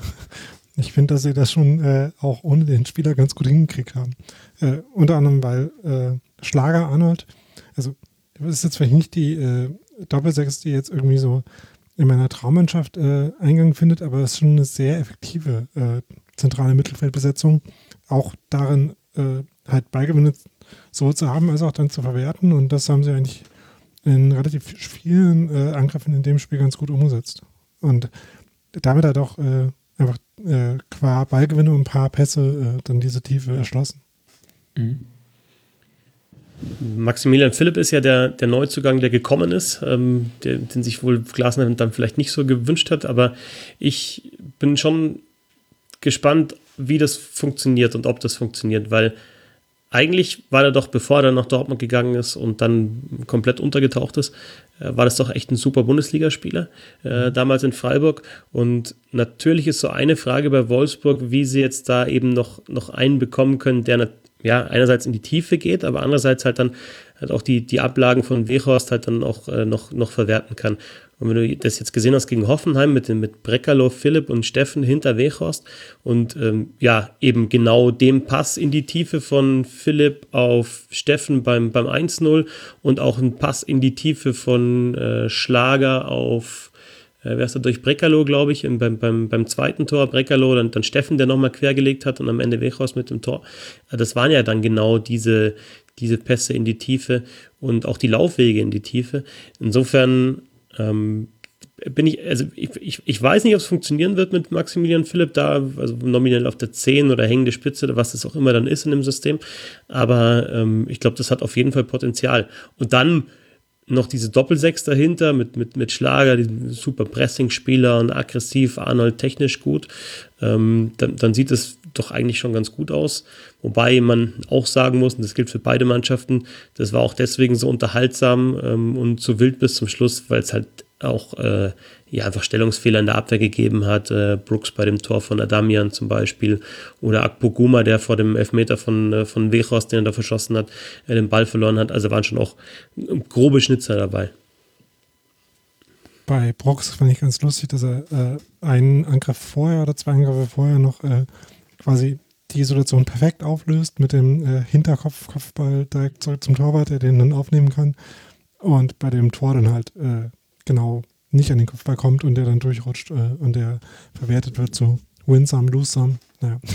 Habt ähm, gerade meine Vorlage eigentlich schon wieder perfekt verwandelt, weil ähm, ich glaube, niemand würde nach diesem Spiel behaupten, dass das Tempo das Problem war bei Wolfsburg. Da war doch immer wieder mit ähm, Breckerloh, mit Steffen, auch teilweise Philipp, die dann sehr viel hinter die Abwehr gestartet sind. Da war ja immer wieder ein Spieler, der eben Tempo geboten hat. Oder auch die Außenspieler, Roussillon oder auch gerade Baku. Ähm, jetzt ist das Spiel aber nicht deutlich für Wolfsburg ausgegangen, sondern es ist knapp 2-1 ausgegangen. Und da fand ich ähm, eher, es fehlte ja eher eine Art Ruhe weil ich hatte selbst nach dem 2 zu 0 hatte ich sehr stark das Gefühl, dass wir hier ein Spiel haben, was eigentlich 0-0 steht, wo Wolfsburg vollkommen intensiv spielt, wo vollkommen, Wolfsburg vollkommen Tempo ähm, spielt, aber wo sie gar nicht es schaffen, ähm, die Schärfe aus der Partie rauszunehmen. Die haben nur einen Modus, habe ich das Gefühl, der ist scharf, intensiv. Und selbst nach der Führung, gehen sie all in. Da gab es in der zweiten Halbzeit eine Szene, wo ähm, Schlager dreimal hintereinander in der Mittelfeld den Ball bekommt und jeweils halt den Pass hinter die Abwehr erzwingen will, der aber gar nicht da war. Und wo man dann das Gefühl hat, okay, eigentlich fehlt dieser Mannschaft eher Ruhe und nicht noch mehr Tempo. Ja, ähm, wobei ich, ich fand, dass äh, also der, der Ruhe-Produzierungsaspekt war, dass sie eigentlich äh, Hoffenheim relativ gut an den Aktionen gehindert hatten, hatte ich das Gefühl, die die Hoffenheim eigentlich mag. Also das hat man noch äh, gut in dem Spiel von Hoffenheim jetzt am Montag, dass er dann dementsprechend rasenfunkmäßig nicht stattgefunden hat, gegen Union gesehen, äh, wo Hoffenheim einfach auch sehr viel ähm, in die äh, Zwischenlinienräume gespielt hat, äh, wo Gregoritsch äh, sehr oft versucht hat, bei den Strafraum zu lupfen. Und das fand ich eigentlich so die, die bemerkenswerte Abwesenheit in dem Spiel, äh, dass halt solche Szenen relativ selten waren. Und ähm, dann würde man denken, dass äh, Hoffen, äh, Hoffenheim, äh, dass Wolfsburg relativ äh, souverän dann vor sich hin kontern kann, was ja eigentlich auch so die Rolle ist, die, die Wolfsburg eh passt. Aber ähm, es kam dann halt trotzdem so, dass äh, Hoffenheim selber wieder äh, auf irgendwelche Weisen zu Chancen kam. Das, äh, das stimmt, dass sie die Ruhe dann letztlich nicht reingeguckt haben, obwohl sie so die 1A-Variante von Hoffenheim, glaube ich, schon ganz gut verhindert haben in den meisten Szenen, abgesehen von der, ähm, der klasse Chance, zum Beispiel in der ersten Halbzeit, wo, ähm, ähm, wo es diese Hacke und Außenriss-Weiterleitung äh, gab, die ich nochmal gesondert erwähnen wollte. Mhm. Ähm, bei Hoffenheim aber dann auch sicherlich hervorstechen, du hast es gerade schon gesagt, dieser Versuch immer wieder in die ähm, Offensiven, in den Zehnerraum oder auch die Halbräume zu spielen. Baumgartner war da jetzt der anvisierte Zehner, der da viel äh, ausgewichen ist, aber auch Grillitsch in einer relativ hohen Rolle eingebunden.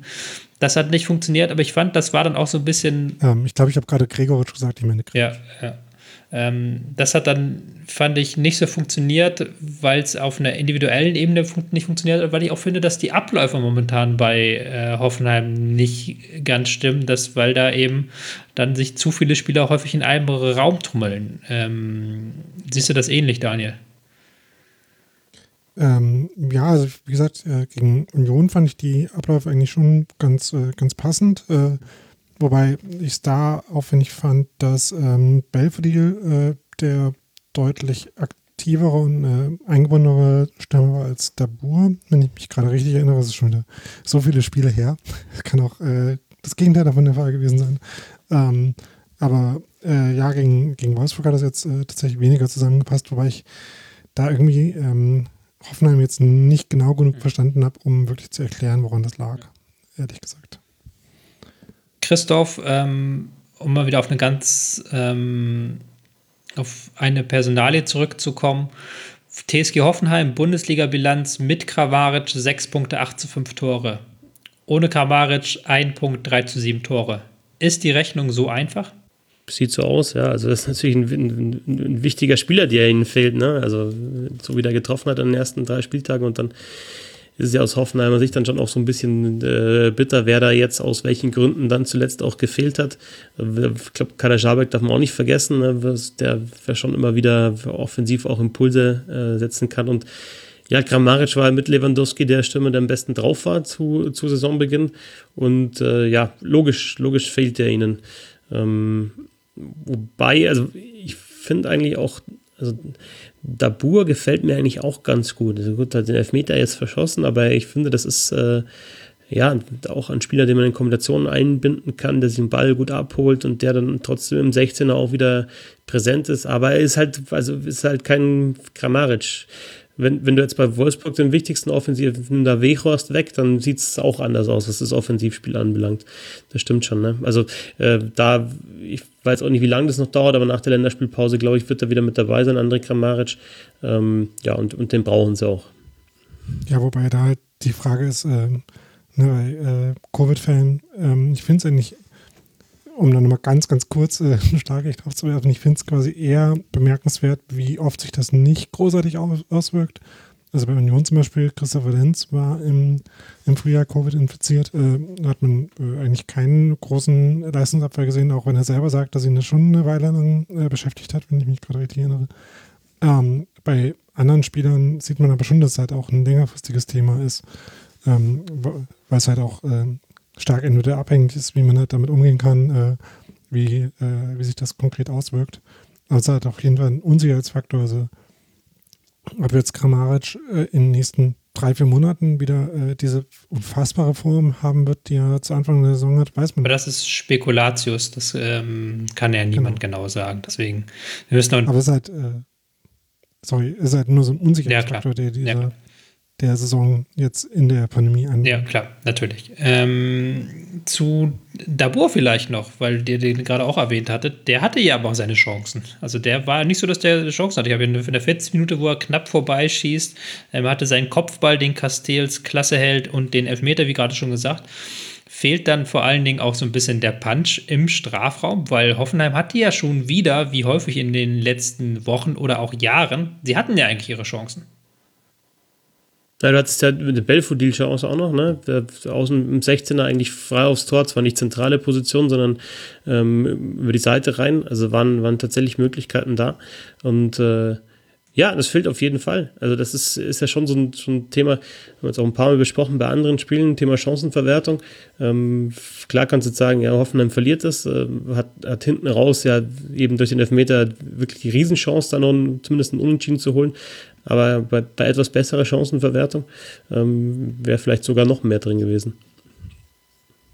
Mhm. Das ist jetzt auch das ist äh, natürlich jetzt äh, nichts, eine, eine Binsenweisheit, aber es ist tatsächlich was, was, ähm, was, was halt einfach auffällt. Ne? Also auf dem hohen Niveau äh, machst du die eine Bude, dann, dann, dann läuft es halt anders. Und teilweise denke denk ich mir schon auch bei, bei Bundesligaspielen, ähm, bei, bei, bei, richtig guten Chancen, ähm, kann man sich schon mal befragen, okay, also äh, warum geht der jetzt nicht rein und warum läuft das Spiel dann nicht komplett? Aber das ist ja doch schon ein wichtig, äh, wichtiger Punkt für die Analyse, weil es ist schon ein Unterschied, ob eine Mannschaft Chancen hat und dann nicht macht oder ob eine Mannschaft keine Chancen hat und ähm, dann eben so knapp 2-1 verliert. Weil das war auch vielleicht, um die Bewertung aus Wolfsburger Sicht so ein bisschen ambivalenter zu machen.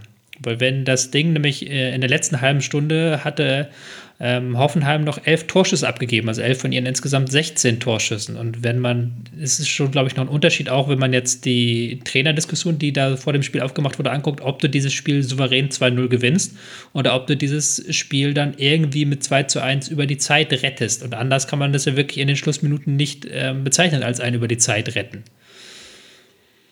Anhand von Concastells. ja. Ähm, ja, klar. Ähm, wollen wir eigentlich bei dem Spiel jetzt auch noch auf die, die, das Schiedsrichter-Thema eingehen, oder? Gerne, wenn du magst. Also ich fand halt einfach, dass der, der, äh, der Wehorst Elfmeter, äh, beziehungsweise, wer wurde da eigentlich gefault? Äh, nee, Schlager war es, genau. Das ist halt äh, klar ein Foul von Schlager ist. Ich verstehe nicht, warum man bei sowas äh, Elfmeter bekommt, wenn äh, quasi Schlager einfach ähm, in einer Position seinen Schuss ausführt, wo einfach kein Platz dafür ist und jemand anderen trifft. Ähm, man hat ja kein äh, quasi naturgegebenes Recht, irgendwo äh, seinen Fuß hinzu, äh, versuchen zu können zu schießen, wenn da halt gerade ein Gegner im Weg steht und dann zu behaupten, dass man gefault worden ist. Also verstehe ich nicht. Finde ich. Die, die, die Frage, ne, mit dem, also in der Schussbewegung gefault oder ähm, du, du, haust irgendwo hin, was halt schon entweder schon da steht oder was halt gerade noch reinkommt. Aber wenn ich es jetzt richtig im, im Kopf habe, war Schlager ja hinter, äh, hinter Vogt, ne? Also Vogt hat praktisch den Körper reingestellt und Schlager hat nach dem, nach dem abgewehrten Ball vom Baumann nach, nach dem nach Ball eben getreten und der trifft dann eher Vogt. Aber dann ist immer die Frage, blockt der Vogt dann mit seinem Körper die Schussbewegung?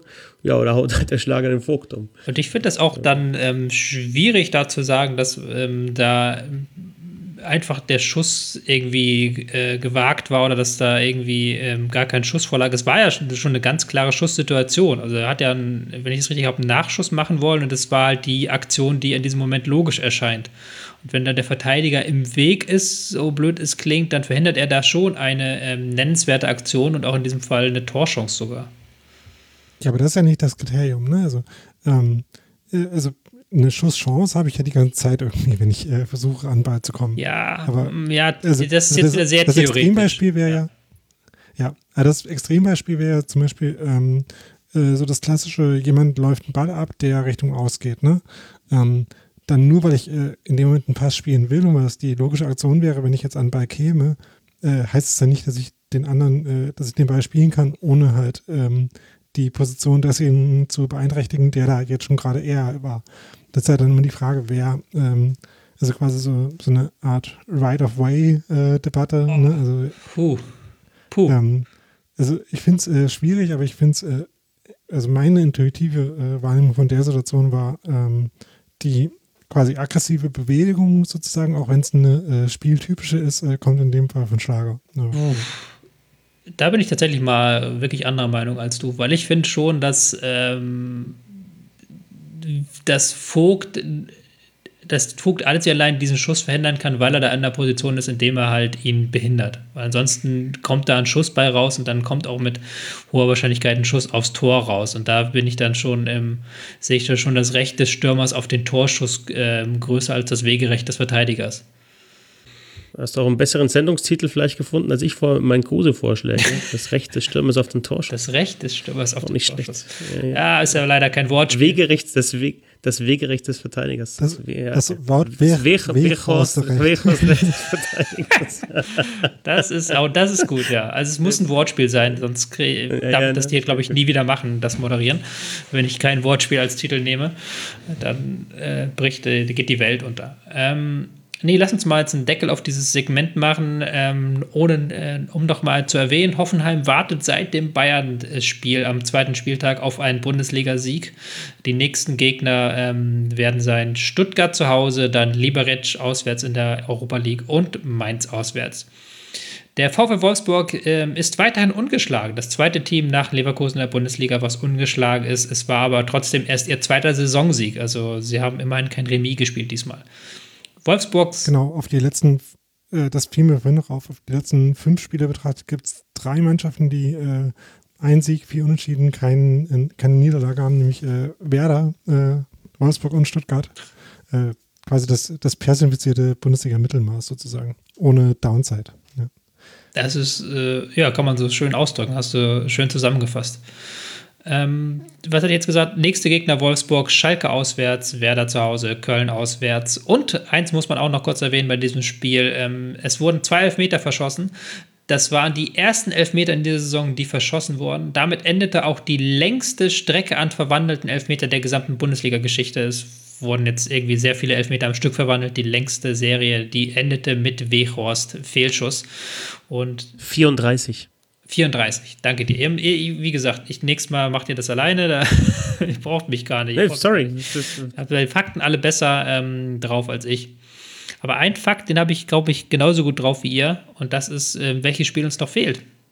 Nämlich die Partie FC Augsburg gegen Hertha BSC. Ähm, diese Partie endete 3 zu 0 für die Gäste aus Berlin, die über einen Elfmeter von Kunja in Führung gegangen sind. Luke Bacchio hat kurz nach der Pause das 2 zu 0 besorgt und Piontek kurz vor Schluss alles klar gemacht mit dem 3 zu 0. Es war der zweite Saisonsieg für die Hertha, der erste Sieg seit dem ersten Spieltag, also hier endet eine längere Durststrecke. Für Augsburg war es die dritte Saisonniederlage. Das war aber das erste Mal, dass sie richtig deutlich verloren haben, wenn wir zu 1-3 Niederlagen nicht mitzählen, aber 0-3 gab es diese Saison noch nicht. Ähm, Christoph, war der Sieg auch in dieser Höhe verdient? Ja, würde ich schon sagen. Ähm, und ich denke, dass der FC Augsburg echt froh sein kann, dass man schon so früh so viele Punkte geholt hat. Ähm, wenn ich es richtig gelesen habe, hat man nur einmal, ist man nur einmal besser dagestanden zu diesem Zeitpunkt in der Bundesliga-Geschichte. Und ähm, ja, auch die Siege, die man am Anfang geholt hat, oder die Punkte, waren äh, ja, teilweise ein bisschen glücklich, beziehungsweise der Gegner hatte öfter deutlich mehr Abschlüsse. Insofern, ähm, in dem Fall war es jetzt auch so, dass ja, Augsburg hatte, glaube ich, eine bessere Chance. Äh, Niederlechner äh, nach Zuspiel äh, Finn Burgerson, da stand es aber auch schon 2-0 für Hertha BSC. Und ähm, ja, man hat halt äh, bei, beim FC Augsburg, glaube ich, bei den Gegentoren, nehmen wir mal das dritte raus, diesen Konter von Piontek dann noch, als das FCA einfach aufgerückt ist, schon auch in der Defensive gesehen, dass sie da Probleme gehabt haben. Klar, das erste Gegentor war der Elfmeter von Kunja, da- das Vorspiel von Udokai gegen Cordoba, der kommt da einfach zu spät. Also will natürlich einen Ball spielen. Ich weiß nicht, was, was du dazu sagst. Da.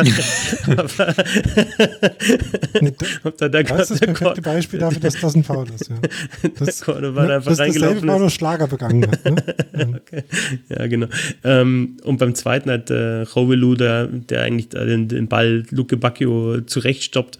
Ähm, ja, Hertha BSC war, denke ich, da die überlegene Mannschaft. Ähm, Sieg geht, geht, geht in Ordnung, ob das dann 2-0 oder 3-0 ist, ist dann auch egal hinten raus.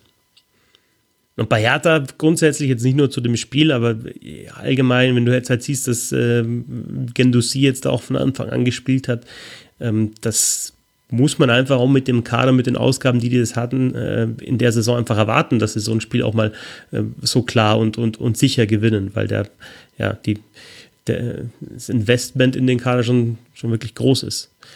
Kommt mir manchmal ein bisschen zu kurz, ne? Ja, genau, das, das sagt nämlich auch, als ich das Spiel geguckt habe, das wäre auch der, der Punkt, an dem ich da einsteigen würde. Ähm, weil natürlich kann jetzt äh, Hertha irgendwie immer sagen, ja, ähm, haben ja jetzt viele junge Spieler und müssen sich erst noch entwickeln. Ähm, aber ich finde einfach, dass man, äh, wenn man sich die, ähm, die Investitionen für so Leute wie Guendouzi, für so Leute wie Luke Bakio anschaut, die sie in den letzten anderthalb Jahren jetzt gemacht haben, dann äh, kommt man nicht drum rum, dass da auch ein gewisser Anspruch äh, mit äh, einhergeht. Und das finde ich insofern interessant, als ähm, das äh, interessant ist für die äh, Beurteilung der Lage, in der, äh, in der Hertha jetzt äh, vor dem Spiel war.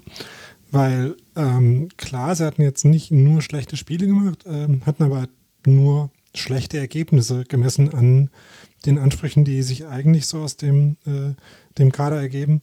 Und deswegen war das jetzt, glaube ich, schon ein wichtiges Spiel, ähm, weil auch wenn man halt äh, ähm, sich mehr in Ergebnis als in einer Leistungskrise befunden hat, ähm, ne, gerade du, Tobi, hast ja öfters auch schon mal Mechanismen beschrieben, wie das eine dann auch in das andere übergehen kann.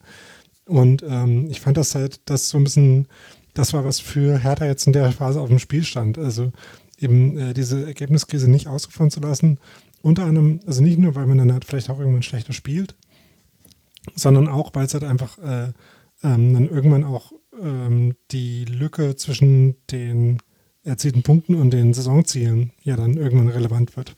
Und dafür ist, glaube ich, wichtig, dass sie jetzt irgendwie auch es hinkriegen, auch zu punkten und dass auch ein paar von den, äh, von den neuen Leuten jetzt einschlagen. Und Quendusi zum Beispiel, fand ich, hat ein sehr gutes Spiel gemacht und äh, war da vielleicht ein, ein Punkt in die richtige Richtung. Ja, das nochmal zu unterstreichen, äh, Guendouzi hat jetzt zum ersten Mal von Anfang an spielen dürfen und ich finde, man hat schon einen Unterschied gemerkt im ähm, Spielaufbau der Hertaner.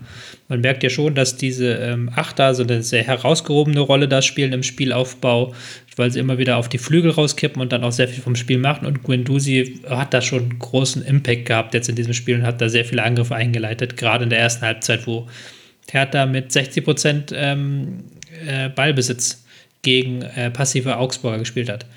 Ähm, aber da möchte ich doch einmal ähm, kurz die Frage stellen. Es ist ja interessant, wir reden jetzt über Guendouzi, so Lob, äh, haben das sehr stark gelobt. Wie muss man das dann sehen, dass aber an seiner Seite dann mit Niklas Stark ein gelernter Innenverteidiger steht, äh, spielt, der hauptsächlich für defensive Stabilität steht? Ist das dann wieder die Frage ähm, Stabilität first oder macht da Hertha zu wenig aus den Möglichkeiten, ähm, Christoph? Frage wäre natürlich, was, was die anderen Optionen wären jetzt gerade auf der Sechser-Position in dem, in dem Kader oder wie du es dann besetzen würdest. Sonst, ähm, also ich hatte am Anfang, als Stark da auf der Sechs gespielt hat, also den Eindruck, in dem will Labadia einfach auf dem Platz haben und weil er jetzt in der Innenverteidigung aktuell, was halt nicht ganz klappt, dann probiert das mal auf der Sechs aus. Und klar sorgt das auch für, auch für Stabilität. Ähm, ist dann denke ich, in dem Fall auch die Frage, gegen wen du spielst. Also ich glaube dann gegen Mannschaften wie Augsburg, wo du weißt, dass die sehr defensiv spielen werden, kann man da sicherlich ein bisschen mutiger sein bei der Besetzung der Doppelsechs. Ähm, wobei jetzt ja, dieser Mix da im, im, im Mittelfeld mit, mit Stark, Indusie und dann noch, noch der Rieder als, als, als laufstarker Spieler äh, kann, kann glaube ich, auch funktionieren. Mhm. Ja, äh, normalerweise würde ja Toussaint da vielleicht noch eine Rolle spielen, der jetzt äh, ja. ausgefallen ist. Ja, ist quasi bei der auch. Genau, der war gar im Kader in dem Fall. Mittelstädt hat mal auf der 6 noch gespielt, da haben sie ein bisschen rumprobiert, ne? Ähm, ja, genau. Also jetzt, aus, jetzt von den Spielern, die jetzt in dem Fall äh, zur Verfügung gestanden haben, in dem Spiel, ähm, ja, kann man, glaube ich, das schon nachvollziehen, so die Aufstellung. Ja. Die Investitionskatastrophe ist dann eher Santiago Casibar, der jetzt irgendwie diese Saison noch gar keine Rolle spielt. Muss man auch sagen, hat lange gefehlt, ist natürlich auch äh, Verletzungsbedingt auch. Oder? Schwierig. Das hatte ich gerade gar nicht mehr am Schirm. Ja.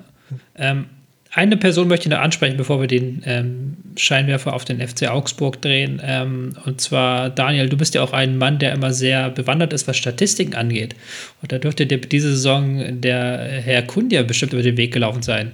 Er war erneut an zwei Toren beteiligt und an sieben Torschützen insgesamt. Kein Spieler in der Bundesliga war ähm, häufiger an, an, mehr Torschüssen beteiligt in dieser Saison als Kunja. Ähm, es liegt damit noch vor Spielern wie Lewandowski oder Haaland. Ähm, wie wichtig ist er für das Herthaner-Spiel? Also ist halt schon ein äh, Spieler, der in der Bundesliga ein Unterschiedsspieler sein kann, äh, in eigentlich jedem Spiel. Also ähm, ist jetzt auch nicht jemand, der quasi ähm, jeden Angriff dominiert, aber der immer, wenn er am Ball ist, äh, halt einfach individuelle Aktionen haben kann, die äh, zu Toren, zu Assists führen können.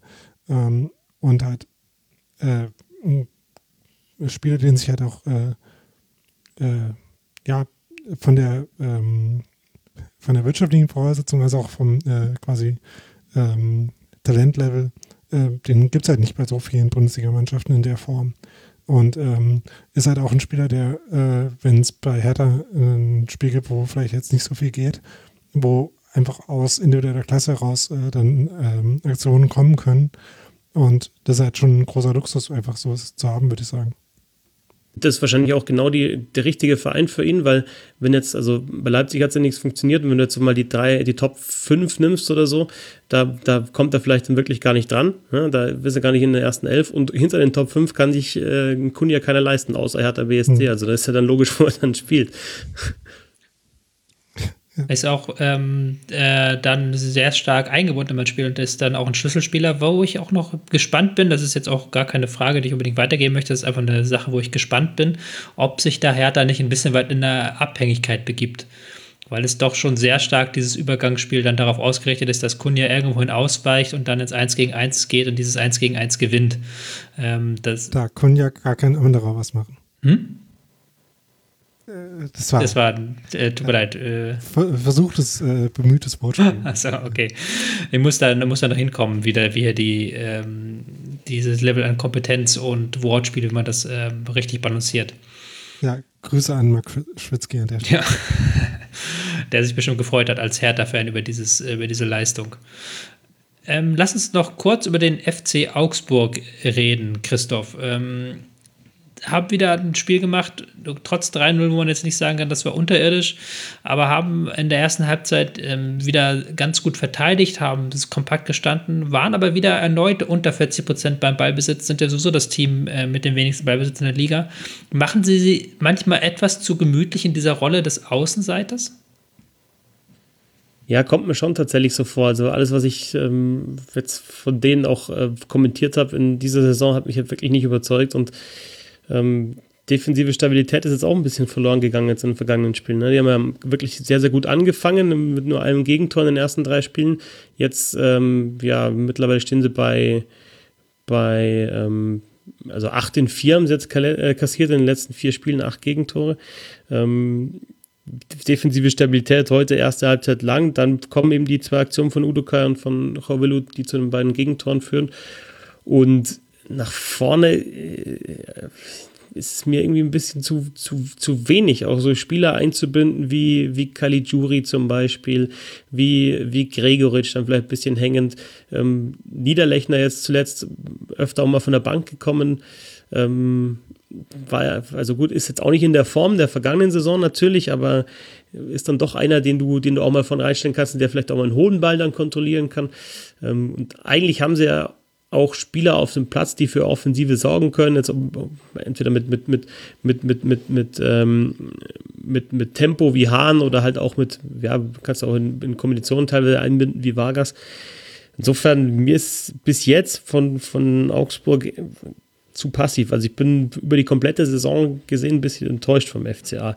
Und es sieht da trotzdem in der, in der Tabelle gar nicht so schlecht aus. Aber ich finde, dass diese zehn Punkte, äh, also die, diese sehr gute Saisonstart hat, finde ich, über die Leistungen hinweg getäuscht. Und jetzt mit, mit den zehn Punkten sieht das in der Tabelle ganz gut aus. Aber ich finde, die Leistungen waren eher schwächer.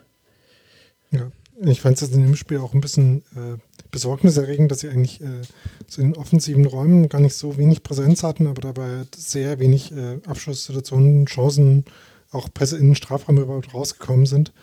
Also ähm, dafür, dass sie eigentlich da nicht so schlecht im Spiel waren, ähm, obwohl sie insgesamt deutlich unterlegen waren, waren sie trotzdem relativ oft noch in äh, guten Räumen. aber dann daraus dann so wenig zu machen äh, in dem Spiel, ist, äh, glaube ich, eher ein Problem als äh, ein hoffnungsvolles Zeichen. Ist auch ein bisschen schade, weil die natürlich eigentlich doch das Potenzial haben, auch was ähm, auch spielerisch zu kommen über, ähm, über auch gewisse Räume im Zentrum. Du hast mit ähm, Grüso und Strobel, würde ich sagen, so eine der technisch stärkeren Doppelsechsen der Liga. Ähm, Grüso hat jetzt auch, fand ich, gar kein schlechtes Spiel gemacht mit fast 90% Passgenauigkeit und das war nicht alles nur Querpässe. Aber dann halt Caligiuri in so einer relativ äh, generischen Flügelrolle eingebunden. Ich denke, da könnte man vielleicht noch ein bisschen mehr draus machen ähm, aus dem spielerischen Potenzial der Mannschaft. Oder was denkst du, Daniel? Ja, ähm, denke ich schon. Äh, Vargas ist halt so jemand, der ein bisschen unkonstant mir immer vorkommt. Also der irgendwie schon gute Aktionen hat, aber irgendwie auch äh, jetzt äh, kein guter äh, quasi also Zielspieler nicht im andersrum Zielspieler sind, sondern äh, so im Allgemeinen in irgendeiner Weise Zielspieler sein sind. Und äh, Hahn hat jetzt da auch äh, ziemlich in der Luft gehangen im Spiel. Ähm, von daher fehlt vielleicht auch ein bisschen, äh, fehlt vielleicht der, der Doppelsechs, die du angesprochen hast, ein bisschen die Stationen nach vorne. Die konstant sind. Also wie gesagt, Vargas kann eigentlich immer was machen, aber ähm, würde ich mich jetzt äh, immer schwer darauf verlassen können, wie genau jetzt er was machen kann. Trotz 3 zu 0 gibt es zumindest äh, einen Grund zu feiern. Felix Udokai wurde für die Nationalmannschaft nominiert beim FC Augsburg. Ähm, da hat es auch nicht nichts mehr geschadet, dass er den Elfmeter verursacht hat gegen Kun. Ähm, nee, gegen wen war es? Gegen Cordoba. Ähm, Christoph, ähm, Udo Kai als Innenverteidiger für die Nationalmannschaft nominiert. Ist das eine richtige Entscheidung? Kann man diese Entscheidung irgendwie bewerten, ohne den Namen Mats Hummels und den Namen Jerome Boateng zu nennen? Und den Namen Marvin Friedrich? Ähm, genau, vor allem Friedrich natürlich. Ähm, und Kruse natürlich eigentlich auch. Aber der spielt nicht in Verteidigung. Nee, ähm,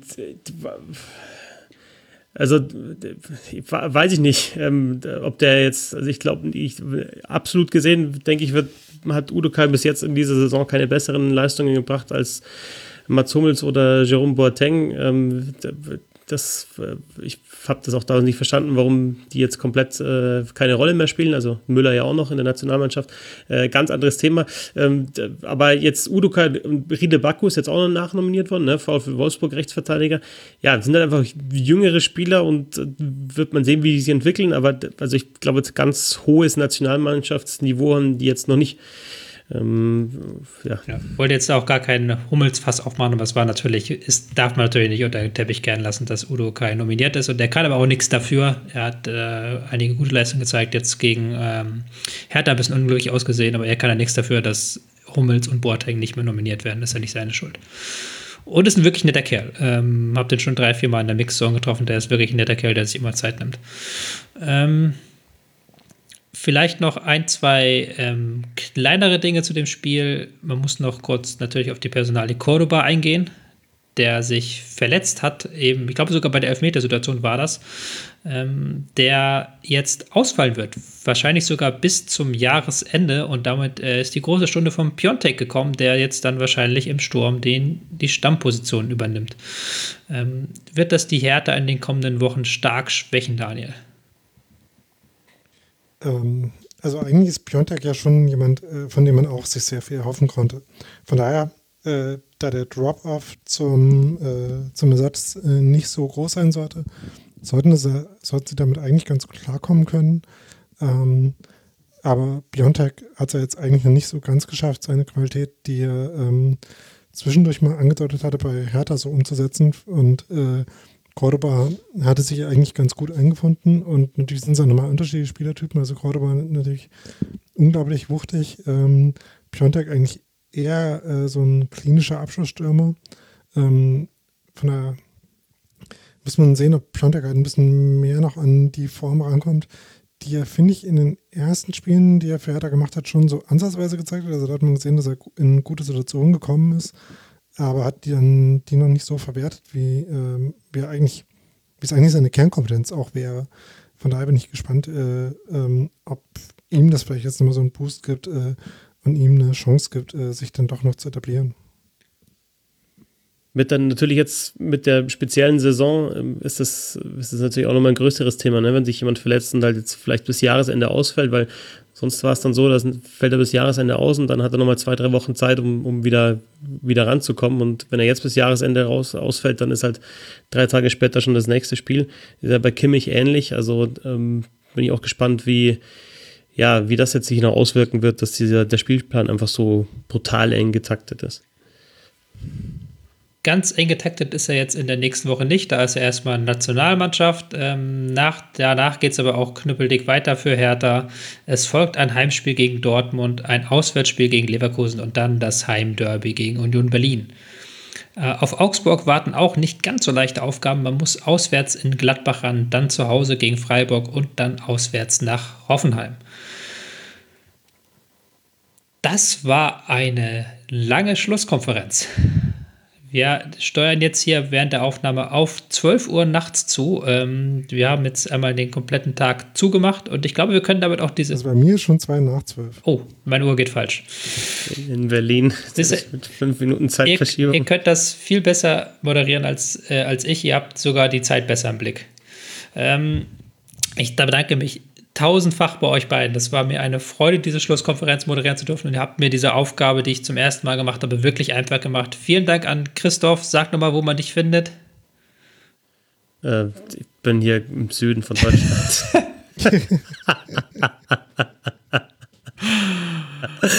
ähm, ja, äh, äh Twitter Fetzi6 ist mein, äh, da liest man mich und genau, sonst hören bei Amazon äh, Magenta Sport, der Zone, äh, Sport 1. Und einen herzlichen Dank nach Berlin zu ähm, unserem Union-Experten. Und auch eigentlich Union-Experte macht dich so klein, weil du eigentlich hier bei jedem Team ähm, alles wusstest. Herzlichen Dank, Daniel. Sag du nochmal, äh, wo man deine Arbeit verfolgen kann. Also streng genommen in Cottbus, äh, ja, nicht in Berlin, äh, weil ich hier für die Lausitzer Rundschau. Ah, okay, entschuldige. Ähm, nee, ist gut. Ähm, und äh, ansonsten bei Textilver gehen, bloggen, podcasten wir. Ähm, hoffentlich auch mal wieder bei Und Niemals Vergessen, unserem Geschichtspodcast, den ich ein bisschen vernachlässigt habe, äh, weil ich viel Rad gefahren bin im Sommer. Aber jetzt im Winter kommen darauf nicht auch mal wieder neue Folgen mit Geschichten aus der Union-Geschichte, wo wir uns das Konzept beim äh, großartigen Zeitsprung-Podcast abgeguckt haben. Äh, der macht übrigens auch ständig Folgen. Also wenn wir nicht, äh, wenn ich nicht wieder in die Spur komme, dann hört Zeitsprung. Ja, kann ich mich nur herzlich bedanken bei euch beiden. Ihr habt das äh, super gemacht und ähm, neue Folgen wird es auf jeden Fall auch geben von dem vom Rasenfunk. Da geht es nächste Woche wieder ganz normal weiter mit dem Kollegen Max Jakob Ost, der ähm, wie immer eine schöne Schlusskonferenz macht. Ich bedanke mich bei euch, ich bedanke mich fürs Zuhören. Macht's gut, ciao.